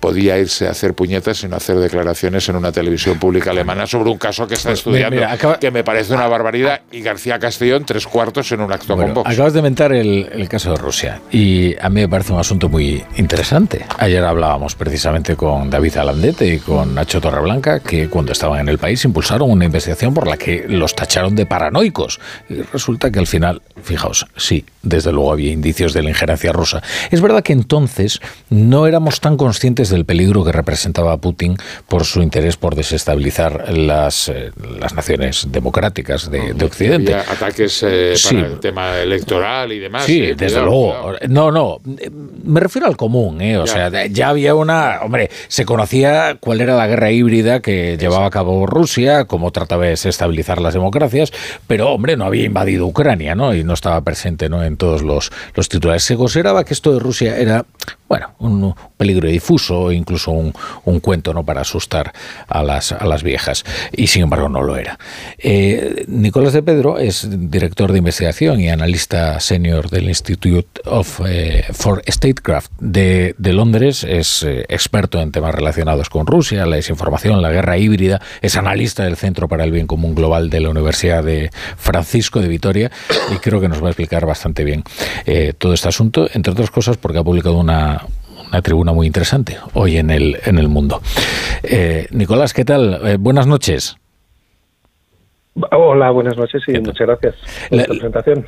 Sí, la, tribuna tiene un título muy sugerente y que es ¿Por qué Rusia eligió Cataluña? Y, yo te lo pregunto porque así nos sirve para sintetizar eh, lo, que, lo que cuentas en la tribuna.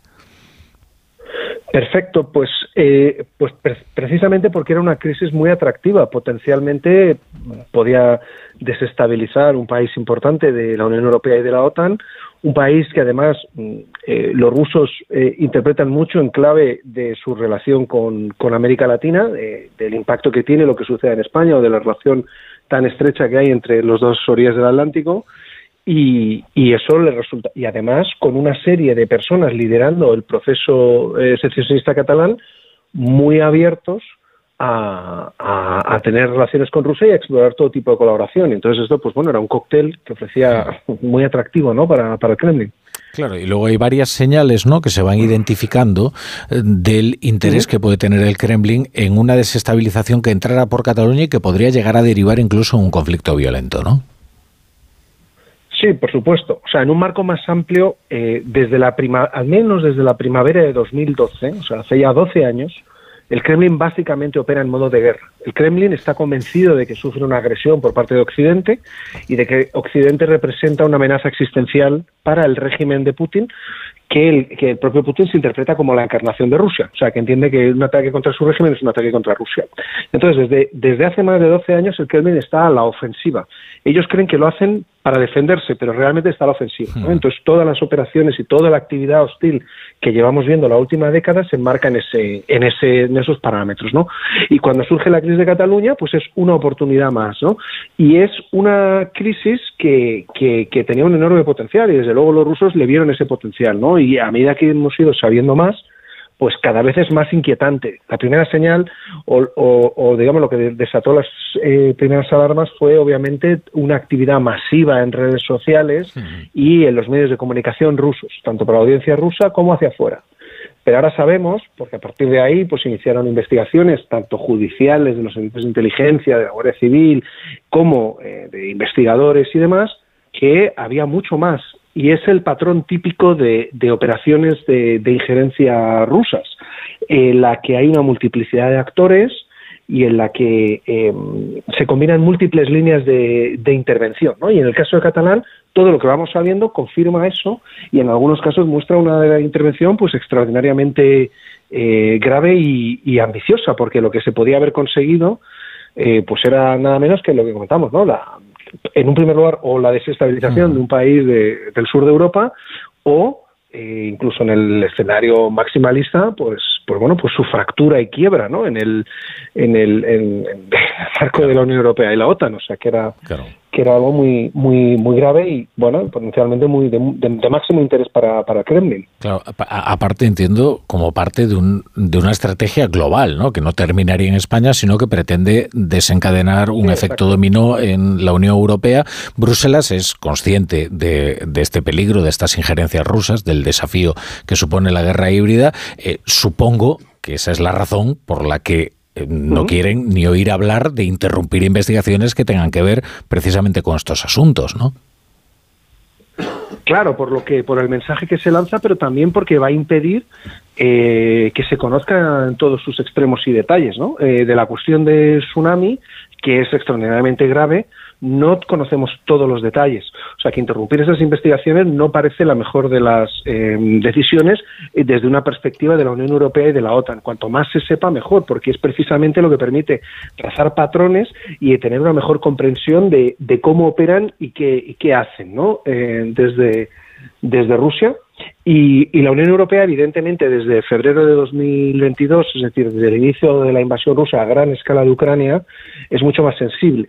¿No? ante estas cuestiones porque en España bueno vivimos complacientemente eh, ajenos a, en buena medida a todo esto pero pero en el continente particularmente en la zona nórdico báltica y centroeuropea mm, bueno pues eh, eh, hay un contexto de, de, mucha más urgencia e inquietud con todo esto ¿eh? O sea, en Finlandia, los Bálticos, Polonia, Noruega, Suecia, Países Bajos y Reino Unido, eh, junto con Ucrania, em, son tienen la percepción de, ser la primera línea del frente ante una posible nueva embestida eh, rusa, que es un peligro bueno, que, que, está ahí, que no conviene tomarse a la ligera, porque el, el, el, 23 de febrero del 22 la percepción dominante en esta parte del continente era que eh, era imposible que pasara algo, ¿no? y, y, no lo era.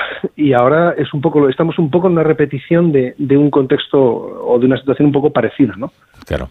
Eh, el juez que está investigando el caso, pues dispone de un material probatorio, que son unas reuniones, conversaciones, incluso, pero además hay un reconocimiento explícito por parte de personas como Josep Lluís Alay, que, que eh, es jefe de la oficina. Digo es porque él se sigue presentando como tal, ¿no? En la corte de Waterloo. Eh, jefe de la oficina del presidente Puigdemont, que decía, sí, sí, claro que nos hemos reunido con los rusos y no lo hemos hecho, bueno, para tratar de cuestionar no, no, sino para la concreción de qué pueden hacer para ayudarnos a construir la República de Cataluña. Josep Lluís es el hombre clave ahí, ¿no?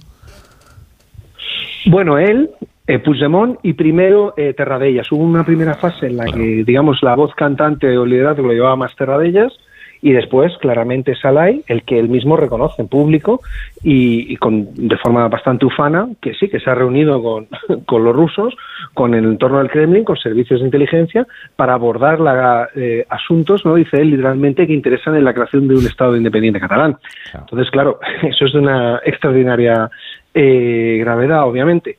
Y, y, luego hay infinidad de, de, de, indicios, en algunos casos, bueno, es que el, el, núcleo de Puigdemont primero negaban esto y abordaban un poco, pues eh, lo tomaban un poco a, a, chirigota, ¿no? Digamos, era un poco la, la tónica dominante durante años tomarse esto a chiste. Hmm. Luego fueron aceptando que, bueno, sí, algo puede haber, y al final no tuvieron más remedio que aceptar. Pero vamos, eh, Puigdemont estuvo siempre insistiendo en que él jamás se había reunido con ningún representante ni, ni emisario, con nadie que tuviera o que hablara en nombre de la Federación Rusa. Eh, publicó, de hecho, una tribuna en La Vanguardia en marzo del 22, eh, si no me falla la memoria, y tan solo un mes y medio después tuvo que aceptar, ¿no? y lo publicó a través de la agencia, eh, la Agencia Catalana de Noticias, que, que, bueno, que sí, que había tenido, que se había reunido, porque como hay pruebas, o sea, como hay pruebas eh, completamente concluyentes y que no conclusivas y que no permiten, que no dejan ningún margen de duda a que esa reunión, por ejemplo, tan grave con el enviado personal de Putin, Nikolai Sadovnikov, se produjo el 26 de octubre del 2017, es decir, un día antes de la declaración eh, unilateral de independencia, bueno, pues no le quedó más remedio que, aceptar que eso era así, ¿no? que esa reunión se había producido porque existe evidencia gráfica eh, indisputable. ¿no? Eh, y eso es muy importante, porque además esa reunión y otras que se estaban produciendo, pero esa en particular, es, eh, muestra que Rusia estaba moldeando el desarrollo de los acontecimientos. Es decir, si Puigdemont, eh, lógicamente, albergaba dudas, tenía inquietud y dudas ¿no? sobre el paso que iba a dar con relación a la declaración de unilateral de independencia, si viene un Estado que es miembro permanente del Consejo de Seguridad de Naciones Unidas y te dice que ellos te van a respaldar, Luego puede ser que no te respalden, pero eso es otra cuestión. Pero lo que te está diciendo es que si tienes dudas de ese agua a la piscina, tú no te preocupes, tírate porque yo te voy a poner el agua.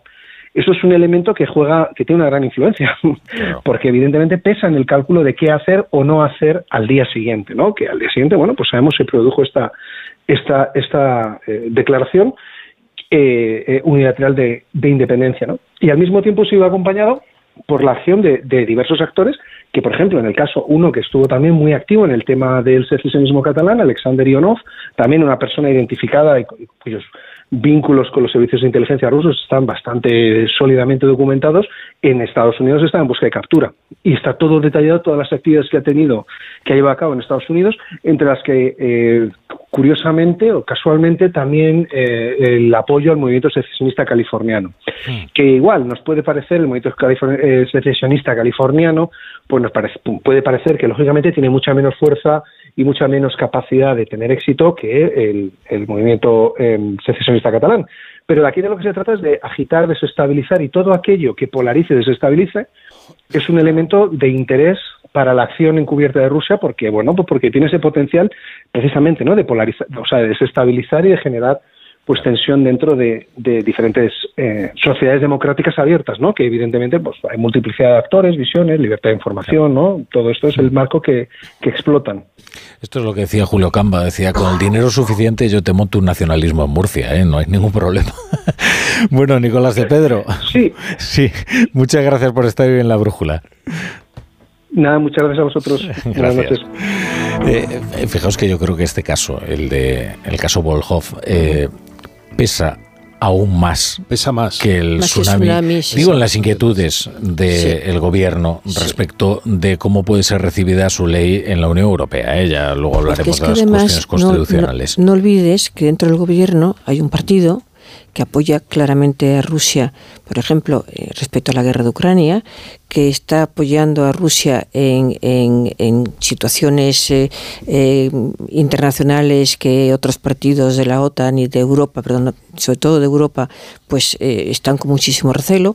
Y ahí tenemos a, a Podemos, que forma parte del gobierno, bueno, a través de Sumar, pero todavía eh, formaba parte del gobierno cuando hacía estos apoyos, siempre se pone en lado de Rusia. Es decir, que eh, de cara a Europa todo esto no nos favorece en absoluto. Pero la secuencia de los acontecimientos pilar es tremenda, porque la idea que da y que ha ido dando en estos dos meses la ley de amnistía es que ya empieza a generar dudas de aplicación. En el sentido de que claro, como se ha ido añadiendo cuarto y mitad de terrorismo, cuarto y al final no, pero bueno, veremos qué ocurre dentro de mes y medio. ¿Qué pasa con el delito de traición? un mes, un, mes. ¿Qué pasa con la malversación? Es decir, todos son delitos, todos. Esto que contaba Nicolás de Pedro, el, de, el tema de la posible traición o no por aliarse con un enemigo declarado de la Unión Europea, como es Putin, pero es que eso va añadido al complemento de que se rebaja eh, en el Código Penal Español hace un año la malversación, la pena de 5 a 4 años, cuando lo, Didier Reinders estaba diciendo lo contrario. Y si uno el tema del terrorismo. Es decir, el dibujo que se están haciendo ya en las cancillerías y que se está haciendo el Parlamento Europeo, Europeo y probablemente los miembros del Tribunal de Justicia de la Unión Europea, es que la amnistía es un artefacto necesario para que gobierne el PSOE en España, pero puede contravenir muchas cosas de lo que es lo que los europeos llaman el rule of law, el Estado de Derecho. Bueno, de todas maneras vamos a poner las cosas en situación. En el 2017 Rusia no era enemigo de nadie. Hombre, Rusia no, no, no, no, no, no, no, Tony, Tony. No, la Unión Europea entra en conflicto con Rusia. A ver, entra en conflicto con Rusia una cosa es que las relaciones fueran las que eran, pero entra en conflicto cuando empieza la crisis de Ucrania y estamos hablando que estamos hablando del año 2021. después, después de los en el año 14, en el año 14 la Unión Europea tocaba el violín ante la invasión de Rusia un inciso, en el eh, Tony, un inciso, un inciso. solo, un, solo un inciso. No estábamos en guerra con Rusia. Eh, había ya ah, se había documentado la injerencia rusa en procesos internos de naciones de la Unión Europea y en concreto de algún referéndum como el del Brexit que causó una convulsión tremebunda. Estaba el caso de Julian Assange, o sea, la guerra híbrida era conocida, que nosotros no hablásemos de ella. No, no, Rafa, yo esto no te lo pongo en duda. Yo lo que digo es que la Unión Europea en esos momentos no estaba enfrentada a Rusia. Ah, ¿Qué es lo que pensaron? Abrazo de amor, ¿tú crees con Rusia? Hombre, no, por Dios. No estoy diciendo eso, Pilar, escúchame. Yo no he dicho eso. No estábamos en un conflicto como lo tenemos en estos momentos o lo tenemos desde hace tres años. Pero no. recelos siempre, siempre. recelos siempre, siempre. Y, más que bueno, recelos. Pero ¿quiénes son los aliados? Tú dices, eh, Podemos. ¿Y la extrema derecha? Toda la extrema derecha en todos los países europeos. y eso no le parece bien a la Unión Europea. acabar. Luego, nuestro compañero mezclaba eh, Boló y Tsunami. Boló y Tsunami no tiene nada que ver. Son dos casos separados. Pero claro, en el caso Boló, eh, aparte de los 10.000 soldados, Eh, no Volhov, ¿eh? O sea, ese te ha salido el nombre ruso, pero no, ¿eh? O sea, es, Lo digo, digo siempre Volhov, y, y dicen Volov y Volhov, pero eh, da igual, en cualquier caso. Con el tema del tsunami, lo que se investiga es que hay un apoyo masivo en redes para tratar de generar una atmósfera violenta que todo, lo que bastante eficaz fue. Mira, sí, sí, también eh, en las redes ahora en Francia, fíjate cómo van, está París colapsado y no hablamos de que eso sea terrorismo. A ver, vamos a situarnos. Pero déjame decir una cosa. Una de las cosas que ha descubierto el señor Aguirre los últimos días no, no, es lo mismo. El otro día cortaron la P7 y cortar la P7, ¿qué significa? Eso también es terrorismo. A ver. el señor Aguirre el otro día nos, contó, que, es que no tiene nada que ver. es que, es que, el gasoducto escucha, que una, es que sabes lo que pasa, que lo que no puede ser es mezclar las cosas de tal manera. No, no, vamos a ver. No estoy eh, mezclando nada. Una cosa es una protesta, una protesta, una protesta agraria. Otra cosa son 12 CRs acumulando material explosivo para subvertir el orden constitucional. Estamos hablando del corte de la autopista. Yo no estoy el apoyo además de una con el apoyo de un, de un gobierno regional. Te, recuerdo, te recuerdo que cuando los trabajadores del Prat invadieron el aeropuerto del Prat, algún juez muy listo intentó eh, juzgarlos por terrorismo. Bueno, es que es una infraestructura y se fue todo a hacer puñetas, toda la acusación. Pero dejarme acabar, dejarme acabar, por favor, dejarme acabar. Eh, una de las cosas que el señor Aguirre ha descubierto ahora, el juez, este señor que hace declaraciones en la televisión pública alemana, este señor nos dice que el independentismo intentó bloquear un gasoducto con Francia. Hombre, el gasoducto, que ahora parece que se, se está poniendo en marcha, lo bloqueaba Francia. Francia era la que bloqueaba ese gasoducto porque no le interesaba un cuerno porque le podía fastidiar Marsella. Pero ahora lo que se interpreta es lo que se interpreta es es que lo hacían los independentistas para evitar que Europa tuviera un suministro por el sur que era eh, y seguir favoreciendo la dependencia de Rusia. Hombre, por favor, por favor. Y luego algunos listos porque eh, antes nuestro compañero ha citado a Víctor Tarradellas, que acordaros que Víctor Tarradellas era el responsable de Internacional de Convergencia Democrática, o sea, mm, intentando buscar dinero, buscar dinero para financiar la un, posible, eh, un país independiente, los de los 10.000 soldados, y luego ya la gran cosa era, es que nos reunimos con representantes del Kremlin. Algunos han descubierto que esos representantes se representaban a sí mismos que querían hacer negocio y eran unos chorizos el señor Puigdemont sí que envió a El Sartadi, que luego fue consellera. Pero si no tienes nada que ocultar, ¿por qué te tienes que oponer Claro. O sea, intentar. Eh, lo que pasa? O sea, la, alta traición es delito aquí y en la China. Esta, eh, esta, tertulia está muy bien y aquí opinamos sobre la materia de actualidad, pero es que acabas de hacer las dos instrucciones. Las has completado ya. El caso Bolov y el caso Tsunami. Perdona, o sea, has escogido a los dos jueces que están llevando una instrucción que es francamente complicada, donde ellos manejan. complicada ahora me tienes que dejar hablar a mí. Pues ¿Entiendes? Entonces, eh, donde hay un material probatorio que, del que tú no dispones, que tú no conoces, que tú no conoces. Eh, es que Tony, es que, es que tú no recibes ni los informes, es que tú no recibes ni los informes de las fuerzas de seguridad del Estado, ni recibes el material probatorio, ni revisas lo que ellos tienen, ni tienes la técnica de instrucción que tiene un juez. Y ahora me dejas hablar a mí, hombre.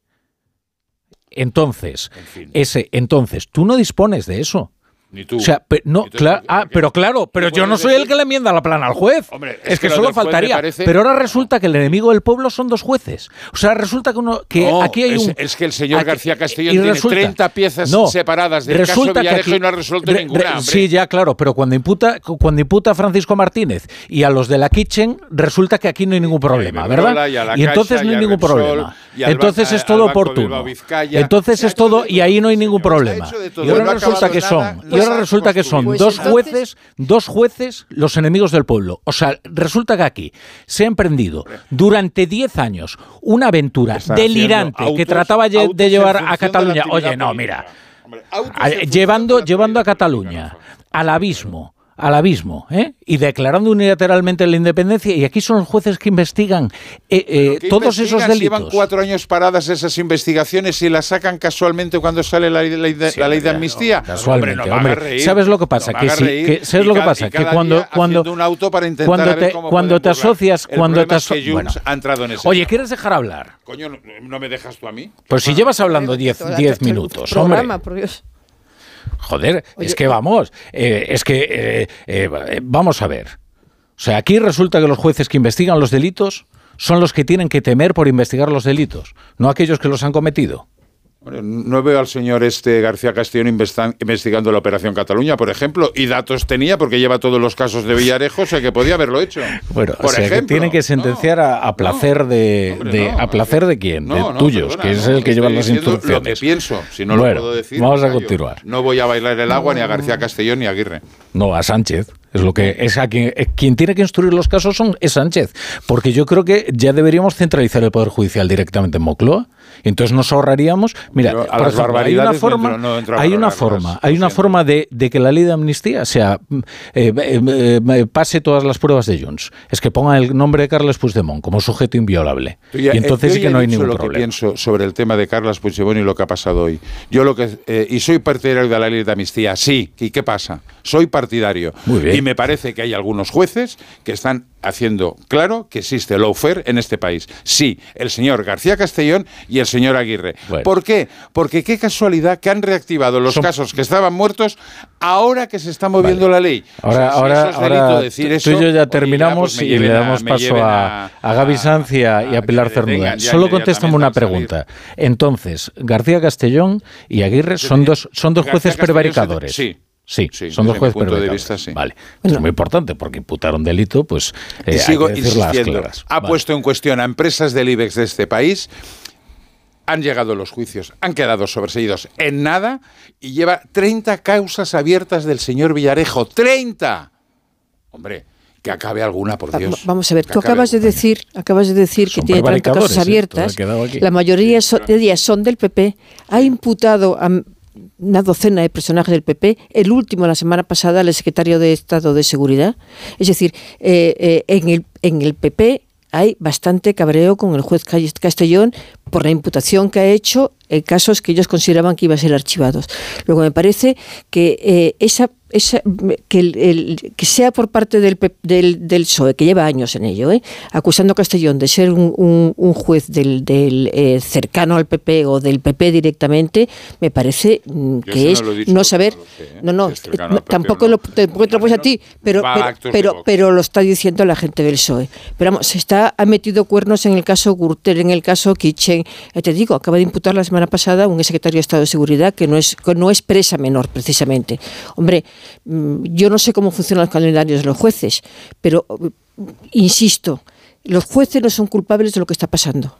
Al contrario, están investigando lo que pueden y lo que pasa es que no soporta este gobierno y su ministra de Justicia tampoco, ¿eh? que haya una serie de gente que no está de acuerdo con lo que haga el gobierno. Y aquí esto lo están, eh, eh, sobre todo, denunciando jueces y un puñado de periodistas. Y mira cómo está actuando el gobierno respecto a los jueces. Hay que ver lo que ha dicho hoy la falta de, defensa por parte de los diputados del, del, PSOE que estaban en el Congreso de Diputados, escuchando lo mismo que escuchábamos todos nosotros, de prevaricadores, eh, corruptos, eh, que se dejan someter a las presiones, y ahí no ha habido ni un solo diputado del, PP. No, no, no, no pongas esa cara, Tony, que nuestros oyentes no lo oyen. No, oye, es, una, es, una opinión de una diputada y lo, lo expresa en la tribuna. Al que no le guste, que diga lo contrario y que salga a defenderlo. Bueno, pues lo que estoy diciendo. que, menos que menos Pero yo insisto, qué casualidad que cada movimiento de la ley de amnistía ha significado un auto del juez del juez García Castellón. Pero bueno, eso es eh, solo casualidad. Yo, yo una pregunta, Tony, al respecto del tema ruso.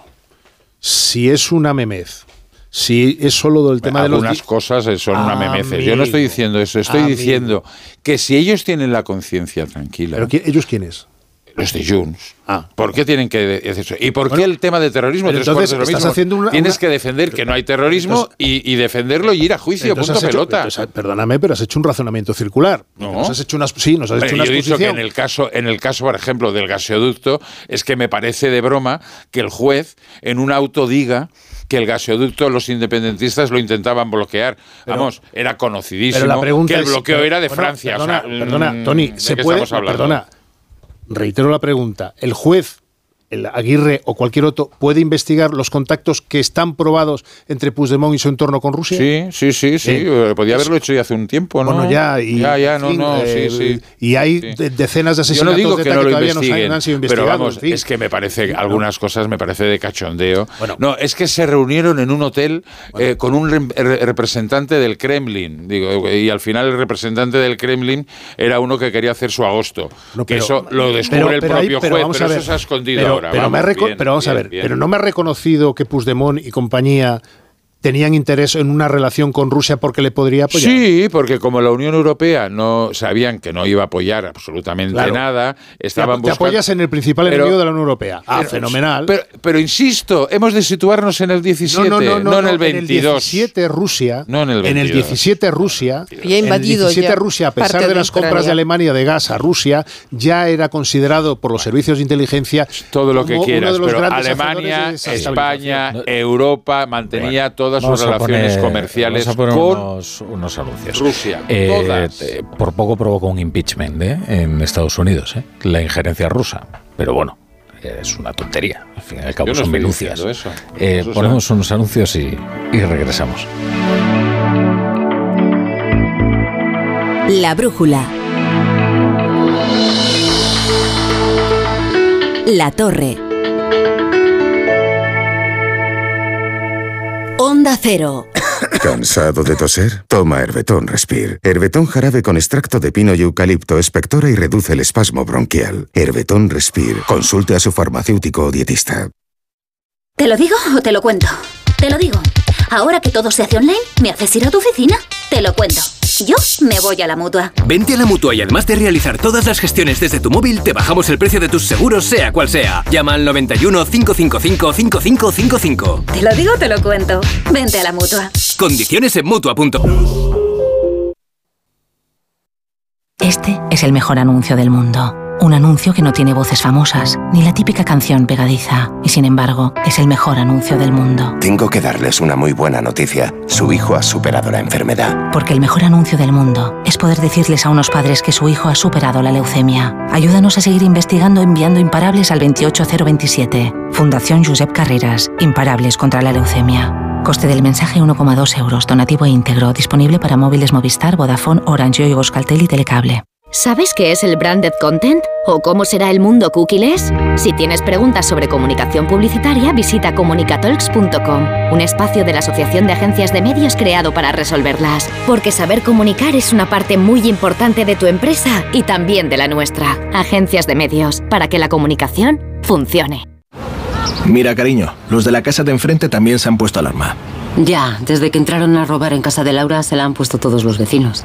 Deberíamos hacer lo mismo, porque no estoy tranquila, siendo los únicos sin alarma. Pues esta misma tarde llamo a Securitas Direct para que nos la pongan. Protege tu hogar frente a robos y ocupaciones con la alarma de Securitas Direct. Llama ahora al 900-272-272.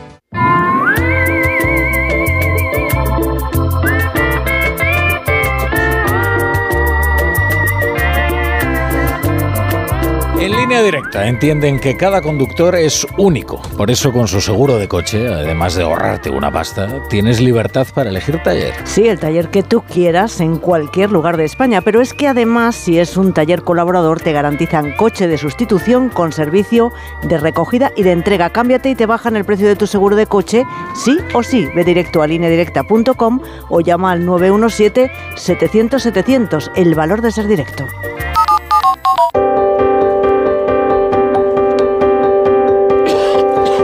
Vamos a leer los periódicos. Juanjo de la Iglesia, ¿qué tal? Buenas noches. Muy buenas noches. El- por supuesto, el pleno de la votación de la ley de amnistía ocupa los primeros titulares en todos los medios. Y en todos los medios hay coincidencia en presentarlo como un pugilato entre Sánchez y Puigdemont. De tal manera que el mundo titula Puigdemont noquea a Sánchez y acerca la legislatura al colapso. Junts tumba la amnistía y obliga al gobierno a negociar cesiones humillantes. ABC. Puigdemont derrota a Sánchez. Junts tumba la votación del Congreso y obliga al PSOE a negociar más cesiones en la ley de amnistía. Igualito titular en la razón. Puigdemont derrota a Sánchez. A pesar de las cesiones, Junts tumba la amnistía promovida por el líder del PSOE y deja la legislatura en el aire. Y en 20 minutos, Junts tumba, o sea, tumba, noquea, tumba, tumba el texto de la amnistía y fuerza al PSOE a una nueva negociación. No, el diario.es tiene un titular más suave. El PSOE se planta ante Junts y la amnistía queda en el aire. Y en el otro adelanto que tenemos de los digitales de mañana, el, el del español, el PSOE votó contra Junts alegando que la Unión Europea tumbaría a amnistiar todo el terrorismo y la trama rusa. Esto sería sobre este asunto, pero más. ¿eh? A ver, uno de los problemas que tiene Pedro Sánchez desde hoy bueno, lo, empezó a tener el otro día en la primera votación del primer minuto de la legislatura, es que el mito de la invencibilidad del presidente, que estaba muy, muy arraigado entre nosotros, sobre todo los periodistas, pues, oye, dos ocasiones, dos matchball, eh, pues dos caídas. Y es que como somos los periodistas somos perezosos mentales en general y la población en particular, somos gente pues em, venimos de una legislatura, la pasada, en la que había la posibilidad de ejercer eso que se llama la geometría variable. Es decir, Pedro Sánchez podía permitirse el lujo de aprobar la reforma laboral con Ciudadanos y dejar de lado a Esquerra y a Bildu. Eso ahora, en esta legislatura, desde el 23 de julio, como bien dice el Endacari Urcuyu, eso no es posible, porque Pedro Sánchez necesita todos los votos todo el tiempo, hasta para ir al baño, si me apuras, los 178 escaños. Y eso da un juego por Puigdemont hoy, pero por Podemos el otro día y mañana, ojo, que aquí hay una serie de dinámicas tóxicas que veremos exactamente cómo se empiezan a desarrollar, porque claro, estamos dando por hecho que la negociación que va a haber ahora entre hoy y dentro de mes y medio cuando vuelva al pleno del Congreso la ley de amnistía va a ser Puigdemont Sánchez. Bueno, igual Junqueras tiene algo que decir porque a Junqueras le están comiendo la merienda, a Esquerra le están comiendo la merienda. Y hay elecciones en 8 o 10 meses. Tony nos podrá ilustrar, que sabe más de esto, en Cataluña, digo. Y, y, y más, ¿no? Y Podemos y Yolanda Díaz, etcétera. Es decir, el grave problema de lo que hemos vivido hoy es más de relato que de, que de fondo. Más de fuero que de huevo. El huevo al final va a salir. La ley de amnistía no pueden permitirse que no salga, aunque retrase el presupuesto. Pero hoy el fuero y los girones de credibilidad de la invencibilidad de Pedro Sánchez que ha perdido hoy. es tarde, ¿eh? Mira, ah, y, Dani, eh, Gaby, de política también. Yo recuerdo con el 96 las elecciones las ganó Aznar, pero podía perfectamente Sánchez, perdona, Felipe González seguir gobernando si llegaba a acuerdos con otros partidos políticos. Y Felipe González lo presentó como que no por un problema mm, de moral diciendo aquí tiene que gobernar quien ha ganado las elecciones. Pero había una segunda lectura. Lo hizo porque sabía que, la, que iba a tener el desgaste, iba a ser brutal y las cesiones que iba a tener que hacer para poder seguir gobernando iban a ser que no las quería admitir. Y es lo que está pasando ahora con Pedro Sánchez. Es decir, y además en el caso de Pedro Sánchez es que está por la, diferencia es mucho mayor que la que tenía Felipe González. lo que pasa es que hay un problema además, que es que cada cesión debilita más al gobierno. Claro, y bueno, está completamente desacreditado además. y eso lo expone a que la puja eh, vaya creciendo. y luego cuando tú te metes en un ciclo electoral en el que tus socios compiten entre sí y van a tener que exhibir los logros de las negociaciones eh, que a ti te sostienen parlamentariamente, entonces es que eso tiende a infinito. Y con un inconveniente mayor, él pudo eh, tomar una decisión importantísima desde el punto de vista estratégico, que fue al día siguiente a las elecciones municipales y autonómicas, convocar elecciones para justo lo que marcaba la ley, mes y medio más tarde. Eh, con lo cual, eso fue importantísimo, primero porque pilló a Fijo con el pie cambiado y sin saber reaccionar, y bueno, perdió las elecciones por una mala, no perdió, las ganó, pero perdió el gobierno por una mala campaña electoral, sin ninguna duda. Pero es que ahora eso Sánchez no lo puede hacer. Él está obligado a gobernar durante un año, no puede disolver. Y este año va a ser un calvario. Hmm. Va a ser un calvario y va a ir humillándose, desacreditándose, quedando como un mentiroso compulsivo, perdiendo adeptos y perdiendo eh, prestigio en la Unión Europea, que es lo que él quería eh, como futuro. Es decir, eh, está en una estación límite. Hmm. Y queda negociar los presupuestos. Bueno, claro, pero todo eso entra en el mismo paquete. Vamos a ver cómo lo hace. Eh, más titulares, Juanjo. Eh, de economía, en La Razón hay un titular, un pequeño sueltecito, una columna de la derecha, en el que leemos el PIB español crece al 2,5%, pero la productividad y la inversión se hunden. Economía, hay también un titular en la primera del mundo.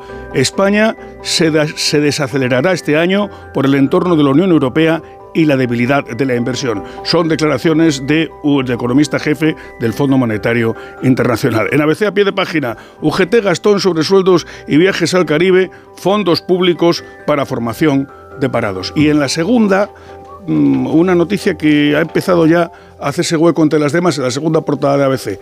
Los agricultores españoles se suman a la ola de protestas en Europa, surcarán los, perdón, sacarán los tractores a la calle como ya han hecho franceses, belgas, polacos e italianos. Pues normal, porque ese sí que es uno de los temas del día, ¿eh? y más importante que algunas cosas que, tratamos como si fueran importantes y lo de los agricultores.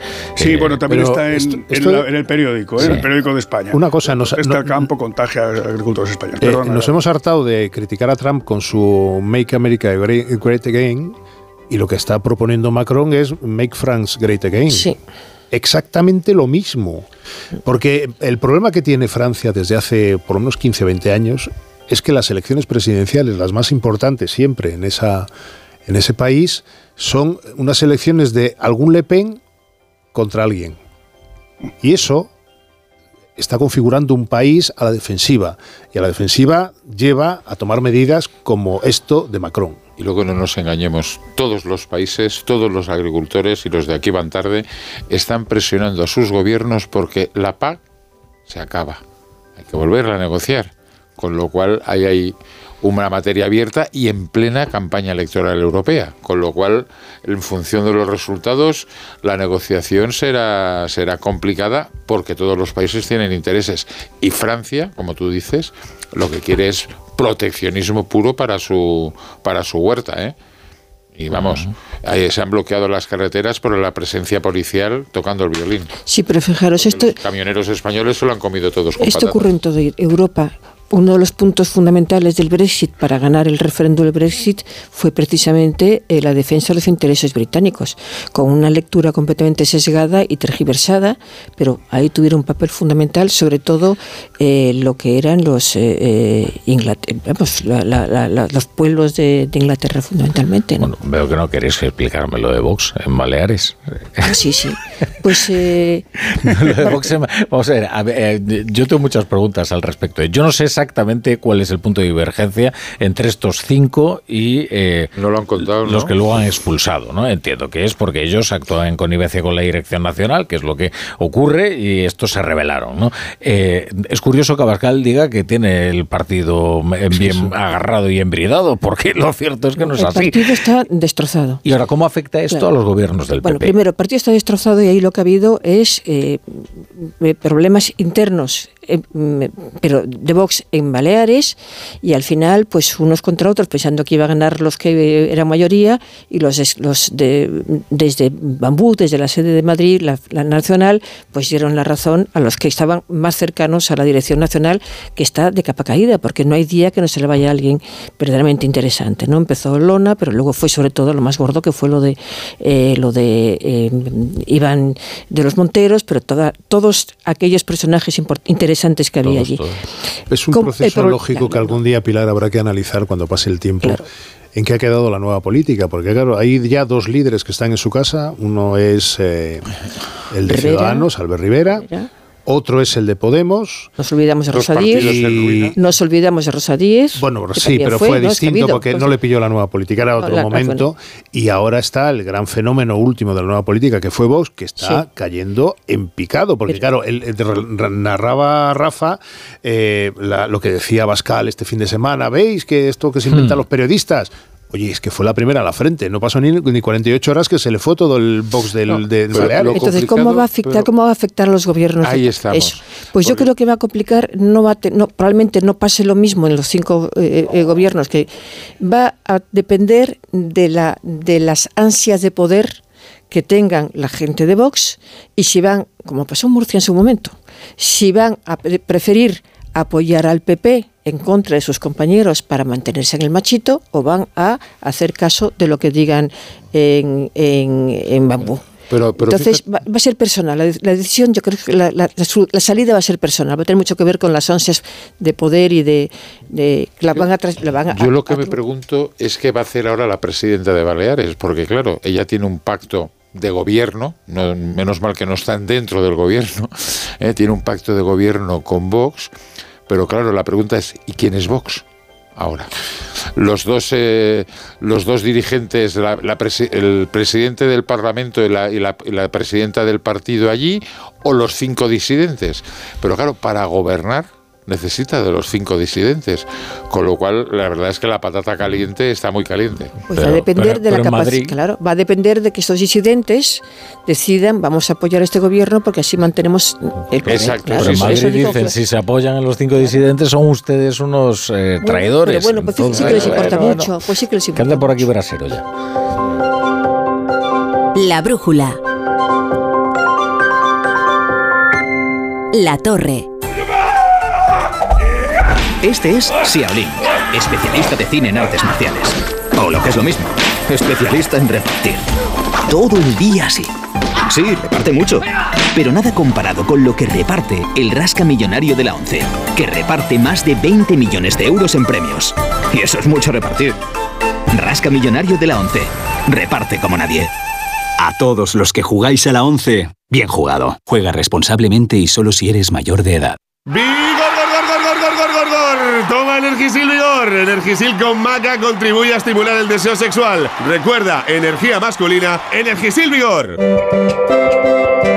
Roberto Brasero, ¿qué tal? Buenas noches. Muy buenas noches, Rafa Tower. Estamos muy preocupados por la sequía en Cataluña, muy preocupados. Y necesitamos que llueva. Pues no va a llover, no va a llover. Eh, el decreto lo publican el jueves, el, de emergencia. Ya entra Barcelona, esos 200 municipios del área metropolitana, o sea, 6 millones de personas en emergencia por sequía, ojo, ¿eh? Y bueno, pueden sumarse más según vayan aprobándose esos decretos, porque la situación también en, el sureste peninsular, en Andalucía, el Guadalquivir, pues es, es preocupante por la situación que tenemos y por lo que vemos por delante, porque miramos en los pronósticos y no vemos lluvias, o sea, no vemos cambios significativos. Significativos, apuntan algunos pronósticos que a mitad de febrero, a partir del 15 y 16, podríamos tener un cambio y que se aleje este anticiclón. ¿Qué necesitamos? No solo que se aleje el anticiclón, este tan potente que tenemos, sino que empiecen a llegar borrascas y que vengan cargaditas y que, y que nos dejen pues una temporada de lluvias para que la situación empiece a remediarse. No solo no vemos esa temporada de lluvias, sino que no vemos ni siquiera lluvias. Pero bueno, todo esto te puede cambiar al cambiar la situación atmosférica. Este potente anticiclón tampoco asomaba hace mucho y fíjate cómo lo tenemos con nosotros. Lo que sí vemos ahora, yendo partido a partido, como diría el Cholo, semana a semana, es que de momento pues las dos que vienen por delante de febrero ya seguirán siendo secas y con el anticiclón a cuestas. Bueno, pues eh, vaya, no nos das buenas noticias. No, no la, en ese sentido no las tenemos. ¿Quieres que te diga otro dato, otra noticia que ha sido la del récord de calor? Hoy tenemos un nuevo récord de calor en Europa, eh, de la temperatura más alta registrada en Europa. Y tú dirás, ¿pero se ha registrado hoy? No, esa es la buena noticia. Es un dato del pasado, pero hoy se ha validado. Mm. El 11 de agosto de 2021, en Siracusa, Sicilia, 48,8. Aquel verano fue de una ola de calor extrema. Aquí en España lo tuvimos también. Aquí llegamos a 47 en Córdoba. Acuérdate, récord de España. Pero claro, esos 48,8 hay que pasar un proceso de validación para ver si es correcto. Bueno, pues todo ese proceso ha sido desde entonces hasta hoy. Y hoy la Organización Meteorológica Mundial ha publicado que ese dato es válido y es el nuevo récord de calor en Europa la buena, la mala noticia es que nos acercamos a los 50, 48,8. La mala, que por lo menos no ha sido ahora, que hay gente se cree que en enero estamos batiendo. ayer mismo. Eh, oye, pensar que hay un sitio en Europa eh, que hace más calor que en Córdoba. cuesta pensarlo, eh, cuesta imaginarlo. Cuesta imaginarlo, Brasero. Muchas gracias. Y una cosa de nada. Mañana amanecer frío y con nieblas y luego la tarde primaveral soleada para despedir enero.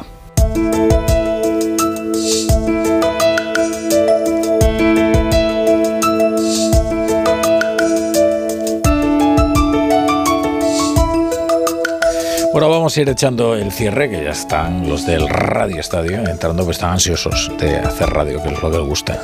Radio deportiva. Eh, Chapo Paolaza, ¿qué tal? Buenas noches. Buenas noches, Rafa La Torre. A ver qué traes ahí anotado en el cuaderno. Pues hoy traigo anotado que se están haciendo largos enero la legislatura y el caso Volhov de injerencia rusa en este fantástico independentismo de Estado. Sánchez sale de la votación de la amnistía como si hubiera escuchado las trompetas del apocalipsis. En el sanchismo ponen cara como de la sociedad de la nieve, pero en realidad están cogiendo aire, solo necesitan un poco de tiempo para salvar las elecciones gallegas y la verdad es que hace un tiempo estupendo. Han empezado a brotar algunos árboles cuyas hojas no se habían terminado de caer, pues se solapan los escándalos gubernamentales y las estaciones. Ahora se vienen las metáforas sobre lo imposible, lo definitivo y cómo Sánchez no cede a todo. No, no, no, no. Para saltarse las líneas rojas, alguien tiene antes que pintarlas. Lo de las trompetas del apocalipsis sucedió en realidad. Pasó en Cádiz, la gente se puso a escuchar una noche una sirena lojana, un sonido que recordaba un... Y le llamaron el hum. Sonó el universo y salía la gente por la noche a grabar el hum. El hum gritaban. Cuando yo vivía en Cádiz un tipo llamaba al periódico y se quejaba de que al abrir la taza del váter se escuchaba a Bob Marley y le dijimos que al menos su váter tenía gusto musical. Luego me vine a Madrid y agarré un acúfeno. Esto es un ruido que solo escuchaba yo y que empezó por el sanchismo. Mi ruido era mi hum personal. Ya no escucho el ruido ese, pero hay días en que oigo la tuna de medicina de Pamplona. Como Sánchez, todos llevamos dentro un coro del carnaval de Cádiz. Pero entre el vocerío todos tenemos una voz interior que dice, respétate. Esa es la que hay que escuchar. Hasta mañana, Chapu. Siempre amanece. Bueno, Antonio Bolaño, Pilar Cernuda, Gabriel Sanz. A más ver. Y, a más ver, a mí me gustó eso. A más ver. Eh, oye, no vamos a hablar de las elecciones gallegas a todo esto, ¿eh? es que nos hemos dejado muchos temas. Iremos, ¿no? Hombre, digo yo, ¿no?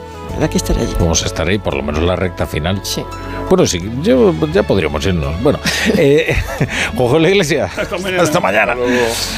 Bueno, se quedan ustedes ahora con la mejor radio deportiva, que es el Radio Estadio Noche, con Rocío Martínez y con Edu Pidal. Tienen muchos temas a los que hablar, ¿eh?